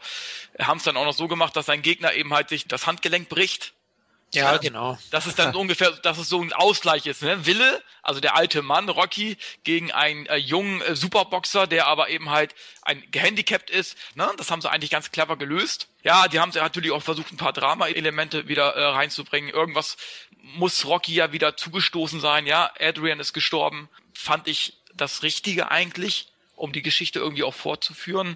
Äh, dafür kommt eben halt auch wieder Vater-Sohn Beziehungen wieder äh, vor, was ja im Teil 5 ja eigentlich auch schon der Fall war. Ne? Äh, das wird jetzt auch nochmal intensiviert, das Ganze. Ähm, ja, und was ich sehr, sehr schön fand auch der, an dem Film, nicht nur, äh, dass er, dass er eben halt diesen, diesen inneren Kampf, da gibt es eine sehr schöne Szene, wo er dann noch mit Pauli spricht und sagt, ich habe noch Sprit im Tank und äh, er, er will noch nicht abgeschrieben sein, so eine Art. Ne? Er geht ja dann auch noch vor diesem was ist das, so ein, so ein Sportgericht, sage ich jetzt mal, ne, um eben halt seine Zulassung zu bekommen ja, und so genau. weiter. Mhm. Hält er auch noch mal eine Rede. Das fand ich klasse, aber was ich auch sehr, sehr gut fand am Anfang des Films, dieser kleine, wie soll ich sagen, Rückblick in die Rocky-Welt sozusagen, wie er Adrian kennengelernt hat. Er erfährt ja eben halt diese verschiedenen Orte ab, mit denen er Erinnerungen verbunden hat, ne, mit Adrian und so weiter. Und Pauli sagt, ich kann das nicht mehr, das machen wir jedes Jahr. Man sieht eben halt auch den treuen Rocky, der ist einfach seiner Frau verfallen, sozusagen. Er ist einfach ein, ein, ein wahrscheinlich der treueste Mensch der Welt. Ja? ja. Und das ist eben wunderbare Szene eben halt, dass er seine Frau bis über den Tod hinaus äh, treu ist und liebt. Und ähm, ja, und auch schön eben halt, dass, dass alte Charaktere der ersten Rocky-Filme wieder vorkommen, wie die Marie, die dann letzten Endes zu seiner, ich würde nicht sagen, ja, es wird, letzten Endes ist es nur eine Freundin, eine gute Freundin, ja, viele interpretierten da ja auch rein, oh, ist das die neue Lebensgefährtin, vielleicht wird es die neue, das mhm. kam bei mir von vornherein eigentlich nicht so rüber. Für mich war das von vornherein einfach eine sehr, sehr liebgewonnene Freundin irgendwie, ne? Auch, mhm. auch der Sohn von ihr war eben einfach ein, so, er war vielleicht ein bisschen der Vaterersatz für ihn, ne? Aber, aber er sollte jetzt nicht der Ersatzvater sein. Also ich finde, das kam jetzt auch nicht falsch rüber, es kam genau richtig rüber. Aber wie gesagt, äh, der Film ist von A bis Z wirklich gut. Gut, die Trainingsszenen sind natürlich nicht mehr so enorm wie früher. Ne, die haben sich dann recht kurz gehalten, aber dann aber auch realistisch, ne? Also er macht ein Krafttraining, er läuft doch mal, er joggt, ja, aber mehr kann er auch ein 60-Jähriger nicht unbedingt immer machen, ne? Man kann jetzt nicht erwarten, dass er noch Berge hochläuft und was ich was. Ne? Also wirklich von eben halt auch die Rocky-Fanfare äh, ertönt. Da kam bei mir spätestens dann kam noch mal richtig Gänsehaut bei mir hoch im Kino, wo er dann mit seinem Hund dann äh, anfängt zu joggen im Schnee. Ach, das, der Film ist einfach von A bis Z. Er erzählt eine wunderbare Geschichte. Stallone geizt auch wieder nicht mit Rocky-typischen Anekdoten ja, also einfache Worte, einfache Sätze, aber äh, absolut treffend und passend. Auch wenn er eben halt die Dialoge mit Pauli oder mit äh, seinem Sohn hält, ne, nicht aufgeben, du bist was Besseres, ne, ähm, äh, und und so weiter und so fort. Also das ist einfach äh, von Anfang bis Ende ein wirklich wirklich guter Film. Vielleicht sogar der beste, kritisch gesehen der beste Film nach Rocky 1. Ja, würde ich so unterschreiben. Also auch ein bekannter Ausspruch des Films ist ja, es ist erst dann vorbei, wenn es vorbei ist. Ja, genau. Wo hast du den Spruch her? Aus den 80ern? Nein, aus Rocky. Eher aus den 70ern. Ja, vermutlich, vermutlich, ja. Also ich fand ihn, fand ihn auch super, habe ich ja vorhin erwähnt. Ja. Und ähm, ja, da passt einfach alles. Ich hatte schon wirklich ein paar Bedenken natürlich. Ich war großer Stallone-Fan oder bin's noch und hatte schon Angst, dass er mit dem Film endgültig untergeht, weil klar, selbst in mir kam so das Gefühl auf, ja, was will er denn jetzt machen als Boxoper? Ne? Bringt er das wirklich überzeugend drüber. Aber der Kampf ist auch fantastisch. Also am Ende ist er mhm. richtig stark, wie er da besteht. Ich meine, das war ein Profiboxer, gegen den er da angetreten ist. Anthony Tarver, Halbschwergewichtsweltmeister. Ähm, das war sicher nicht easy. Ich habe auch gelesen, er wurde auch da ein paar Mal getroffen und die Szene, wo er zu Boden geht, scheint real gewesen zu sein. Und er ist auch real wieder aufgestanden. Also der zeigt ja wieder vollen Einsatz und was ich gemerkt habe, wo ich den Film jetzt nochmal gesehen habe vor dem Podcast, nach Creed, habe ich doch gemerkt, dass mir bei Creed einige Dinge fehlen. Ich war ja auch riesig begeistert. Ich finde ihn auch sehr gut. Wir kommen gleich dazu. Aber ein Pauli fehlt mir zum Beispiel. Ja, der einfach ein toller Charakter auch ist, der einfach zu Stallone gehört. Also Creed hat halt irgendwie nicht mehr so viel Rocky drin. Ja, Stallone ist erstklassig. Der Film ist auch gut. Hat auch seine Momente. Aber es ist halt doch eher schon ein Spin-off. Ne? Also wie es auch ist. Und deswegen würde ich jetzt auch Rocky Balboa immer Creed bevorzugen. Und ich finde auch Rocky Balboa den zweitbesten Rocky-Film. Ja, jetzt bin ich, ah, Rocky 3 und 4 mag ich natürlich auch sehr gern, aber auf eine andere Weise. Aber hm. auf ja, unterhaltsamen Weise, sage ich jetzt mal. Ne? Richtig, und du hast ja gesagt, also wenn man es aus kritischen Gesichtspunkten sehen möchte, ist Rocky Balboa der zweitbeste Film der Reihe und der perfekte Abschluss eigentlich. Es ist auch der emotionalste mhm. ähm, von allen und ja. Und er schafft halt trotzdem nie kitschig zu sein und immer mit dem nötigen Maß an Selbstironie, ohne eine Parodie zu werden. Das ist auch eine Gratwanderung, die nicht wirklich einfach ist. Und ähm, wir haben es ja schon gesagt, Adrian ist nicht da, aber trotzdem ist sie allgegenwärtig. Pauli hat bessere Szenen als in den letzten drei oder vier Rocky-Filmen. Ja, genau. ähm, der Austausch von äh, Robert Balboa, dem Sohn Schauspieler, äh, hat auch sehr gut getan. Ich bin kein großer Fan von, äh, von Milo Ventimiglia, ähm, aber der hat einfach super gepasst. Der hat auch ähm, einfach ein, ein ähnliche Gesichtszüge wie Stallone und die diese diese eine Szene auf der Straße, wo auch Stallone ihm sagt, lass dir nicht von anderen sagen, wer du bist. Äh, das muss man muss das selber wissen, wer er ist, selber herausfinden und dafür einstehen. Das ist einfach richtig auf den Punkt und ähm, ich weiß auch nicht. Also wenn man handwerklich an dem Film was kritisieren möchte, sind es eigentlich nur zwei Kleinigkeiten, die Trainingsmontage, so, ähm, so gut auf den Punkt sie auch ist, sie hätte einen kleinen Tick länger sein mhm. können. Nicht so exzessiv wie früher, aber einfach so einen kleinen Hauch besser ähm, oder länger. Und der, der Endfight war eigentlich super geil. Er hätte diesen technischen Firlefanz mit diesen, mit diesen Intercuts nicht gebraucht die da reingemacht worden sind, um noch ein bisschen mehr Speed und Hektik da reinzubringen und das Ganze mehr nach Sports-Event aussehen zu lassen. Das hat meiner Meinung nach gar keine Notwendigkeit dafür gegeben, weil die Form von Stallone und auch der, der Impact, den dieser Fight die ganze Zeit hatte, ähm, auf die Fighter genauso wie auf den Zuschauer, war eigentlich stark genug. Man hätte das, diese Matches nicht gebraucht. Aber das sind wirklich Nuancen, das sind Kleinigkeiten. Und selbst der erste Hockey Balboa, so toll er auch ist, war nicht grenzenlos perfekt, auch wenn es ein super toller Film ist. Also von daher, ähm, Vielleicht auch verbunden damit, dass es mein erster Rocky-Film im Kino gewesen ist überhaupt mein erster Stallone-Film im Kino. Ich muss daran einfach nochmal erinnern. Oh, schade. Äh, ja, es ist halt, aber diese, diese Kombination, das wird für mich wahrscheinlich immer mein Lieblings-Rocky bleiben äh, und nach kritischer Betrachtung vielleicht sogar der beste,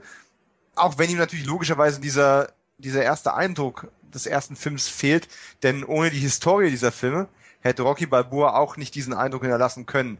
Der funktioniert nur, wenn du dieses Paket mitschleppst. Wenn du diese Historie mit den Charakteren, diese Verbundenheit mit, mit, mit, diesen, mit den Schauspielern, wenn du das alles irgendwo mitschleifst in deinem Gepäck und sei es nur irgendwo im Hinterkopf, dann hat er diese in, immense Wirkung, die er entfalten kann. Ansonsten ist es nur ein ordentlicher Film. Für sich stehend. Aber so ist es ein wunderbarer Film. Jetzt bin ich mal frech. Findet ihr, findet ihr Rocky oder findet ihr Sylvester Stallones Leistung in Rocky Balboa vielleicht sogar besser als Dean Greed? Ähm, Deutlich, ja. nee, ähnlich. Weil du hast ja zum Beispiel diese Szene, wo er mit Pauli spricht und da so ein bisschen in Tränen ausbricht mit Rocky Balboa, ne? Mhm. Und so eine ähnliche Szene hat er eigentlich auch bei Creed eingebaut. Wo er dieser, in diesem, ähm, wie soll ich sagen, in der Kabine steht mhm. mit seinem Schützling und eben halt sagt, ach, ich möchte eigentlich gar nicht mehr dagegen ankämpfen. Ich, ich möchte eigentlich jetzt nach Hause kommen, beziehungsweise ich möchte zu meinen Lieben, ich möchte zu Adrian und so weiter und so fort. Nicht da bricht er ja auch kämpfen. so ein bisschen in Ja. Tränen aus. Ich finde, Ja. die beiden Szenen ähneln sich enorm. Also Ja. ich finde schon, ach, man kann nicht sagen, wo er besser spielt, wo er schlechter spielt. Ich fand eindrucksvollere Szenen. Und ich liebe Rocky Balboa, aber eindrucksvollere Szenen gab es doch dann doch irgendwo mehr in Creed. Vielleicht, weil er ein geringere Screentime hatte, weil er Ja. Und er hatte auch ja nicht mehr keine körperbetonten Szenen mehr letzten Endes. Man musste sich ja letzten Endes komplett auf seine schauspielerischen Dinge äh, beschränken. Er ist ein Creed, ein alter Mann, ein alter kranker Mann. Ja. Und, und er zeigt Mut zur Hässlichkeit. Das Ja. ist halt der Punkt. Ja. Deswegen, wenn jetzt die ganzen Preisverleihungsgremien auf ihn aufmerksam und wollen ihm quasi für seine Gesamtleistungen in diesem Franchise in den letzten Jahren irgendwo dann auch ehren, das freut mich wahnsinnig viel und ich drücke ihm die Daumen, dass er alles gewinnt, was er äh, gewinnen kann. Aber der Punkt ist für mich einfach, so eine Titel- und Hauptrolle zu tragen und dieses Risiko zu tragen. Er hat ja wirklich ein, ein phänomenales Comeback mit Rocky Balboa hingelegt, was ihm viele abgesprochen haben zu dem Zeitpunkt. Und er hat dort sowohl in den physischen als auch in den dramatischen Szenen wunderbar bestanden. Was jetzt in Creed dazukommt, ist Mut zur Hässlichkeit, Mut zur eigenen Schwäche, sogar zu einer Schwäche, die mutmaßlich über seine tatsächliche persönliche Schwäche hinausgeht. Er zeigt sich ja quasi noch gebrechlicher als jemals zuvor, als es wahrscheinlich ist. Äh, Viel mehr kann man ohne Spoilern auch nicht wirklich sagen, Man aber muss ja auch sagen, er, er spielt gebrechlich. ja. Er muss es ja, Ja. noch immer noch spielen, weil er einfach Ja, immer noch topfit ist. Und, und das, das, ist eine, das ist auch eine Leistung, ja, absolut. Aber das Gesamtpaket und auch die Präsenz eines Hauptdarstellers, der das alles trägt, finde ich einfach in Rocky Balboa ein Stück weit runder, ähm, weswegen ich ihm dafür auch einen Preis gegönnt hätte. Und ich finde es schade, dass er dafür keinen bekommen hat. Trotzdem gönne ich ihm natürlich jetzt alle, die er dafür bekommt. Als Rocky. Nicht unbedingt für Creed. Also ich hätte sie gleich stark gesehen, die Leistung. Also ich hätte jetzt keine mehr hervorheben können, aber die Chance für Nebendarsteller Oscar ist natürlich höher äh, als für einen Hauptdarsteller, sage ich Ja. mal, in dieser Rolle. Ja, lass uns gleich zum nächsten Film kommen. Wir haben Rocky Balboa gerade thematisiert. Wir sind jetzt eigentlich schon mitten in der Creed-Diskussion drin. Dann lass ihn uns auch benennen. Wir sprechen jetzt über Creed. Rocky 7? Nee, kann man nicht nennen. Rocky 6.1 vielleicht? Rocky's Legacy ist ja wohl der dämlichste Untertitel aller Zeiten. Es soll den Leuten ja wirklich nur klar machen, Achtung, es handelt sich irgendwie um einen Film, der mit Rocky Balboa zu tun hat. Erinnert ihr euch noch, Kids? Ganz ehrlich, die Kids interessiert sich und alle Eltern verstehen's. Und Rocky's Legacy ist auch nicht wirklich das Thema des Films. Der Film heißt Creed. Achtung, es geht nicht um Creed, es geht um Rocky. Das ist irgendwie eine echte Schwächung. Ähm, da hat sich der deutsche Verleih, ich meine, es wird marketingmäßig funktionieren, weil Menschen dumm sind, außer unseren Hörern natürlich. Aber im Großen und Ganzen einen logischen Sinn ergibt es keinen. Ja, würde ich auch sagen. Aber Kevin, du bist ja auch so ein Marketing-Typ. Äh, Es ist schon klug eigentlich, oder? In, in den Titel einzubauen, den Namen Rocky. Ja, ist klar. Ich meine, du musst ja äh, alle Leute, auch die neuere Generation ansprechen, ja. Und Creed kennt von der neuen Generation niemand. Rocky Ja. sagt auch den heutigen 20-Jährigen noch was. Und darum ist es marketingtechnisch schon äh, clever, wenn man den Namen Rocky damit einbaut, damit man ja sagt, hey, Rocky spielt auch mit. Ne? Also, Ja, aber ich, ich, Ja? will, ich will nicht zu viel reininterpretieren, aber denk mal, was das für eine Aussage ist. Creed ist Rockys Erbe, Rockys Vermächtnis. Nein, das ist er nicht. Wenn, dann wäre es Apollos Natürlich, Legacy. klar, ja, also vom, vom Namen selber, Rocky's nimm, Legacy. nimm, ein, nimm ein anderes Wort. Man hätte Rocky auch irgendwie anders mit einbauen können Ja. in den Untertitel. Klar, absolut. Rocky's, Rocky's Legacy ist absolut Quatsch. Rocky's Dead. Aber äh, das, das, das reiht sich eben halt nur an, an vielen anderen deutschen beschissenen Untertiteln. Ja, Adonis, ich bin dein Vater, yo. Äh, Oder nee. vielleicht Creed. Rocky's Homie oder irgendwie so. jetzt bin ich wieder, jetzt bin ich wieder auf Spaßmodus. Creed, a Bromance. Okay, also Budget war 37 Millionen Dollar. Gar nicht so wenig, muss ich sagen. Heutzutage wahrscheinlich nicht besonders viel. Aber Balboa hat ja noch 24 gekostet. Aber es war Stallone, glaube ich, egal. Letztlich war er ja der Sidekick. Da musste die Story stimmen. Und mit Ryan Coogler hat er ja einen sehr, sehr talentierten Regisseur und Drehbuchautor der Film, der ja Stallone mehrfach bekniet hatte, ist ja leidenschaftlicher Rocky-Fan. Sein Vater hat ihn angeblich vor Wettkämpfen immer mit den Rocky-Trainingssequenzen aufgeheizt. Also ich kann nur sagen, der Typ ist schlau gewesen, weil auch, also wenn einen da nichts pusht, dann also das gibt's gar nicht. Da ist man heiß wie Frittenfett nach so einer, nach der Szene. Und der hat der Stallone längere Zeit eben bekniet mit seinem Skript und er hat dann zugesagt. Und ich glaube, ich nehme es vorweg. Es war trotz unserer aller Skepsis, also ich weiß ja, wir haben ja oft miteinander äh, kommuniziert, bevor der Film rauskam, wir hatten alle Zweifel. Aber der Film war sicher für Sylvester Stallone kein Fehler, denn er überzeugt restlos in Creed. Oder, Dominik? Ja, Sylvester Stallone überzeugt restlos in Creed und auch finde ich, dass Creed an sich ein guter Film ist. Ähm, der hat einige Sachen, die ich auch handwerklich super finde und ich denke, Ryan Coogler hat echt eine richtige Karriere noch vor sich. Ich meine, jetzt hört man ja schon, dass er Black Panther machen wird für Marvel. Ich hoffe, er wird da nicht verbrannt, sondern kann eben wie James Gunn mit den Guardians äh, von der Seite reingrätschen und einen Überraschungshit landen mit einem Helden, den keiner kennt. Mein Problem mit Creed ist, dass Creed ja mehrere Funktionen erfüllen soll und meiner Meinung nach nicht alle erfüllen kann.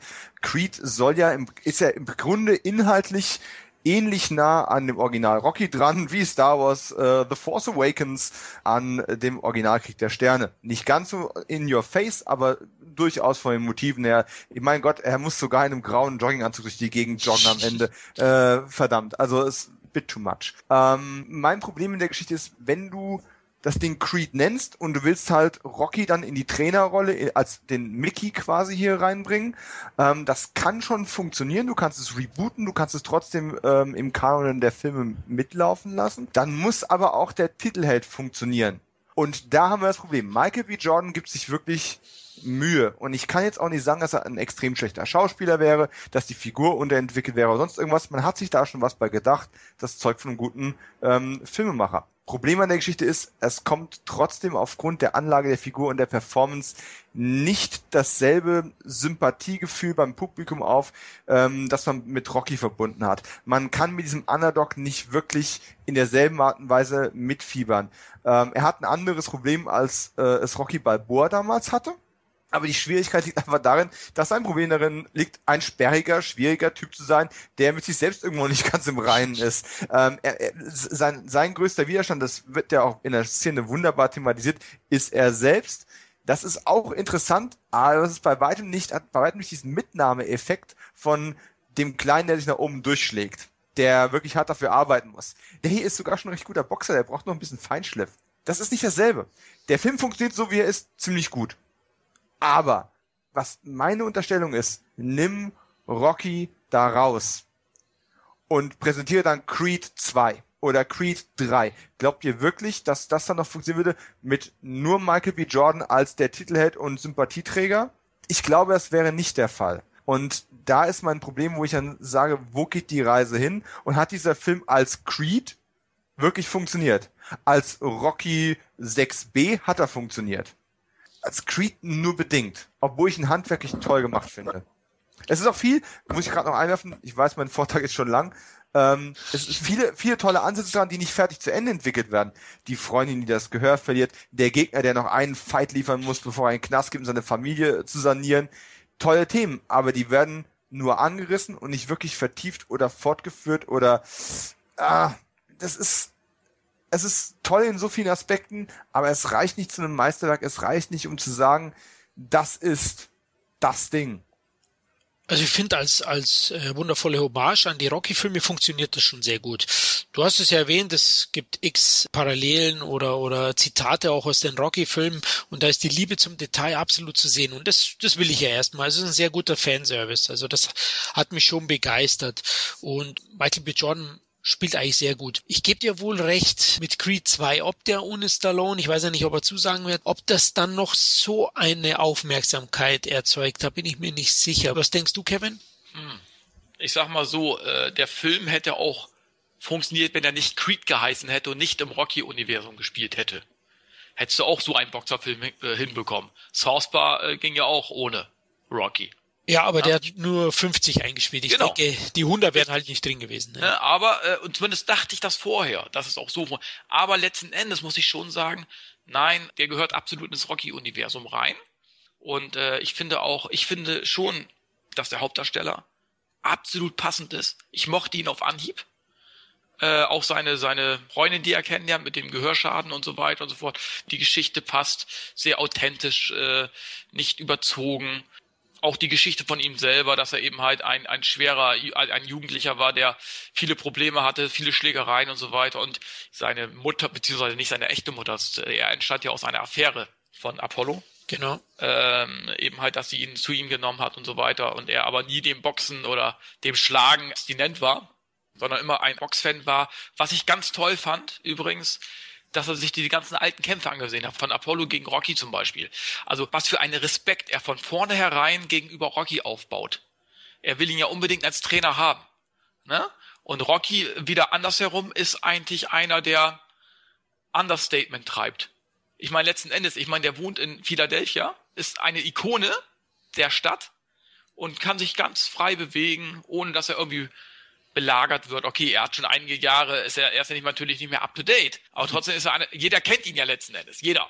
Und äh, dann siehst du eben halt dieses, äh, wenn, wenn sie in diese, diese Trainingsanlage äh, kommen, dieses große äh, Bild aus Rocky 3, wo es Rocky, der Italian Stallion gezeigt wird. Und äh, ihm ist das irgendwie, man merkt irgendwie, ihm ist es nicht unangenehm, aber er mag es eigentlich gar nicht so, ja. Er ist einfach nur ein normaler Typ. Und das macht Rocky eben halt auch so sympathisch. Und äh, das kommt eben halt auch so rüber, eben, was, was für einen Respekt der Schützling vor Rocky hat. Das finde ich, äh, kommt richtig gut rüber und er ist sympathisch. Und ich finde, er sieht sogar auch Creed beziehungsweise Carl Weathers verdammt ähnlich. Mhm, Also das äh, Casting ist super, ja. es haben sie wirklich, hätte ich nicht gedacht. Also wirklich, man habe ich immer mehr im Kino gedacht, alter Schwede, der sieht ihm wirklich komplett ähnlich. Also absolut, ne? Und was ich natürlich traurig finde, ja, natürlich, Rocky hat alle verloren. Pauli ist jetzt auch tot. Jeder ist tot in seinem Leben. Jetzt alle sind verschwunden irgendwo, ne? Was ich ein bisschen schade fand, dass sie sein Sohn, der ja am sechsten Teil ja noch so eine große Rolle gespielt hat letzten Endes in, in seinem Leben, dass der letzten Endes einfach äh, die Stadt gewechselt hat und äh, nur noch selten, äh, sich nur noch selten meldet und sie eigentlich nur noch selten telefonieren. Das finde ich, ist einleuchtend auf, ein, auf der einen Seite, weil er nicht im Schatten von seinem Vater leben wollte. Das war ja auch Thema von Rocky Balboa. Also er, er fühlte sich ja immer irgendwie im Schatten seines Vaters. Beziehungsweise er, er, er dachte, er bekam nur die Jobs, weil sein Vater halt Rocky ist. Und da kann ich schon nachvollziehen, was er die Stadt wechselt, aber dass sie noch nicht mal telefonieren, selbst äh, wo er die Krebsdiagnose bekommt, dass er noch nicht mal dass es, dass es kein Gespräch mit seinem Sohn über Telefone gibt und so weiter. Ich finde, das ist dann ein bisschen überzogen. Das finde ich zu, weiß ich nicht, das fand ich ein bisschen unglaubwürdig, muss ich sagen. Was ist zum Beispiel aus Marie und ihrem Sohn geworden? Hätte man auch kurz erwähnen können vielleicht. Das sind so Dinge, die mich gestört haben irgendwo, ne? Aber letzten Endes, es ist schon hart, Rocky alt zu sehen. Es ist gewöhnungsbedürftig, Rocky als gebrochenen, kranken alten Mann zu sehen. Aber umso mehr macht es Spaß, ihm zuzusehen, dass er eben halt jetzt die Mickey-Rolle hat, die, die eben halt Burgess Meredith äh, in den ersten drei Teilen hatte, ist jetzt äh, Rocky zuteil geworden. Oder äh, Stallone zuteil geworden. Und das finde ich, das meistert der absolut genial und, und glaubwürdig. Und ach, da sind so viele schöne Szenen, weil ich habe es eben schon erwähnt, die Szene, äh, wo sie miteinander reden und sagen, ich möchte eigentlich gar nicht dagegen kämpfen. Und er sagt, wenn ich kämpfe, dann kämpfst du auch und so weiter, ja. Und äh, die eben halt letzten Endes einen Deal machen, ja. Also ähm, die, sie helfen sich gegenseitig und so weiter. Es ist schon vorhersehbar. Man kann sich auch ungefähr ausmalen, wie es ausgeht. Aber trotzdem ist es einfach verdammt äh, schön, äh, sich das anzusehen. Äh, Auch, auch die Nebengeschichte, die Liebesgeschichte zum Beispiel, fand ich gut. Ne? Nicht zu sehr, nicht zu viel, auch nicht zu wenig. Also Ja, die war gut. Keine ja, ne, also ist jetzt nichts, wo auch die, ja, wo, ich ein bisschen, äh, die Trainingsszenen kamen ein bisschen zu kurz. Okay, Rocky war im Krankenhaus, war dann aber auch eine tolle Idee, wo sie dann im, wo, wo er dann die Tre Krankenhaustreppen hoch und runter läuft. Ne? Fand ich auch eine tolle Idee und und äh, also Früher waren die Liegestütze ja einhändig. Gen ja, genau, so to tolle Sprüche eben halt. Das kam vielleicht ein bisschen kurz, aber letzten Endes auch aufgrund des Gesundheitszustands von Rocky auch ein bisschen geschuldet, letzten Endes. Was ich auch toll fand, äh, die Musik, diese neue Fanfare, ne, diese nicht typische Rocky-Fanfare, die kam ja, glaube ich, erst am Ende so ein bisschen, ne, meine ich. Ja, ja, genau. Aber das ist ja letzten Endes kam ja immer diese andere Musik, äh, diese extra, äh, oder eigentlich ist es vielleicht die jetzt die Creed-Musik, die jetzt wahrscheinlich immer wieder hervorkommt.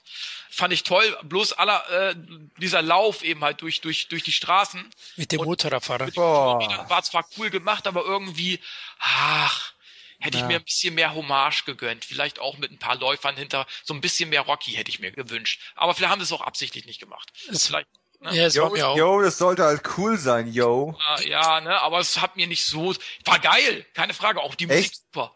Aber irgendwo, ah, Ja, ich fand's bisschen zu cool mit dem Willi, Ja. weißt du, auf einem Reifen. Und, ja, da hätte Gott. man, das weiß ich nicht, hätte ich ein bisschen, hätten von mir aus kleine Kinder irgendwie hinterherlaufen können oder so. Hätte ich besser gefunden. Da hätten vielleicht andere wieder gesagt, oh, das ist jetzt wieder die Rocky-Kopie oder so. Aber ist doch egal. Die hätten doch ruhig noch mehr Hommage, äh, mehr, äh, mehr äh, Passagen der alten Rocky-Filme mit einbauen können. Also hätte ich nichts dagegen gehabt. Und aber auch, wo dann Rocky aus dem Fenster guckt, aus dem Krankenhausfenster und winkt.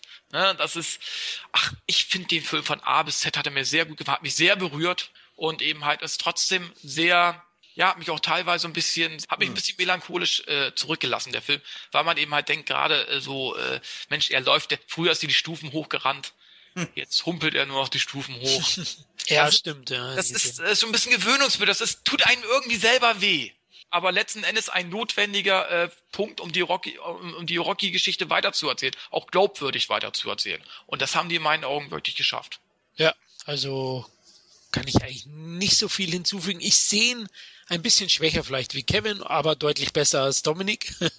Hey, ich, ich, möchte mal betonen, ich sage immer noch, dass es ein guter Film ist, aber es ist halt es funktioniert, und auch die Punkte, die Kevin angesprochen hat, es funktioniert vor allem als konsequente Weiterentwicklung der Lebensgeschichte von Rocky. Das sind die Teile, die uns am meisten interessieren. Ja. Der Rest ist nicht schlecht. Der Rest hat gute Ansätze, die werden aber nicht wirklich konsequent zu Ende gepackt. Dass sie den Sohn, äh, Entschuldigung, wenn ich da gerade mal kurz reinkrätsch, dass sie den Sohn rausgenommen haben, macht von, vom Pacing her macht absolut Sinn. Ähm, er hätte nicht noch für eine Vater-Sohn-Geschichte an der. Stelle ähm, Platz Aber er gehabt. hätte kurze Erklärung geben können. Ja, klar, äh, zumindest hätte man anrufen können, aber es hätte halt dafür gesorgt, dass Rocky nicht ganz so alleine äh, dastehen würde und es macht einfach jetzt so mehr Sinn, dass er sich einen neuen Sohnersatz Ja, sucht. Allerdings hätte es auch ein super dramaturgisches Potenzial gegeben, sich mit dem Typen, der sein, äh, den Mickey's Gym inzwischen äh, betreibt Ja. und der ihn seit Jahren als Trainer haben möchte, dem er immer eine Abfuhr gegeben hat, bis jetzt eben Adonis, Gott der Name, aber es ist eigentlich genial, ähm, bis der jetzt kommt, ähm, dieses Eifersuchtsgeschichte, das hätte man, das wurde auch gut aufgebaut, in so, nur in so einem Nebenstrang, ganz nebenbei, aber es gibt kein wirkliches Payoff. Äh, Es wird einfach nicht, auch da nicht konsequent in irgendwie einer Weise zu Ende geführt. Irgendwann sind die halt im Ring, irgendwann gibt's auf die Nase und das Thema ist vergessen und vorbei. Da wird einfach, man macht mir das Story weiter, als wäre das Element gar nicht da gewesen. Und das sind so ein paar Kleinigkeiten, wo ich sage, ich hätte mir gewünscht, dass sie da, der Film hat doch sowieso keine kurze Laufzeit, das sind doch, ist doch kein 70 Minuten. Da hätte man entweder ein paar Nebenstränge komplett rausgelassen und dafür den Rest zu Ende oder ein Stück weiter erzählt, oder man hätte ähm, den Film einfach noch ein bisschen länger laufen lassen an der Stelle. Du hast schon recht. Da wird irgendwie ein Fass aufgemacht, was gar nicht letzten Endes mehr notwendig gewesen wäre. Ja. Ne? Weil man denkt ja eigentlich, dass der Typ sich so ein bisschen äh, verplappern wird oder äh, Rocky nachher doch was Böses tut. Mhm. Oder äh, der Presse schnell erzählt, dass es der Apollos Sohn ist und so weiter. Weil das hätte Sinn gemacht bei dem Ganzen. Aber letzten Endes passiert dann nichts, weil Rocky zu ihm sagt, hey, äh, halt, halt die Füße still, erzähl, tu's mir zuliebe, sag lieber nichts. Und damit ist dieses Thema erledigt. Obwohl derjenige ja immer so tut, als, oder man ihm zutrauen würde, irgendwas äh, Böses hat er jetzt im Sinn. Ja, argwöhnisch. Schau dir mal. Ja, ne, aber letzten Endes passiert dadurch nicht. Da gebe ich dir recht. Das ist ein, letzten Endes ein unnötiger äh, Teil einer Story, die nicht weitergeholfen hat. Ja.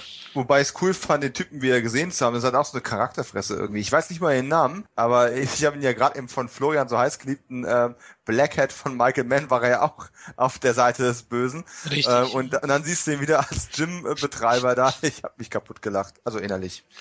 Ja. Im Kino jetzt keiner verstanden. Aber ja, war, war eigentlich eine coole Sache. Ich hätte gehofft, da kommt mehr.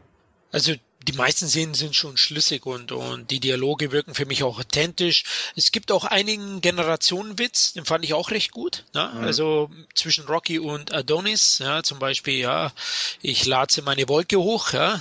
Oh, wei, ja, da habe ich so hart gelacht. Ich habe mir im Englisch gesehen in The Cloud, ja, und er war sehr, sehr The Cloud. Cloud.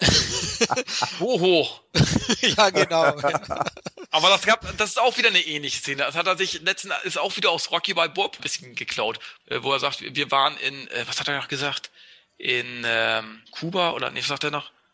Der Sohn von Marie. Mhm. Okay. Sagt, wo, er- wo er kommt, woher stammt, woher stammt er denn? Der ist doch kein Ameri kein Ire. Das sieht doch nicht aus wie ein Ire. Dann sagt sie doch aus Jamaika. Ah, Europa. Ah. ah, ja. Ja, jetzt. Irgendwie sowas war das. Ja, ja, da war auch so ein Ding drin. Es ist genauso wie diese, dieses, ähm, du hast ja schon gesagt, diese Hommage auch an Apollo, ähm, wenn sich dann Adonis diesen, diesen Fight von Apollo gegen Rocky auf der Leinwand ansieht und dann quasi im Schatten mitboxt, ähm, ist ja auch eine, ist ja auch eine Wiederholung des Themas, was ähm, Stallone in Rocky 5 schon hatte, wo sein Schützling Machine ähm, da auf den Gegner eindrischt und äh, er quasi im Keller auch noch mitboxt. Also man sieht da schon, dass er sich so ein paar Sachen da, da rausgepickt hat, teilweise auch besser gemacht hat, gar keine Frage. Also dieses Schattenboxen kam hier viel deutlicher und krasser noch rüber, als es damals in Rocky 5 der Fall war. Ähm, Und übrigens handwerklich muss ich nur mal darauf hinweisen, dieser mittlere Fight, also nicht der äh, dieser Mexiko-Kampf am Anfang oder das, der Showdown, äh, quasi in einer Einstellung.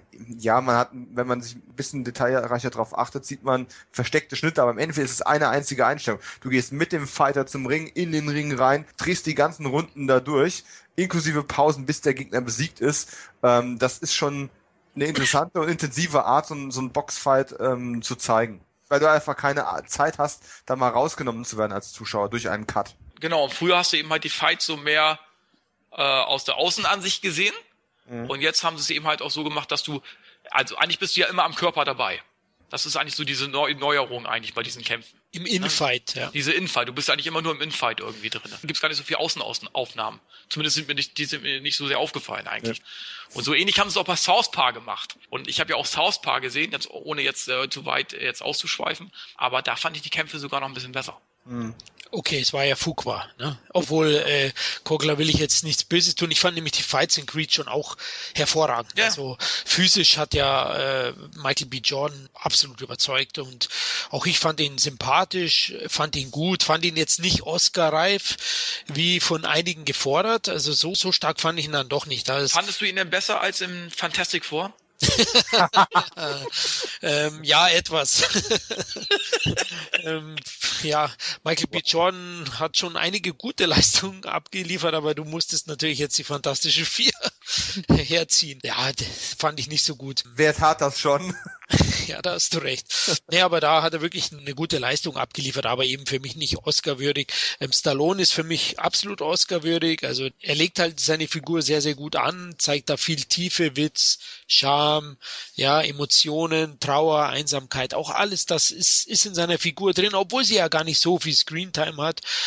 Wobei sie schon nicht schlecht vertreten sind. Es gibt Nebendarsteller, die sieht man weniger häufig wie Stallone jetzt in dem Film. Also der Film Creed ist für mich schon eine, letztlich eine gelungene Fortführung des Rocky-Franchise. Ja. ja, der atmet schon den Spirit von den alten Teilen, vor allem von dem ersten. Aber das Einzige, was ich nicht so gut finde, was Dominik auch erwähnt hat, das sehe ich ähnlich, ist so das dass der Film ein bisschen zu oft den Vergleich zum ersten Teil sucht. Ja, er, der hätte auch so ein paar Punkte stilistisch dann eigene Wege gehen können, finde ich.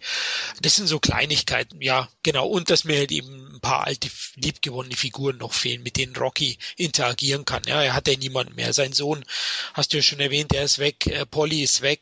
Ja, man, man will natürlich, dass er sich voll und ganz um Adonis kümmert, deswegen ist es wahrscheinlich auch so gemacht worden. Aber wirklich ein sehr, sehr gelungener Film, aber ich muss keinen zweiten Teil haben. Also ich schaue mir den vermutlich an, aber ich glaube nicht, dass Stallone mit Creed 2 noch gewinnen könnte. Außer vielleicht äh, finanziell. Nein, gewinnen kann er dadurch nicht mehr. Er kann sicherlich äh, kann er seine Rolle weiterspielen. Es macht auch letzten Endes kann man auch eine Fortsetzung machen. Also ähm, so ist es jetzt nicht. Aber für, für Stallone selber äh, nochmal die Rolle des Rocky Balboa immer noch krank? Hat er jetzt die Krankheit besiegt oder wird er jetzt sterben? Für mich wäre eigentlich letzte logische Konsequenz, ihn sterben zu lassen. Will man das dem Zuschauer auch noch zumuten? Ich mhm. weiß es nicht. Für ihn selber, glaube ich, gäbe es keinen Gewinn mehr. Ich ja. weiß es nicht. Aber ich glaube, äh, Creed 2 würde aber auch auf der anderen Seite ohne Rocky nicht funktionieren. Okay. Das, das ist immer ein Hauptproblem, was ich mit dem Film habe im Endeffekt, ja. Genau, was du zu Beginn gesagt hast. Weil, ähm, aber äh, eine Sache, die, äh, die Kevin noch angesprochen hat, muss ich leider auch den, den Konterpart äh, ein Stück weit machen. Diese Musik, vielleicht liegt es daran, dass ich eben nicht so dieser äh, Schlag mich äh, Hip-Hop-Rap ähm, Gedöns Mensch bin. Äh, ich flippe jetzt nicht gerade aus vor Ekstase, wenn Tupac einen Song äh, drin verdreht hat im Soundtrack. Und ich habe ein Stück weit die Rocky-Fanfare von, von Bill Conti schon vermisst. Allerdings muss man dazu sagen, zu dieser Art Film hat die musikalische Begleitung sehr, sehr gut gepasst. Das äh, will ich ihm gar nicht absprechen. Und es macht auch Sinn, dass, dass Creed wenn er sich denn schon in irgendeiner Art und Weise eine eigene Identität aufbauen möchte, auch ein, nicht die Rocky-Fanfare äh, zu genau. begleiten, weil, weil sonst wird es endgültig äh, zur Karikatur verkommen. Richtig. Und zu einem Zeitpunkt, wo ich schon nicht mehr erwartet habe, dass noch irgendein eine, eine Fanfare ähm, in de, im Stil von Conti kommen würde, nämlich beim Endfight, da kommt es dann doch noch und zwar auf eine relativ coole Art äh, neu interpretiert und da habe ich dann gedacht, oh, jetzt habt ihr mich gekriegt, da kommt gerade ein bisschen Gänsehaut doch noch. Ähm, zum Zeitpunkt, wo ich es nicht mehr in der Form erwartet hätte. Ähm, das war doch noch relativ cool, wo, wobei ich während dem Film schon wieder so ein bisschen äh, griesgrämig unterwegs war und gedacht habe, hey, noch so ein Scheiß-Song.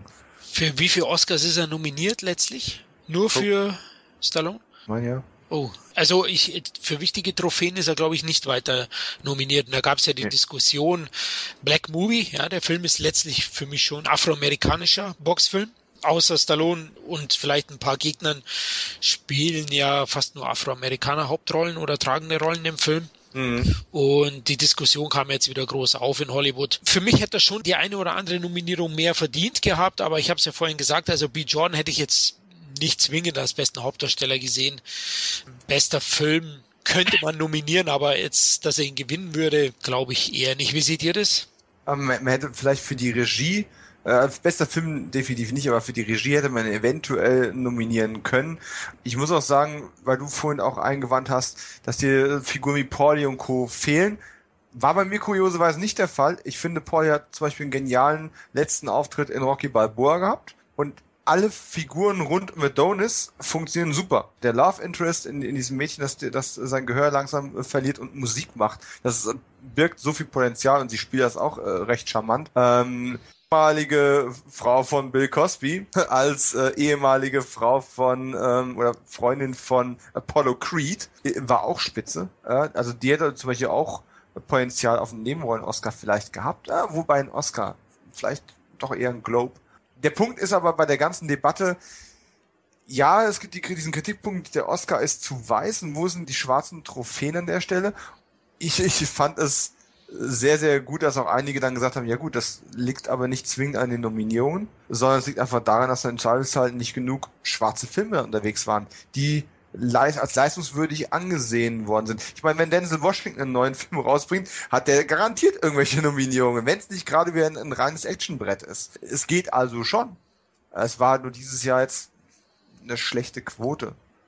Ja, aber Creed war sicher einer der stärksten Filme und wie du sagst, also Regie für eben Stallone, da hätte es schon ein paar mehr geben können. Okay, was denkt ihr, wie geht's mit dem Rocky-Franchise weiter? Also Rocky wird sicher ja keine weitere Solo-Folge bekommen. Wir hatten es ja kurz angesprochen. Also ihr seht es ähnlich wie ich, oder? Stallone sollte jetzt nun am, auf dem Höhepunkt seines ja, Schaffens Abschied von seinem imaginären Freund Rocky Balboa nehmen. Ja, besseren Ausstieg kann er eigentlich nicht bekommen. Wenn es einen Creed 2 gibt und er sollte sich nochmal breitschlagen lassen, ja, ich möchte es eigentlich auch nicht sehen, aber dann sollte er vielleicht wirklich den, den Weg von Mickey gehen, äh, um ein endgültiges finales Ausrufezeichen dahinter zu setzen. Nötig wäre es eigentlich nicht. Lass der Figur noch ein bisschen Würde. Um Würde ging es doch die ganze Zeit, oder? Richtig. Sehe ich auch so. Du, Kevin, auch. Sehe ich auch so. Also ähm, ich glaube zwar, dass er in Teil 2 dabei ist, weil er hat es ja, Ja. schon angedeutet, aber es ist nicht notwendig. Allerdings, wenn es mit der Reihe weitergehen sollte, kommen die nicht an Stallone vorbei. Zumindest nicht für den zweiten Teil. Du meinst, er kann deutlich mehr verdienen, ne? Ja, ich glaub, um Geld geht's nicht wirklich, aber ich glaube, Stallone ist auch nochmal auf den Geschmack gekommen. Auch vielleicht kann ich nochmal eine andere Facette zeigen, so den sterbenden Rocky ja, man weiß es ja alles nicht. Vielleicht- Ich persönlich, ich will es auch nicht. Klar ist für mich auch Creed der perfekte Rocky-Abschluss, aber ich glaube nicht, dass sie Creed 2 machen, ohne dabei irgendwie Rocky einfließen zu lassen. Kann ich mir nicht vorstellen. Weil Ich würde mir mal einen fluchenden Rocky wünschen, so wie Mickey, weißt du, am, am Ringeck, du Drecksau, du. er ist ja immer zu lieb, ne? Ja. Das wäre was, ja. Ich möchte ihn in anderen Rollen sehen. Ich habe es ja schon hundertmal erwähnt. Äh, es gäbe da noch immer das Man sieht rot Remake und solche Geschichten. Es gäbe schon noch ein paar nette Sachen, wo er spielen könnte, wo er auch einen alten Mann spielen kann, der mit Würde andere wegpustet, ne? Bei Stallone weißt du es nie. Ich glaube, man muss es abwarten. Ich kann mir gut vorstellen, dass Stallone jetzt auch ein bisschen Blut geleckt hat und gerne auch jetzt mal ein bisschen forderndere schauspielerische Rollen äh, annehmen möchte. Also wird er die jungen Expendables dann, die sind ja so toll eingeführt worden im dritten Teil dann managen. Ja, aber die schauspielerische Facette hat er ja nicht zum ersten Mal versucht. Er hat es mit Comedy versucht, was im Publikum nicht angenommen wurde. Ich würde sogar so weit gehen zu sagen, geht dir noch ein paar Jahre und er macht doch den grantelnden Opa in irgendeinem Film, so wie es äh, Bob De Niro ja auch tausendmal inzwischen gemacht hat, Ja, der ja früher nur ernst war, ne? Ja. Aber äh, denk mal an Copland, ja. Also er hat ja auch früher schon immer mal versucht auszubrechen, halt nur mit wechselhaftem Erfolg. Ich denke nicht, dass die Angebote, die jetzt kommen, äh, zwangsläufig davon abhängig sind, ob er einen Oscar gewinnt oder nicht. Denn den Respekt der Branche auch als Schauspieler hat er jetzt schon gezeigt bekommen. Sei es durch den Globe und die Nominierung. Ob er ihn jetzt gewinnt oder nicht, ist dafür eigentlich unerheblich. Entweder sind Angebote bereits da oder sie kommen auch nicht. Und er ist, wird weiter sein Schicksal äh, in die eigenen Hände nehmen. So, so bleibt es mit Sicherheit spannend ähm, zu sehen, was da kommt. Aber provokante Schlussfrage in die Runde. Würdet ihr euch Creed 3 ganz ohne Stallone noch ansehen, weil es so eine tolle, eigenständige Story ist, die nur wiederholt, was vorher schon da war? Im Kino sicher nicht. Also wenn dann irgendwo mal im ja. TV. Also klar. Ich würde es mir auch noch weiterhin ansehen. Nicht unbedingt im Kino, aber ich würde dann schon wissen wollen, wie es mit Adonis weitergeht. Also doch, so viel hat er mich dann doch äh, gepackt. Kevin ist halt der Kämpfer unter uns, der, der alle Runden durchsteht zum Ich stehe bis zum Ende durch. Ich habe auch Police Academy äh, Teil 7 geguckt. Ja. Da gab es noch den achten, ich weiß es gar nicht mehr. Nee, 7 gab's nur, ne? Nee, 7, ja. Ja, und den, selbst den habe ich geguckt, weil ich gedacht habe, Mensch, Christopher Lee in seiner besten Rolle, das musst du dir angucken. ja, ja.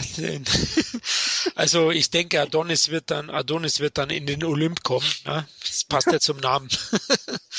Ja, gut, dann würde ich sagen, sind wir fertig. Ja. Also das Franchise zeichnet für mich eine brillante Schurkenwahl aus, schöne Kontinuität, dank der treuen Darsteller, bestechende und zeitlose Soundtracks und immer nahe am Zeitgeist gewesen.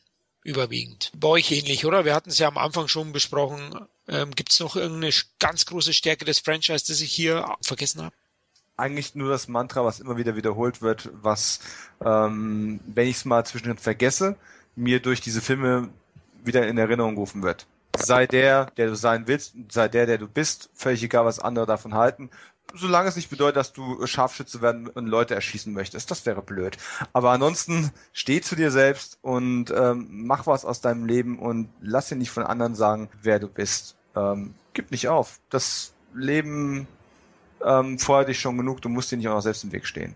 Das ist einfach ein super Mantra. Und das ähm, haben wenige Filme so gut verkauft wie die, die Rocky-Saga.